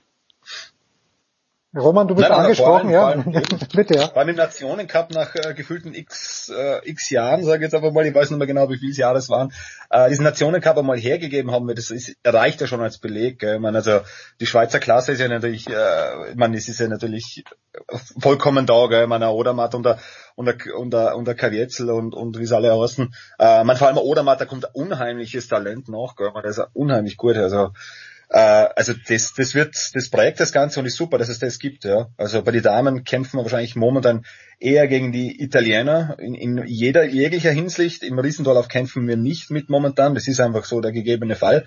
Obwohl wir welche haben, die da gut einfahren können. Sprich jetzt wieder mal für die Österreicher. Bei den Herren schaut es schwierig aus, dass jemand sich auftut, der noch der da jetzt auf die Schnelle hineinfährt, weil auch Manuel Feller, der ist gut kann, gell, muss man schauen, ob der überhaupt heuer noch fährt. Gell. Also jetzt ja. bei aller Liebe, ich meine, das ist natürlich ein Jahr, jahrzehntelanges Leiden, jetzt können man Jahrzehnte es wird wahrscheinlich so gehen. Ich habe auf öfters mit Gernot Schweizer gesprochen, seinem, äh, seinem Physio-Fitness-Guru und, und man, das ist einfach, äh, da ist einfach sehr, sehr viel kaputt, gell. Ich hoffe, dass er es in den Griff kriegt und, und noch 100 Rennen gewinnt, gell, äh, auch wenn es sich nicht ausgeht. Ähm, aber das ist schwierig und der Rest ist, also bei den Herren wird es natürlich heuer wird's wirklich sehr, sehr schwierig. Da braucht man einen Ausreißer, gell. Also wirklich einen Ausreißer, ein Leitinger oder Leitinger. gut gefahren ist. Brennsteiner also ist gut gefahren, ja. ich muss sagen, wie gesagt, der hat mir gut gefallen. Also da ist durchaus was drin. Das ist für mich schon so einer, der mal wirklich für eine Überraschung sorgen könnte. Ja, also das war saubere Performance. So, jetzt sage ich euch was. Ich habe ein Zitat von Felix Neureuter gehört aus seinem eigenen Munde. Äh, und ich glaube, das darf ich verraten. Und er hat gesagt, Lukas Braten ist die Zukunft des Skisports. Guido, wie siehst du denn den jungen Mann? Also ich, ich wusste, es gibt ihn, er hat ja jetzt auch nicht äh, haushoch gewonnen, sondern nur mit 500 Vorsprung. Aber der war letztes Jahr schon auffällig, aber da war er ein bisschen inkonstant. Wie siehst du denn Lukas Braten? Also ich sag mal, wer mit Startnummer 34 auf äh, Platz Nummer 1 in Kitz, äh, Kitzbühel auf dem Randlandhang vorfällt, fährt, der, der ist mehr als in meinem Fokus. Ähm, da war, habe ich damals gesagt, was ist denn das für einer? Da haben wir natürlich dann alle unsere Hausaufgaben gemacht und ich meine mit der allein die Geschichte halb Brasilianer, das ist schon allein so schön. Und ähm, dann gab es ja auch noch dieses Interview hinten nach, wo ich glaube, der Patrick Lang hat gemacht, das FIS-Interview, äh, das wir dann auch auf Sendung hatten. Der, der gefragt hat, du äh, hattest du damit gerechnet? Und dann sagt der mit seinen, äh, die Rotznase mit seinen 19, 20 Jahren, hey, ich bin hier nicht hergekommen, um 14 zu werden. Dass es gleich der Erste wird, ist toll, aber ich bin bestimmt nicht hergekommen, um nicht auf dem Podium zu stehen. Und dann sage ich mal, das sind wir Aussagen. Ja, Gott sei Dank. Ja, genau solche ja. Aussagen brauchen wir, weil äh, wir brauchen wieder Gesichter. Wo, wo sind die Hermann Meyers? Wo sind die Eberharters? Ja, wo sind die, ja, selbst ich würde sogar sagen, bis zum Andi Schifferer. Das waren solche Charaktertypen, ja, alle, ja, die es da gehabt hat. Und ich bin sau froh, dass es immer wieder solche gibt und die tun wirklich gut. Ja, ja, ja ist schön, schön. Die sind zum, übrigens auch so einer, weil wir bei den Österreichern noch sind und die Doppelstaatsbürger, ich sag mal, der Sam Maes aus, aus Zell am See, ja, der mhm. gut, der fährt jetzt unter falscher Flagge, aber man hat ja dann im Ziel auch gehört, was für ein breites Pinzgauerisch der spricht. Ich meine, das, das ist auch so ein Typ, wo man sagt, ja bitteschön, lass den fahren. Der ist schneller wieder im ÖSV-Kader, als er schauen kann. Ja, ja den, den, den kaufen wir uns wieder ein. Äh, Roman, so schaut's nämlich aus. Ein bisschen Enttäuschung, wir haben letzte Woche über ihn gesprochen. Was heißt Enttäuschung? Er selber sagt ja, äh, eh gut, bestes Ergebnis in Sölden, aber ich glaube, wenn dem Christophersen vor dem Rennen immer gesagt, pass auf, äh, Henrik, du wirst Fünfter, das hätte ihn nicht wahnsinnig gefreut. na, glaube ich auch nicht. Na. Äh, witzig, ja. Also man, ich finde auch, er macht eine, er gibt eine andere Figur her, schon ein bisschen, gell. Man, der Schwung ist unwiderstehlich. Ich finde, ich finde den sensationell. Ich finde auch den Schwung vom Lukas Braten äh, unheimlich gut, gell. Also wie, wie, wie die da runterwählen, das ist wirklich lässig. Ich hoffe, dass sie sich gegenseitig pushen. Meiner fünfter Platz gelinde gesagt, vor allem wenn er den Kollegen auch äh, da auf dem, auf dem Podest ganz oben sieht, glaube ich, ja, Hendrik Christoffersen, wo man auch weiß, dass der mit dem äh, Team nicht den besten Kontakt hat, gell, dass sich die eigentlich äh, schon wieder ab und zu trainieren, aber meistens aus dem Weg gehen, weil er einfach sein mit dem Papa Lars einfach nach wie vor sein, sein, seine eigene Konstellation hat und das unbedingt auch forcieren will, gell, ob's, ob's sinnvoll ist, sei jetzt einmal dahingestellt, gell, weil viel besser war er nicht, jetzt auch mit dem, mit der Konstellation, die es da seit der Vorsaison gibt. Aber ansonsten ist er natürlich unzufrieden. Ich habe mir das auch ein bisschen von angeschaut, von hinten, weil mir ganz interessiert hat. Der hat da keinen Blick rübergeworfen, wo diese Siegerehrung war. Gell. Man hat noch sein ORF-Interview gegeben, äh, dann noch ein, zwei andere Interviews und dann noch geredet und noch woanders hingeschaut und hinten ist die norwegische Hymne gelaufen und, und dann war er dann weg, oder? Also das ist schon, man, das ist schon so viel äh, äh, Ego, Ego-Zentrale, gell? Eine Ich-Agentur, wie man auch immer sagen mag, das glaube ich, das, das beißt volle. Platz 5 in, in Sölden ist gut, muss man sagen, Hendrik Christophersen, das passt schon.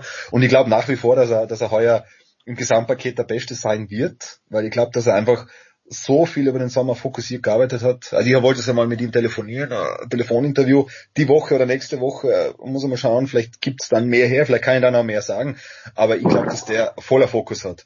Und fünf, Platz fünf in Summe ist nicht das, was er will, aber ist für Sölden gut. Da möchte ich jetzt gleich mal reingrätschen und Roman, äh, ich äh, sag mir wetten um ein Bier und sobald die Saison vorbei ist, äh, zahlen wir das Bier dann bei mir in Saalbach aus. Das sind ein paar gute Hütten, die haben sicherlich ein Bier, weil ich sag ganz sicher, es gewinnt der Kildeheier. Ja, und ich war mir im Vorfeld einer Saison noch nie so sicher, weil ich hätte auch gesagt, dass der Tilde in ähm, Sölden auf dem Podest gestanden ja, wäre, ja. weil der war oben schon so brutal dabei. Und der hat halt einen Ski verloren, okay. Aber ich glaube, dass der im Riesenslalom, nachdem er auch sehr, sehr viel Riesenslalom trainiert hat, dieses Jahr eine ganz andere Macht ist.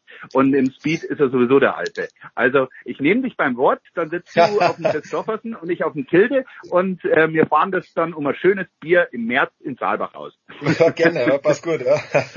So, jetzt die abschließende Frage. Ihr wisst beide, niemand hat den Hirscher mehr geliebt als ich. Aber Roman, wenn der Hirscher Fünfter geworden ist, zufällig mal, wenn er irgendwann in einem von 200 Rennen nicht Top 3 war und ein Österreicher hat gewonnen, hat der Hirscher dann zur Hymne rübergeschaut? Nein, oder?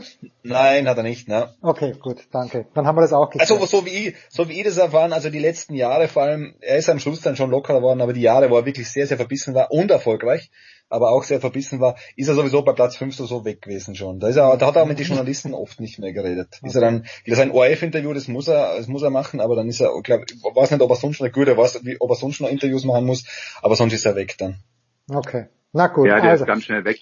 Und es ist aber übrigens, um da noch den Nachklapper zu machen, immer noch die meistgefragte Frage in den Chats bei uns auf Sendung, die wir dann immer aufhaben, wann denn Hirscher wieder einsteigt und wann er wieder zurückkommt. Es ist wirklich immer noch die meistgefragte Frage. Also der wird schmerzlich vermisst. ja, ja äh, im Levi wird es noch nicht sein wahrscheinlich. Äh, ist jetzt, ich habe den Kalender nicht im, im Blick, Guido, ist zuerst Lech Zürs oder ist zuerst Levi? Was haben wir als nächstes? Nachdem ich normalerweise für die Herren eingeteilt bin und diesmal nur eingesprungen bin vom Kollegen Gerd Leiner, äh, weiß ich gar nicht, wo die Weiberleit überall rumfahren. Ich konzentriere mich voll und ganz auf Lech. Okay, gut, dann das ist für mich ja. jetzt erstmal das Nächste. Ausgezeichnet. Guido Heuber und äh, Roman Stelzl, danke euch beiden. Äh, trotz allem hat es irgendwie sehr, sehr viel Spaß gemacht, dem Rennen zuzuschauen. Äh, wir machen eine kurze Pause. Big Show 479.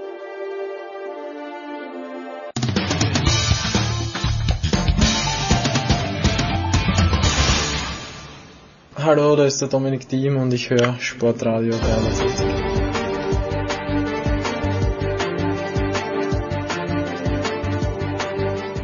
Herrschaften, hinten raus, äh, Tennis, eigentlich aus Köln, eigentlich über Köln, aber gestern ist eine Nachricht reingeflattert und da spreche ich sehr gerne drüber mit Jörg Almaro, denn vom Jörg habe ich es bekommen. Guten Morgen, lieber Jörg. Julia, Görg, Julia Görges ist zurückgetreten. Äh, gerade vorhin hat Uwe Semmer, der sich ja auch äh, mit dem Frauentennis oder generell mit dem Tennis beschäftigt, gesagt, es ist eine fantastische Karriere gewesen. Würdest du das unterstreichen? Wenn ja, warum? Fantastisch, naja, ich glaube, ich glaube, äh, dass Julia Görges, so wie sie es auch selber gesagt hat, persönlich irgendwie keine Rechnung äh, offen hatte, aber sie hat, sie hat äh, mir in einem Gespräch, das ich mit ihr vor noch nicht allzu langer Zeit geführt hat, schon auch gesagt, dass sie nicht, nicht alles erreicht hat, was sie sich erträumt hat. Sie, sie trauert dem nicht hinterher irgendwie. Aber klar, wir wissen alle, dass, dass man nach dem ersten großen Sieg vor hm, jetzt schon neuneinhalb Jahren in, in Stuttgart beim Porsche äh, Grand Prix, äh, dass man, dass man da allgemein andere Erwartungen hatte. Sie, sie sicherlich auch. Äh, ich meine, sie hat, sie hat dann 2018 nochmal ein sehr, sehr, sehr gutes Jahr gehabt äh, mit, mit dem Wimbledon-Halbfinale. Aber von dieser Sorte, sage ich mal, Turniere hätte man sicherlich bei ihrem Potenzial äh, mehr erwartet. Ne? Also das ist jetzt, es ist nicht so, dass sie sich jetzt reich beschenkt hat äh, in ihrer Karriere, aber äh, ja, ich meine, wir müssen natürlich mal die Relationen sehen, wo waren wir vorher im, im deutschen. Also wir haben viele, viele Jahre lamentiert über, über Bedeutungslosigkeit und so weiter. Dann hat man natürlich plötzlich äh, Angelique Kerber, die, die alles überstrahlt hat. Da ging äh, Julia Görges eben auch fast unter. Ne? So, aber dann so, so, dass man irgendwie so ein Wimbledon-Halbfinale natürlich auch gar nicht mehr so richtig äh, gewürdigt hat, weil man hatte eben auch einen, einen Wimbledon-Sieg, ne? Auf ja. nee, zu gleicher Zeit wohlgemerkt ja und und man hatte eben auch schon äh, Gerber auf Platz 1 und US Open Sieg und Australian Open Sieg und so weiter und so fort. Äh, wäre das alles nicht gewesen und wäre Julia Görges eben mal so schlank ins Wimbledon Halbfinale gekommen, wäre das auch ganz anders äh, gewürdigt worden. Ne? Also wie viele Leute erreichen das Halbfinale in Wimbledon? Wenige. Mhm.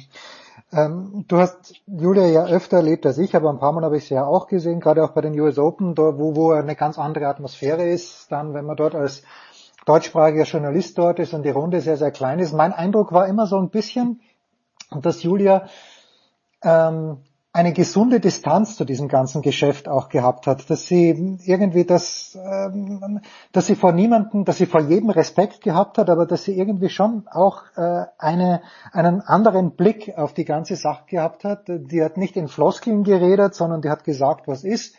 Äh, die hat auch irgendwie dann, dann Stellung bezogen und das Ganze aber auf eine angenehme Art und hat auch auf eine andere Art als zum Beispiel Andrea Petkovic, die ja auch sehr viel zu sagen hat aber dieses, dieses sich irgendwie, ich hatte den Eindruck, sie hat sich nicht ganz vereinnahmen lassen von diesem komischen Geschäft. Ja. Trügt dieser Eindruck.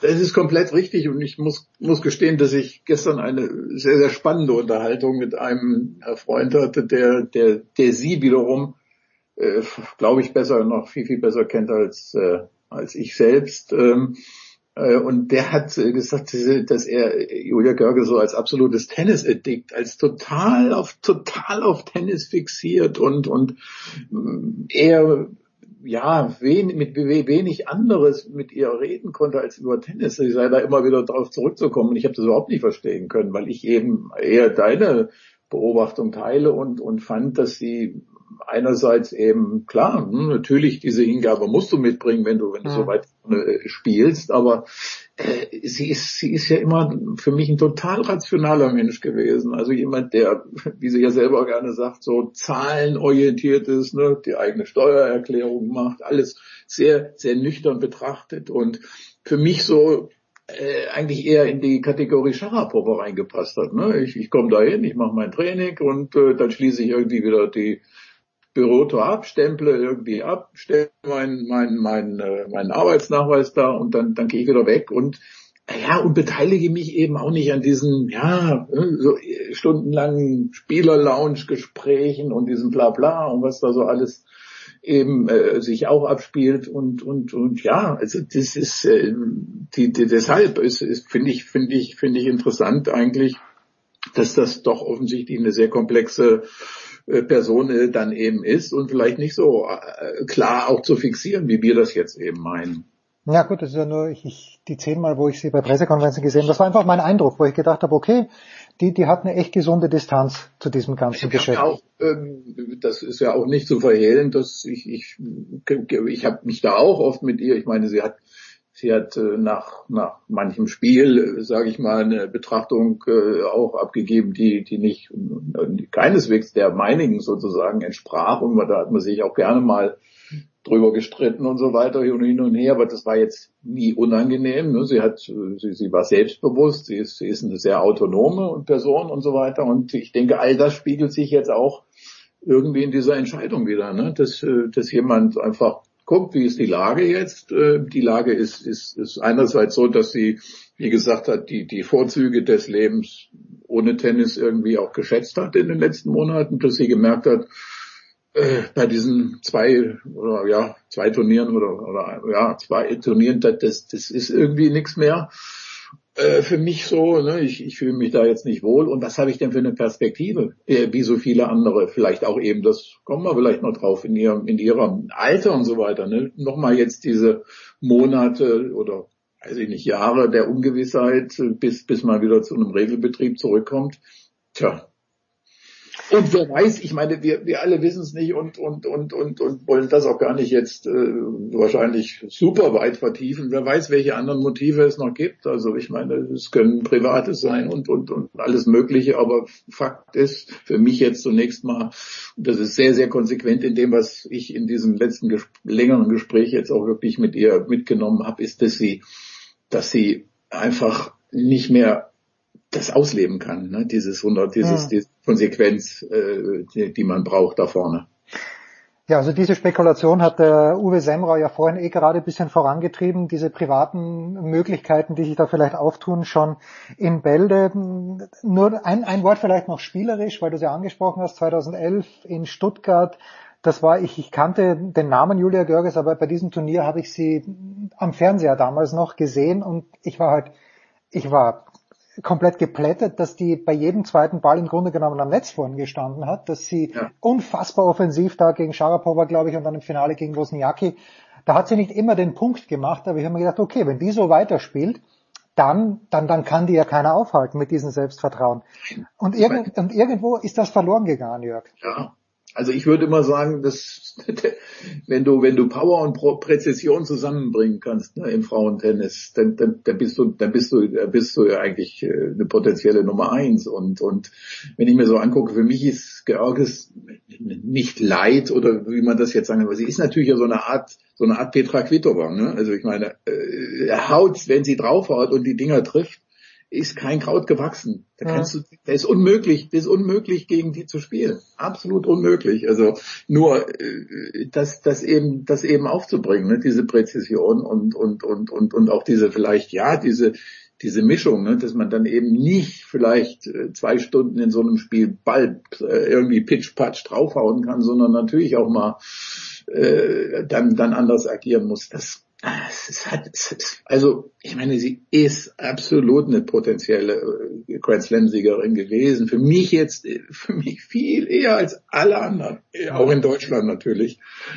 Ehrlich, äh, da habe ich äh, allerdings auch schon von berufener Stelle dann den einen oder anderen Widerspruch gehört, ne, weil das ist natürlich, es, es, es gehört eben auch, ja, so wenn man jetzt die Kerber dagegen gegen sieht, ne, diese unglaubliche Verteidigungsstrategie oder, oder, oder, oder Möglichkeit, da die Bälle auszulaufen und, und auch eben vielleicht ein bisschen mehr diese absolute Biss oder was weiß ich auch immer. Ähm, ja, das ist, es ist eine schwierige Angelegenheit. Es ist einfach eine Was wäre wenn Geschichte, denn Fakt ist, die Spielerin, die Profispielerin Julia Görges gibt's nicht mehr. Also sie wird keine Grand Slam Siegerin mehr. Ja, und hat natürlich auch ein kleines bisschen Pech gehabt, dann gerade ihre beste Zeit im Grunde genommen auch in der besten Zeit von Serena noch zu haben. Jetzt, wenn man sieht, dass Iga Swiatek die French Open gewinnt, da hätte ich gesagt, okay, das, das so, so eine Spielerin war, vielleicht wird die Swiatek mal wirklich sehr, sehr, sehr, sehr gut, aber so eine Spielerin hätte, war Julia Görges ja eigentlich auch. Wenn man einmal so, wenn sie so einen Lauf gehabt hätte, wenn sich einmal das Tableau so aufgemacht hätte, und da eben nicht dann Serena wie in Wimbledon 2018 im Weg gestanden wäre, wäre auch möglich gewesen. Jörg, du warst in Köln, ich bin in Köln. Äh, welche Eindrücke hast du denn mitgenommen aus diesem Turniers? Äh, in dieser riesengroßen Halle, die eigentlich für ein wunderschönes Tennisturnier wie prädestiniert wäre.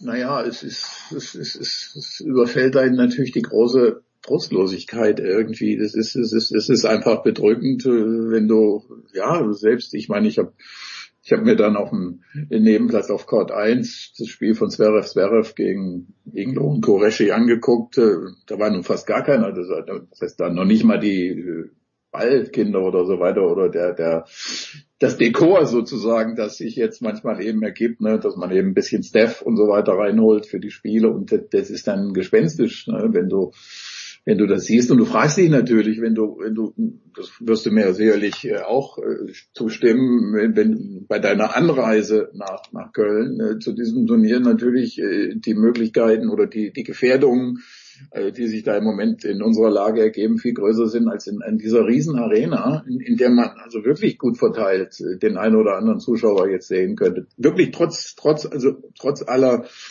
äh, Zahlen, ne, die, die man natürlich im Moment hat. Äh, also da äh, weiß ich jetzt ehrlich gesagt, äh, ja, nicht, nicht wie, wie man natürlich auch als Veranstalter noch hergehen soll, ein Turnier zu, zu organisieren, wenn, wenn das eben auch nicht möglich ist. Und ich, ich, ich weiß es, ich weiß jetzt nicht, wie man, wie der Veranstalter mit da klarkommt, ob, ob Bett 1 sozusagen da alle, alle Probleme mit einem Scheck äh, beseitigen kann. Das ist, das ist höchst, höchst kompliziert und die ganzen Kleinigkeiten, die sich daraus ergeben. Ich sah da gestern einen auf Instagram, dass hier Barbara Rittner da mit, mit dem Ticketing irgendwie sich da eingeschaltet hatte, weil das wohl die Rückabwicklung alles, es sind so viel Kompliziertheiten, dass du natürlich dich fragst, wie der nächste Veranstalter, der übernächste Veranstalter, kann der sich, kann der, wird er dann noch, wird er dieses Turnier oder sein Turnier noch veranstalten?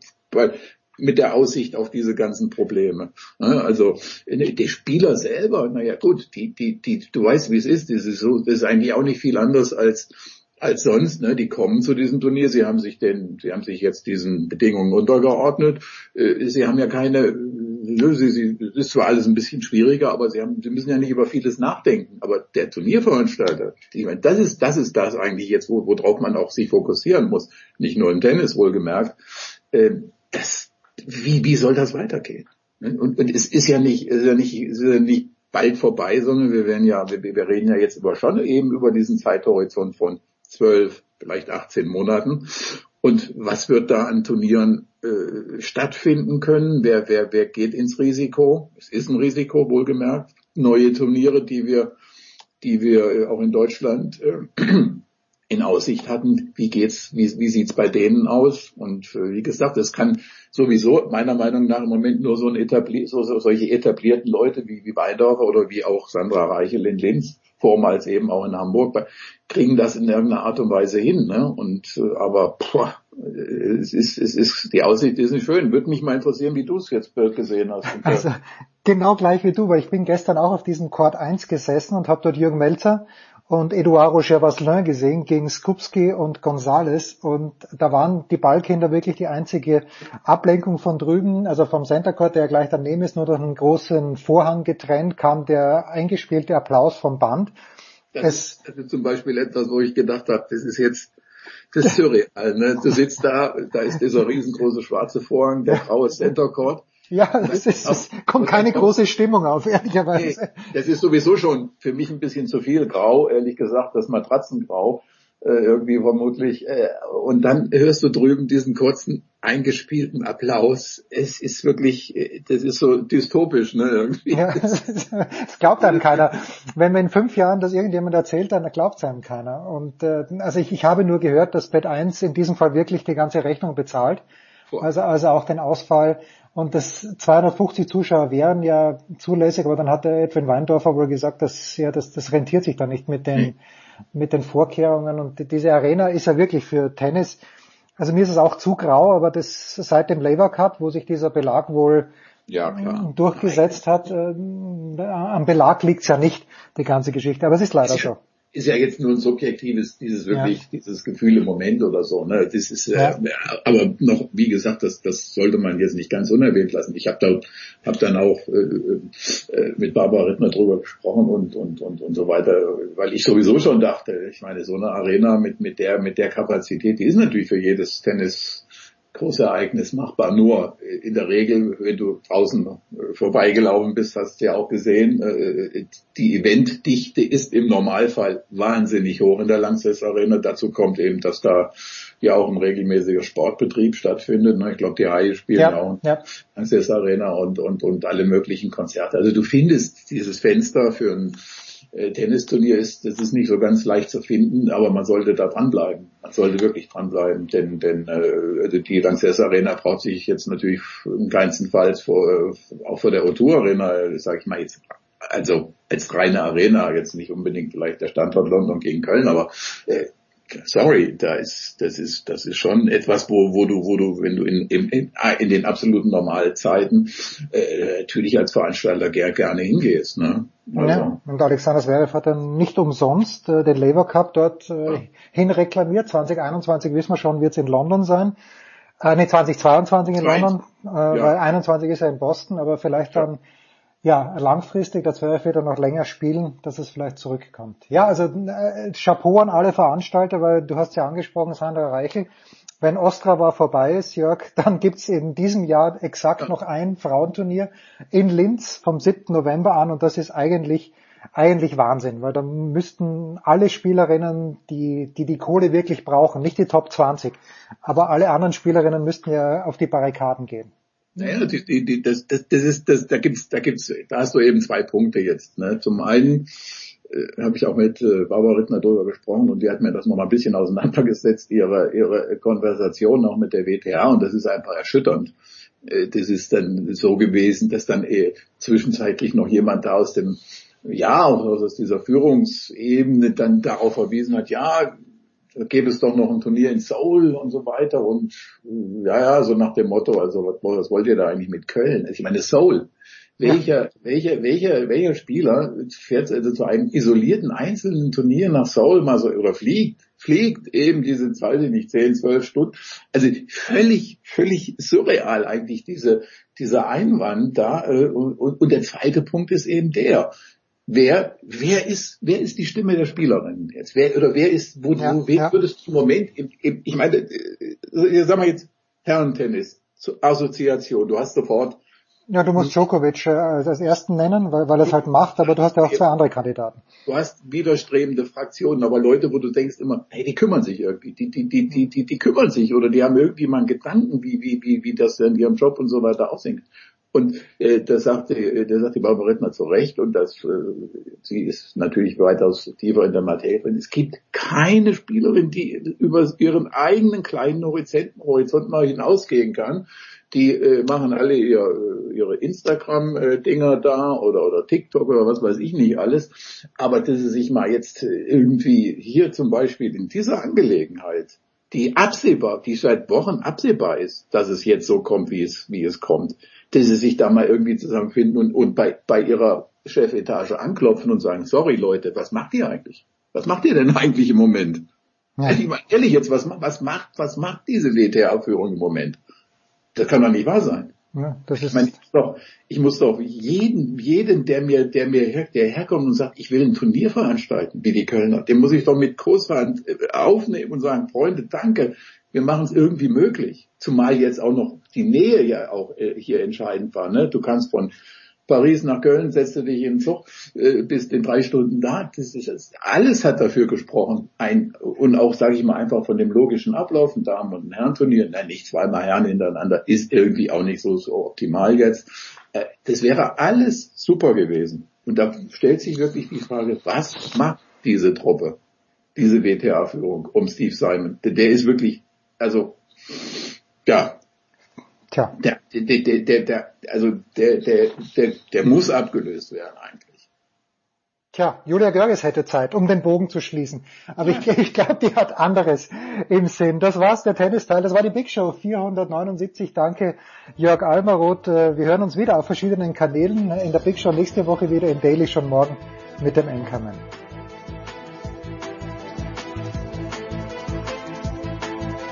Das war die Big Show auf sportradio360.de.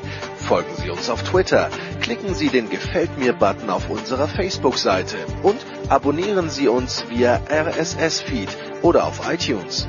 Die nächste Ausgabe der Big Show gibt es am kommenden Donnerstag. Bis dahin sollten Sie die Zeit nutzen und die weiteren Angebote auf sportradio360.de wahrnehmen. Play Ball! Da ist gar nichts toll.